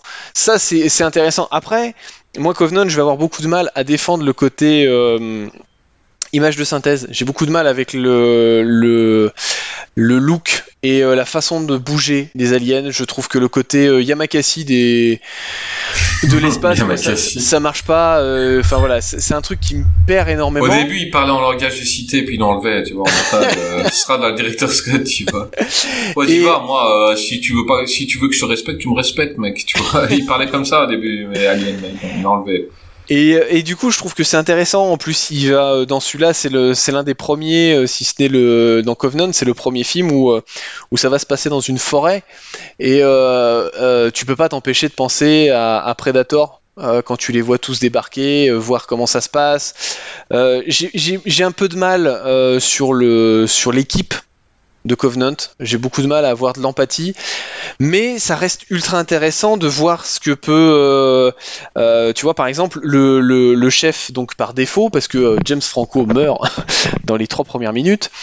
Putain, c'est vrai, il y a James Franco. Ouais, c'est une, mais c'est une bonne idée de faire mourir euh, James Franco dans les premières minutes. Et, euh, et, c'est marrant parce que du coup, il, il va être remplacé par, un, par une personne euh, euh, croyante. Et euh, on ne peut pas croire, enfin, on ne peut pas faire confiance à une personne croyante parce que c'est une personne qui ne peut pas prendre des décisions sensées, mais forcément euh, qui seront des, des, des décisions euh, prises sur, le, sur la foi et pas forcément euh, les plus logiques.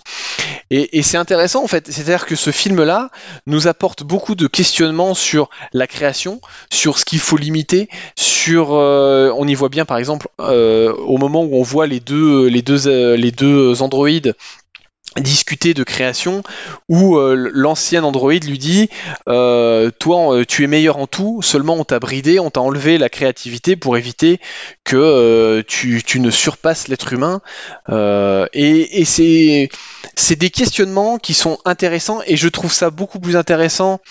En fait le film est beaucoup plus intéressant sur les questionnements qu'il va poser particulièrement Covenant que sur le film de survival en lui-même. Le survival, euh, c'est du euh, vu et revu. La, scène de fin, c'est du copier-coller des, les deux scènes de fin même.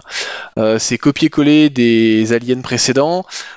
C'était vraiment histoire de, de te faire un, un- il fallait, il fallait répondre au cahier des charges pour ceux qui étaient fans d'Alien et dire bon bah voilà, on vous fait un film Alien cette fois-ci, machin.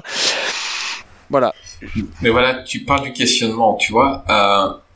Est-ce que c'est ce que les gens ont envie de voir après avoir vu Alien 1 et 2, par exemple? Mais ouais, Euh, mais c'est moi je trouve ça intéressant qu'on qu'on me prenne pas par la main et qu'on ne me montre pas sûr. un, un- Mais un par autre exemple, alien. euh, les cinéphiles, donc tu, tu vas prendre, t'as parlé de Marvel tout à l'heure, les cinéphiles vont, il y en a beaucoup qui vont euh, surkiffer Iron Man 3. Oui. Alors que le public en général détesté. le 1 et le 2. Tout à fait. Parce que donc on t'en envoie plein la gueule pendant deux films et puis le troisième j'ai un questionnement. Suis-je Iron Man? Et qu'est-ce que je vaux sans Iron Man? Et le mec se pose ces questions là pendant le film. Et, et quand tu t'en es pris plein la gueule et que t'es un peu dans un cinéma qui devient popcorn comme ça est devenu dans le Alien 2 est-ce que tu as envie de voir un truc hyper philosophique sur le sens de la vie que que, que lui t'envoie? Donc je dis, ce serait un film de science-fiction qui n'aurait rien à voir avec Alien. Ouais, c'est un bon film de science-fiction. À partir du moment où on te dit que c'est une suite, enfin, préquelle d'Alien, euh, ouais, ça fait un peu chier, quoi. Parce que moi, je m'en suis pris Oui, plein parce, la que- gueule. parce que du coup, tu, parce que du coup, c'est pas, c'est pas ce que t'attends. C'est-à-dire que euh, c'est comme ceux qui, euh, quand ils sont allés voir Miami Vice au cinéma, s'attendaient à un Bad Boys euh, combiné à Fast and Furious et euh, ils sont tapés un drame intime entre des flics et des doutes et quelles sont les limites à pas passer et, et avec deux scènes d'action qui qui sont pas plus explosives que ça et les, les gens sont, sont complètement perdus et je trouve que sur sur Prometheus Et Alien Covenant, euh, et ben évidemment euh, tout le monde s'attend à aller voir un survival. euh, je veux pas dire bas du front, mais un truc plutôt bien filmé. Et en fait, on se rend compte ben, que euh, ben Ridley Scott, il a plus 20 ans. Et Ridley Scott, eh ben, il a plus envie de te parler juste de la de, personnages féminins forts, et il, a envie de te parler d'autre chose, et il a envie de te. Mais est-ce que tu pouvais pas combiner les deux? Je veux dire, à partir du moment où le mec il t'a fait Gladiator, où t'as quand même quelques questionnements et, en même temps t'as un grand spectacle, tu pouvais pas nous faire un film que tu t'amuses au ciné, que tu vois un truc d'alien et il aurait glissé subtil- subtilement ces, questions euh, sur, sur le sens de la vie.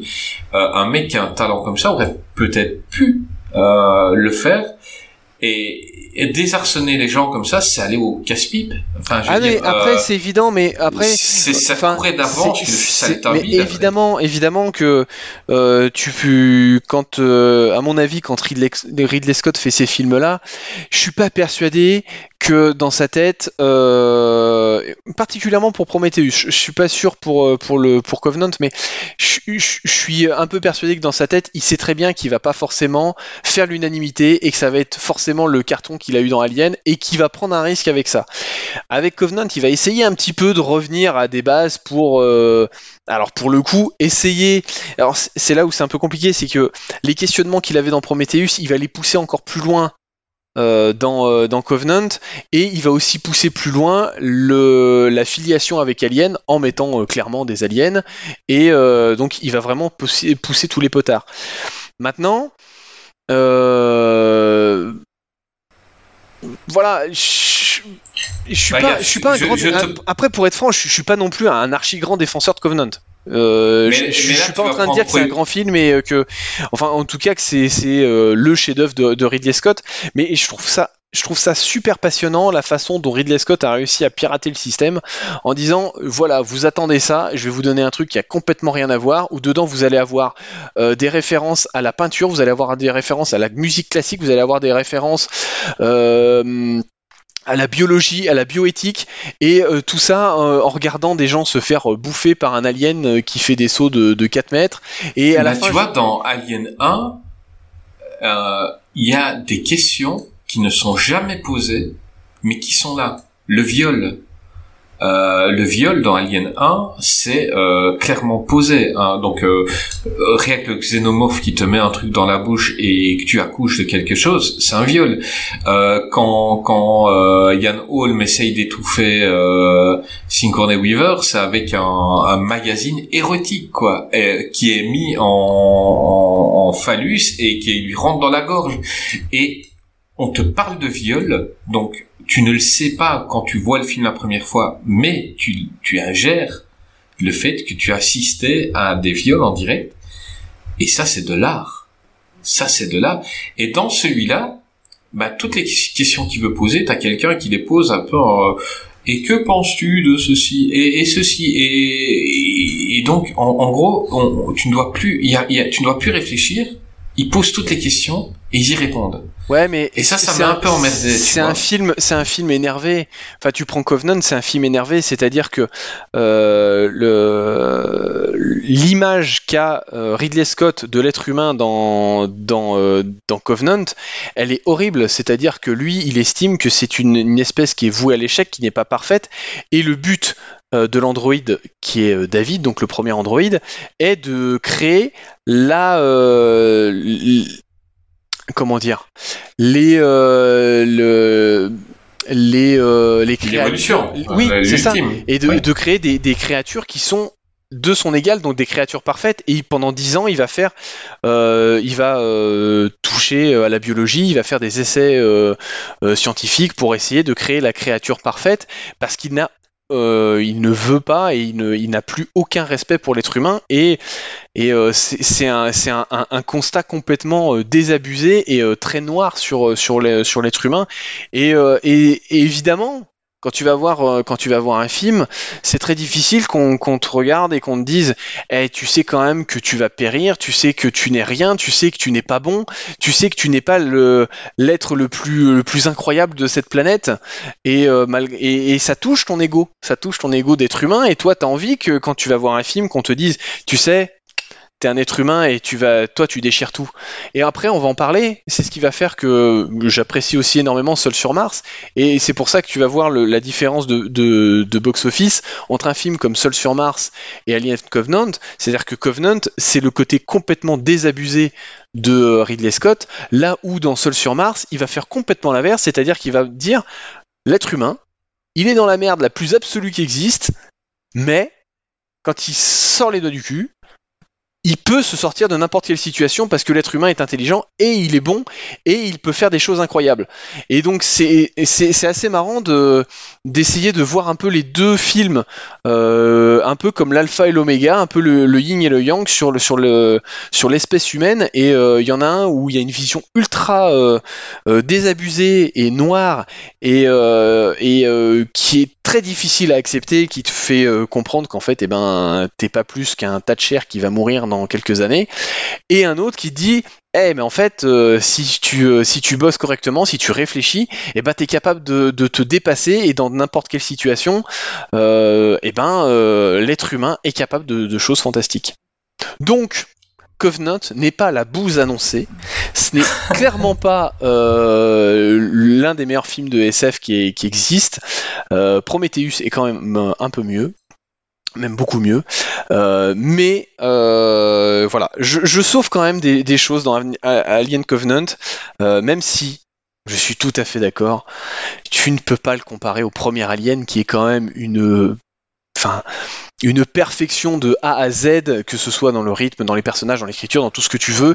Le truc, c'est que je, je veux dire à, à tous les réals, ils m'écouteront pas, peut-être deux ou trois qui écoutent notre émission à Spielberg et on t'embrasse, c'est bien. Euh, Antoine les, si tu nous écoutes. voilà, euh, les, voilà, je veux pas voir, euh, tu vois, je veux pas voir euh, la jeunesse de, de Patrick Chirac, tu vois, je veux pas, je veux pas avoir. Ils ont euh, déjà fait la jeunesse de La vérité si je mens, c'était compliqué. Oui, bah oui, c'était une horreur. Là, ils sont capables de faire euh, Camping 1972 et c'était les premiers euh, comme Patrick Chirac qui avait 16 ans qui allait là. Non, ça je veux pas voir. Et, et voilà, je veux pas voir les. Enfin, mais c'est pas que moi. Hein. Quand je dis je, je crois Oui, que oui, un non, peu mais- pas mal de monde. Euh, on a des monstres, ils sont magnifiques et, et, et ils sont géniaux et, et franchement, ce qui les rend beaux, ce qui les rend, euh, ce qui les rend uniques, c'est qu'on sait rien. Ils arrivent, ils nous font peur et, et je crois qu'on on s'en fout de savoir comment ils sont arrivés là. Et, euh, et, et, et faites-nous des suites si vous avez décidé. Sinon, si vous n'avez pas d'idée, n'en faites pas. Enfin, franchement, on est content comme ça. Mais euh, mais mais ce qui s'est passé avant, franchement, non. Je veux pas avoir pourquoi les prédateurs sont les prédateurs. Et ils en parlent. Ils parlent de faire ça. Et, je je j'ai pas envie. Non, Predator, il est parfait comme il est là. Et il est flippant. Et euh, et je veux pas voir pourquoi Predator est Predator. Et, et j'avais pas envie de savoir pourquoi les aliens sont les aliens. Et je l'ai vu parce que euh, bah, quand, quand tu aimes le ciné et que tu vas parler avec des gens, il faut que tu aies vu ces films-là.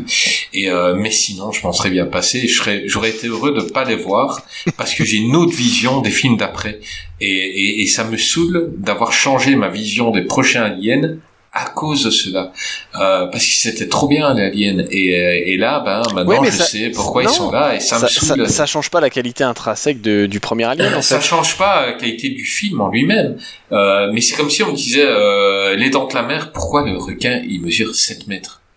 Euh, Je veux dire, ça n'existe pas un requin blanc de 7 mètres. Et puis ils vont te faire un, un truc sur la jeunesse. Je, je m'en fous, je m'en fous. Là t'as un requin, il fait 7 mètres, euh, il est plus grand que les autres. Il vient, il, attaque une ville. Ça me va. Et je veux pas savoir pourquoi. Euh, Ouais, qu'est-ce mais qui s'est passé avant. C'est là où. Ridley Scott est fort, c'est-à-dire qu'à aucun moment il te parle de, de, de, de ça. Le, le but premier des, des, des films, c'est pas de te parler de, euh, de l'alien et euh, comment ils sont venus sur Terre, même si c'est plus ou moins euh, évoqué. ça reste encore assez. assez Ah oui, il a, il a l'intelligence de ne pas faire trop de références au prochain, vu que ça se passe avant. Donc, t'en as, ils font des, ils font des préquels, et ils font des références au prochain film. Donc, en fait, c'est pas logique. Là, il faut reconnaître à Ridley Scott, il a dit c'est une préquelle, donc il n'y aura pas de référence au prochain film. Et, et, et ça, là-dessus, c'est un génie, il faut le reconnaître. Il l'a bien fait. Euh, c'est juste, bon, j'ai pas envie de voir ça. Déjà, c'est encore quelque chose à dire sur ces films. Non, je pense que euh, là, euh, Nico a, a tout dit. euh, il a fait une description euh, parfaite, on va dire. Euh, là, moi, il m'a cloué. il m'a un peu cloué sur, sur la description. Donc, euh, non, je pense que... Donc, ma description à moi, t'en as rien à foutre, on est d'accord. Totalement, totalement. non, non, mais c'est pas ça. Non, non, mais sur sa description et tout ça, sur l'argument pour aller Nantes et tout ça, j'ai trouvé que... Ouais, c'était des balaises pour le défendre. Je crois que de, de tous les invités qu'on a pu avoir, je crois que là, euh, là, il m'a bien cloué quoi sur sur euh, comment défendre un film. Même Greg, euh, quand il défend plutôt Nash, euh, m'a pas, m'a pas autant subjugué. Donc euh, non, bravo, bravo Nick. Enfin, franchement là, euh, Bah, Nick, euh, tu seras certainement dans le best-of, le mec qui a défendu Alien Coffin. Eh ben, ça me fait plaisir. Euh, eh ben, euh, voilà. Euh, bon, euh, il y a d'autres films euh, que vous voulez évoquer de, de Ridley Scott sans qu'on rentre dans les détails, mais par exemple, on a parlé de Seul sur Mars. Euh, Jason, c'est un film qui te plaît, celui-là ou pas? Ouais, ouais, Seul sur Mars, j'ai- j'ai- j'aime beaucoup. En fait, euh, il y, a- il y a beaucoup de Ridley Scott que j'aime bien. Il y a Thelma et Louise, mais euh, on en parlera quand on fera une spéciale Gina Davis ou Susan Sarandon, euh, qui Ou est pour Brad moi, Pitt. Au Brad Pitt, pour moi, qui est quand même euh, Louise est un film vraiment extraordinaire avec une super BO. Euh, Black Rain et puis euh, il y a Seul sur Mars qui est euh, même Mensonge d'État, j'ai- j'aime beaucoup avec Leonardo DiCaprio. Euh, mais mais Seul sur Mars, ouais, c'est un peu une surprise aussi. Je l'avais vu avec mes parents. Euh, on, je savais pas à quoi m'attendre et en fait euh, j'ai trouvé ça vraiment vraiment cool et puis euh, à la fois drôle et, et assez dramatique et on a on a un Matt Damon qui est qui est vraiment euh, euh, qui est vraiment extra et euh, et c'est un film voilà qui je pense enfin il y a le nom Ridley Scott euh, c'est réalisé par Ridley Scott mais ça aurait pu être réalisé par un autre réalisateur enfin. Il y a Je- je veux plusieurs films comme ça euh, qui où il n'y a pas la Patrick Lee Scott. Euh, et tu- par exemple, euh, j'avais complètement oublié, mais vraiment oublié. Pourtant, j'avais aimé le film que Hannibal a été réalisé par Ridley Scott. oui mais Mm. carrément je suis d'accord Et ouais, pourtant, c'est un film euh, bateau au niveau de la réal. Hein. Je veux dire, euh, il n'y a pas sa patte à lui, quoi. Euh, Ah ouais, ouais, il y a beaucoup de films qui ont pas sa patte et euh, Seul sur Mars, bah il s'en sort, ça a été un carton au box-office et tout ça. Et euh, ce qui lui a permis après de réaliser euh, d'au- d'autres films euh, euh, qui, qui qui ont bidé. Mais euh, mais ouais, euh, j'ai- j'aime bien, j'aime bien ce film-là. Ouais, c'est un un petit bloc, un, ouais, on va dire un blockbuster. ouais, c'était un Euh, gros oui, film. c'est hein. bien, ouais, c'est ça. Euh, il est arrivé avec une euh, méga promo. Euh, on voyait Matt Damon partout. euh, C'était un gros film, quoi. Et toi, Nick, euh, il y a des films que tu veux évoquer ou... Euh, non, bah écoute, moi je, moi j'aime beaucoup. euh, alors il y en a un qu'on n'a pas parlé, mais que, que j'aime beaucoup aussi, c'était euh, Kingdom of Heaven, euh, où euh, et je trouve qu'il y avait une grandeur dans la fresque. euh, Enfin voilà, je trouve que Ridley Scott est très bon dans, dans tout ce qui est grandeur et, et grandiloquence fresque et fresque, ouais. et, euh, et par contre, ouais, Seul sur Mars, je trouve que c'est le film. euh, on vient, on vient quand même de passer une période un peu compliquée là avec le, avec le Covid et compagnie.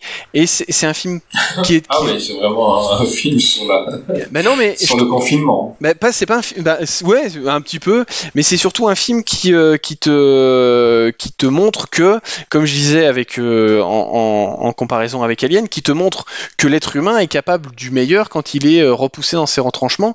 Et quand tu vois tout ce qu'on vient de, de vivre, où c'était assez compliqué pour beaucoup de personnes, où on, c'était une situation inédite. euh, qui est pas forcément facile à gérer et euh, Bah c'est un film qui a fait beaucoup pour Jazz. Par exemple, pendant le confinement, il a recyclé son urine et sa copine ne le voit plus pareil en fait. Et, euh, et, et c'est toujours toujours bon aussi de, de voir des, des films où euh, l'être humain est un peu euh, est un peu porté au nu et où on, où on fait un portrait assez assez flatteur de, de l'homme qui qui n'est pas forcément que dans la cupidité et dans le dans la connerie et qui et, et c'est assez agréable. On, on parlait du Robin des Bois qui était qui était sur le fait qu'il était trop sombre. Et ça fait du bien de temps en temps de voir des films qui ne sont pas sombres, qui sont. Enfin, Jazz en, Jason en a parlé. C'est vrai que il y a de l'humour dans ce film-là qui, euh, qui est toujours très bien dosé, je trouve, et qui permet de vraiment désamorcer le côté dramatique euh, du, truc. On, aurait pu tomber sur un truc super chiant avec un mec euh, complètement. Alors là, pour le coup, on remet Joaquin Phoenix dedans. Euh, c'est pas le même Réalisé film par les frères Dardenne. réalisé par les frères Dardenne. Euh, tu, tu, Seul sur Mars. tu, tu, Là, tu- ça aurait été seul à Liège. Donc, euh, ville riche. Avec un pôle emploi à côté. donc euh, donc c'est c'est assez agréable de, de voir ce genre de film qui fait du bien au moral, qui fait du, du bien. euh, euh, voilà, c'est c'est. Alors attention, c'est c'est euh, il y, a il y a de grosses invraisemblances, il y a des trucs un peu un peu compliqués. euh, voilà le, côté un peu Iron Man à la fin, j'avoue que je bon c'est peut-être un peu too much et euh, Ouais, quand il envoie les missiles sur les gens et tout, ouais, c'est pas top. Hein. quand il dit euh, je suis je suis Matt Damon, enfin ça, ouais, ça je passe suis pas. Matt Damon et tout, quand il prend un hamburger, c'est ouais, c'est un peu nul. Non mais euh, voilà, il y a des trucs un peu euh, bon, c'est c'est euh, ça, ça me sort un petit peu, mais sur les sur les 2h20 de film, on a quand même une grosse partie qui qui, qui tient la route et même si c'est tout n'est pas forcément totalement crédible, c'est toujours assez intéressant de voir euh, euh, la vision que peuvent. Alors là, pour le coup, c'est Hollywood, mais euh, c'est toujours un peu en, relation avec les, scientifiques, mais de voir l'image et la, projection que, que se font les scientifiques de ce que peut être une terraformation et euh, la vie sur une autre planète qui n'est pas euh, qui n'est pas habitable et les problématiques que ça peut engendrer. Alors évidemment, hein, euh, ça m'a fait un peu penser à, Benjamin Button, pas Benjamin Button, avec à Benjamin Gates, avec le problème de résolution trop rapide. C'est-à-dire qu'à chaque fois qu'il y y a un problème, euh, c'est tout résolu, paf, dans les 3 minutes, il arrive à Ah, trouver on une a solution. fait un épisode euh, sur euh, Nicolas Cage, et on Tout à parle de ça, où comment les secrets n'ont pas été résolus, parce qu'en fait, les énigmes sont hyper faciles, Mais quoi, dans ça. Tu dis que pendant, et le- pendant des décennies, personne n'a jamais rien compris et que lui, Ouais, lui, c'était le meilleur chasseur de trésors, mais il arrêté là. Ouais, bah, il est pas ça. terrible quand même, quoi, le chasseur de trésors. Et c'est surtout qu'il met, il met une vie à trouver une pipe, et une fois qu'il a trouvé une pipe, euh, il, il arrive à, à- à te trouver le- le- les réponses euh, à toutes les questions, à- aux 5 ou 6 En parlant trucs. de gens qui ont rêvé, passé une vie à rêver d'une pipe, euh, déjà, euh, pardon, euh, non, continue, continue. Et du coup, c'est un des, un problèmes de, de Seul sur Mars, c'est le côté peut-être un peu trop euh, un peu trop rapide, un peu trop rushé, c'est-à-dire dès que j'ai un problème, bam, j'arrive à rebondir. Et euh, enfin voilà quoi. Fois la dernière, on a perdu Diaz. Il est en train de rêver, là. Je fais dans ce film, Oh la de mourir. On l'a perdu. Oh merde. Oui, j'aime bien quand Jazz parce qu'il garde une certaine dignité. Ça se voit sur son visage, mais on voit dans ses yeux qu'il est parti. Euh, vas-y, pardon, pardon. Non mais voilà, Oh. euh, c'était euh, c'était tout. Après c'est vrai que c'est pas non plus le plus grand film de Ridley Scott, donc on n'est pas obligé non plus de s'attarder pendant pendant des heures, mais Son Ça- plus grand film, c'est? Ah difficile. Ouais, je dirais Alien, mais mais Euh, moi, j'ai Alien aussi. Je pensais que tu allais dire Blade Runner. Ouais, mais c'est ce que Mais, j'allais euh, dire. Après Blade Runner, euh, ça, c'est, ça, ça se joue avec Blade Runner. Je trouve que Gladiator est, est un jalon énorme et à titre personnel est important dans ma cinéphilie, donc ça, ça compte. Euh, j'ai encore souvenir de ma vision de du Faucon Noir euh, et de et de euh, Kingdom of Heaven au cinéma, donc Ouais, qui sont quand même un peu plus mineurs, je veux dire, au niveau révolutionner cinéma. Disons que sur les impacts, si, si tu veux parler d'impact et de, et de plus grands films, je dirais Alien, euh, mais à égalité avec Blade Runner. Mais ce qui n'empêche pas qu'il a quand même après pas mal hein. de, il a après il a pas mal de films euh, qui sont qui restent quand même de très bonne facture et avec moi ce que j'apprécie aussi énormément c'est qu'il y a de l'ambition en fait dans ces films. Après que ça fonctionne, que ça fonctionne pas, que que que, que on accroche ou qu'on n'accroche pas, il y a une certaine ambition qu'on ne peut pas lui enlever et euh, même à 80 ans, euh, et ben ouais, le Covenant il est boiteux, mais il y a une certaine ambition de faire quelque chose derrière, et ça tu peux pas lui enlever quand tu vois des mecs comme De Palma. Ah non, mais Et, quand tu vois la carrière que fait un, un- un De Palma et qui, euh, depuis 20 ans, est, est plus capable de te sortir un film potable, eh ben, tu dis que, ça doit être quand même assez compliqué de, de se réinventer et, euh, et c'est assez difficile. Et bon, après, on a parlé de Spielberg, mais personne n'arrive à la cheville de- du maître, donc évidemment, euh, on ne peut pas le comparer. Non, moi c'est pareil, c'est, ce sera, et ça restera Alien, qui est un film que je vois une fois par an, donc je peux reconnaître plein de qualités à la plupart des films de Ridley Scott, mais pour moi un film qui a changé ma vision du ciné, ça a été, je crois que c'est la première fois, j'étais gamin, et euh, c'est la première fois que j'ai, je me suis pris une claque de cinéphilie dans la gueule, et c'est Alien. Euh, un film qui commence lentement, donc j'étais Mm. gamin, tu, tu, tu vois le rythme qui, qui monte lentement, tu te dis... Euh, Ouais, et en fait, tu comprends que ça fait euh, totalement partie intégrante de ce qui va se passer. Euh, le génie du, du fait d'avoir fait le, le sang, euh, c'est de l'acide, donc ils sont dans un vaisseau spatial. Donc tu tues le, le monstre, tu meurs. Mais ça, ils ne le disent pas, mais tu le Mm. comprends. Tu tues le monstre, tu meurs.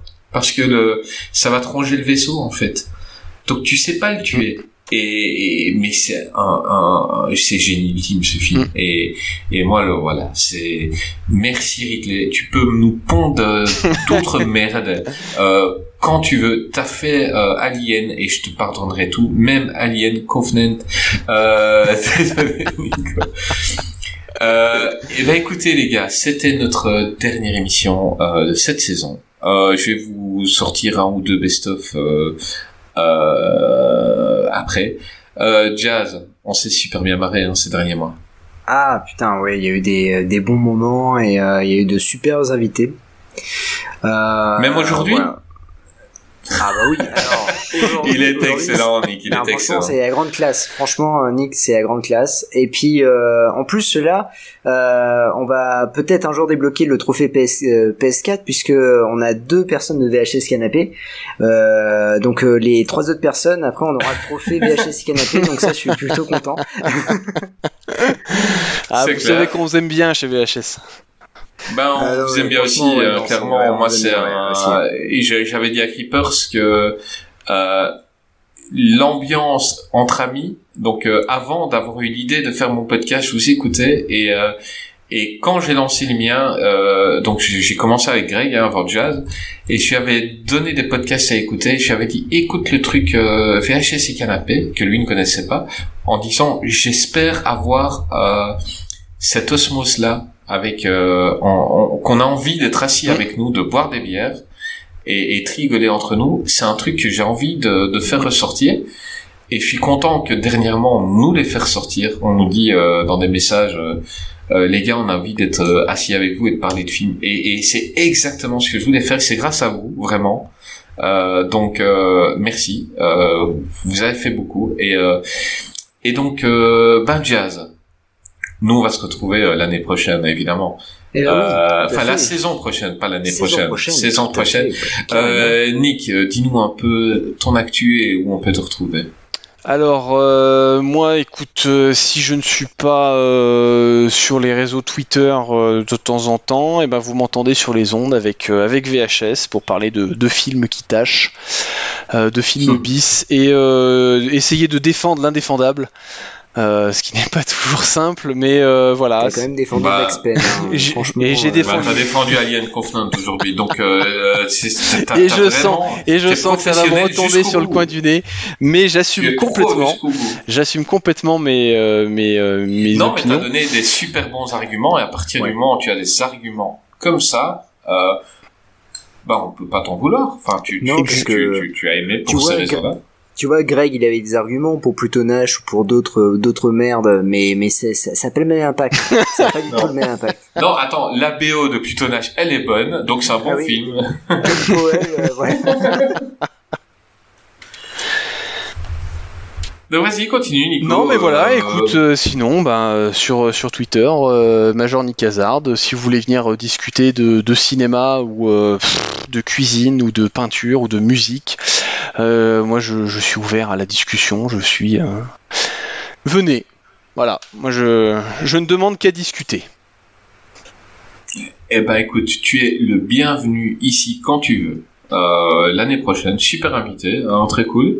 Euh, voilà. Donc euh, on est, on était On très prendra Will Ferrell. La, on prendra Will Ferrell la prochaine fois. Ce sera un peu plus, un peu plus fun que, que Ridley Scott. quand Ah même. mais, mais moi je veux faire une Will Ferrell. Euh, Ah putain, j'ai revu encore Step Brother dernièrement. mais Putain, c'est un est génial. chef-d'œuvre, c'est un chef-d'œuvre vraiment. Mais ne regardez, ne de regardez pas ce film avec vos enfants. Ah Voilà. non, clairement. Mais euh, c'est un, film que j'attendais rien et c'est un, un, un chef-d'œuvre de l'humour. C'est, c'est d'un ridicule. Euh, bon, après j'ai vu le truc avec euh, quand il remonte, dans- enfin quand il, il va dans le truc des dinosaures. Bon, ça c'était pas bon. Mais euh, mais celui-là, qu'est-ce qui tu, tu, tu as vu celui avec les dinosaures, euh, le monde perdu ou je sais pas quoi, The Lost Non, World? je l'ai pas encore fait. vu. Oh putain, quelle purge. Oh quelle purge. Avec Danny McBride qui joue d'ailleurs dans Alien Covenant. Oh, tout est lié, c'est Ouais. incroyable. Tout est lié. Euh, non, c'est une purge, une Tout à fait. vraie purge et euh, Mais. Mais- Regardez mais- The Anchorman et The Anchorman numéro 2 et vous comprendrez ce qu'est l'humour américain. Ah Oui, moi, moi, j'adore celui où il fait le, le beau-père. Euh, Ah avec oui, euh, joye- Joyeuse fête des pères, c'est ça? Ouais c'est avec euh, l'autre beau-père c'est euh, euh, Mark Wahlberg. Mark Wahlberg et putain Ouais. je, je kiffe je kiffe ces, deux films là je kiffe et le, le 1 et le 2 ils sont, sont tout aussi bien non franchement Will Ferrell et Top Cop c'est terrible aussi non on, on, on bah tu sais quoi euh, Nick euh, rendez-vous est pris l'année prochaine Allez, tu vas bah, faire à Will Ferrell C'est parti. Je, je, prends le rendez-vous. Eh ben ok, on fait comme ça. Jazz, merci pour euh, ces quelques mois où on s'est super bien marré. Et, Eh ben, euh, et on remet ça bientôt. Et, euh, Carrément. et mesdames, messieurs, enfin d'abord euh, Greg, on, on t'embrasse. Et euh, Mais bien et- profond. bien, on t'embrasse bien profond. Et, et mesdames, messieurs, à la saison prochaine pour un prochain numéro 2. Qu'est-ce qu'il dit?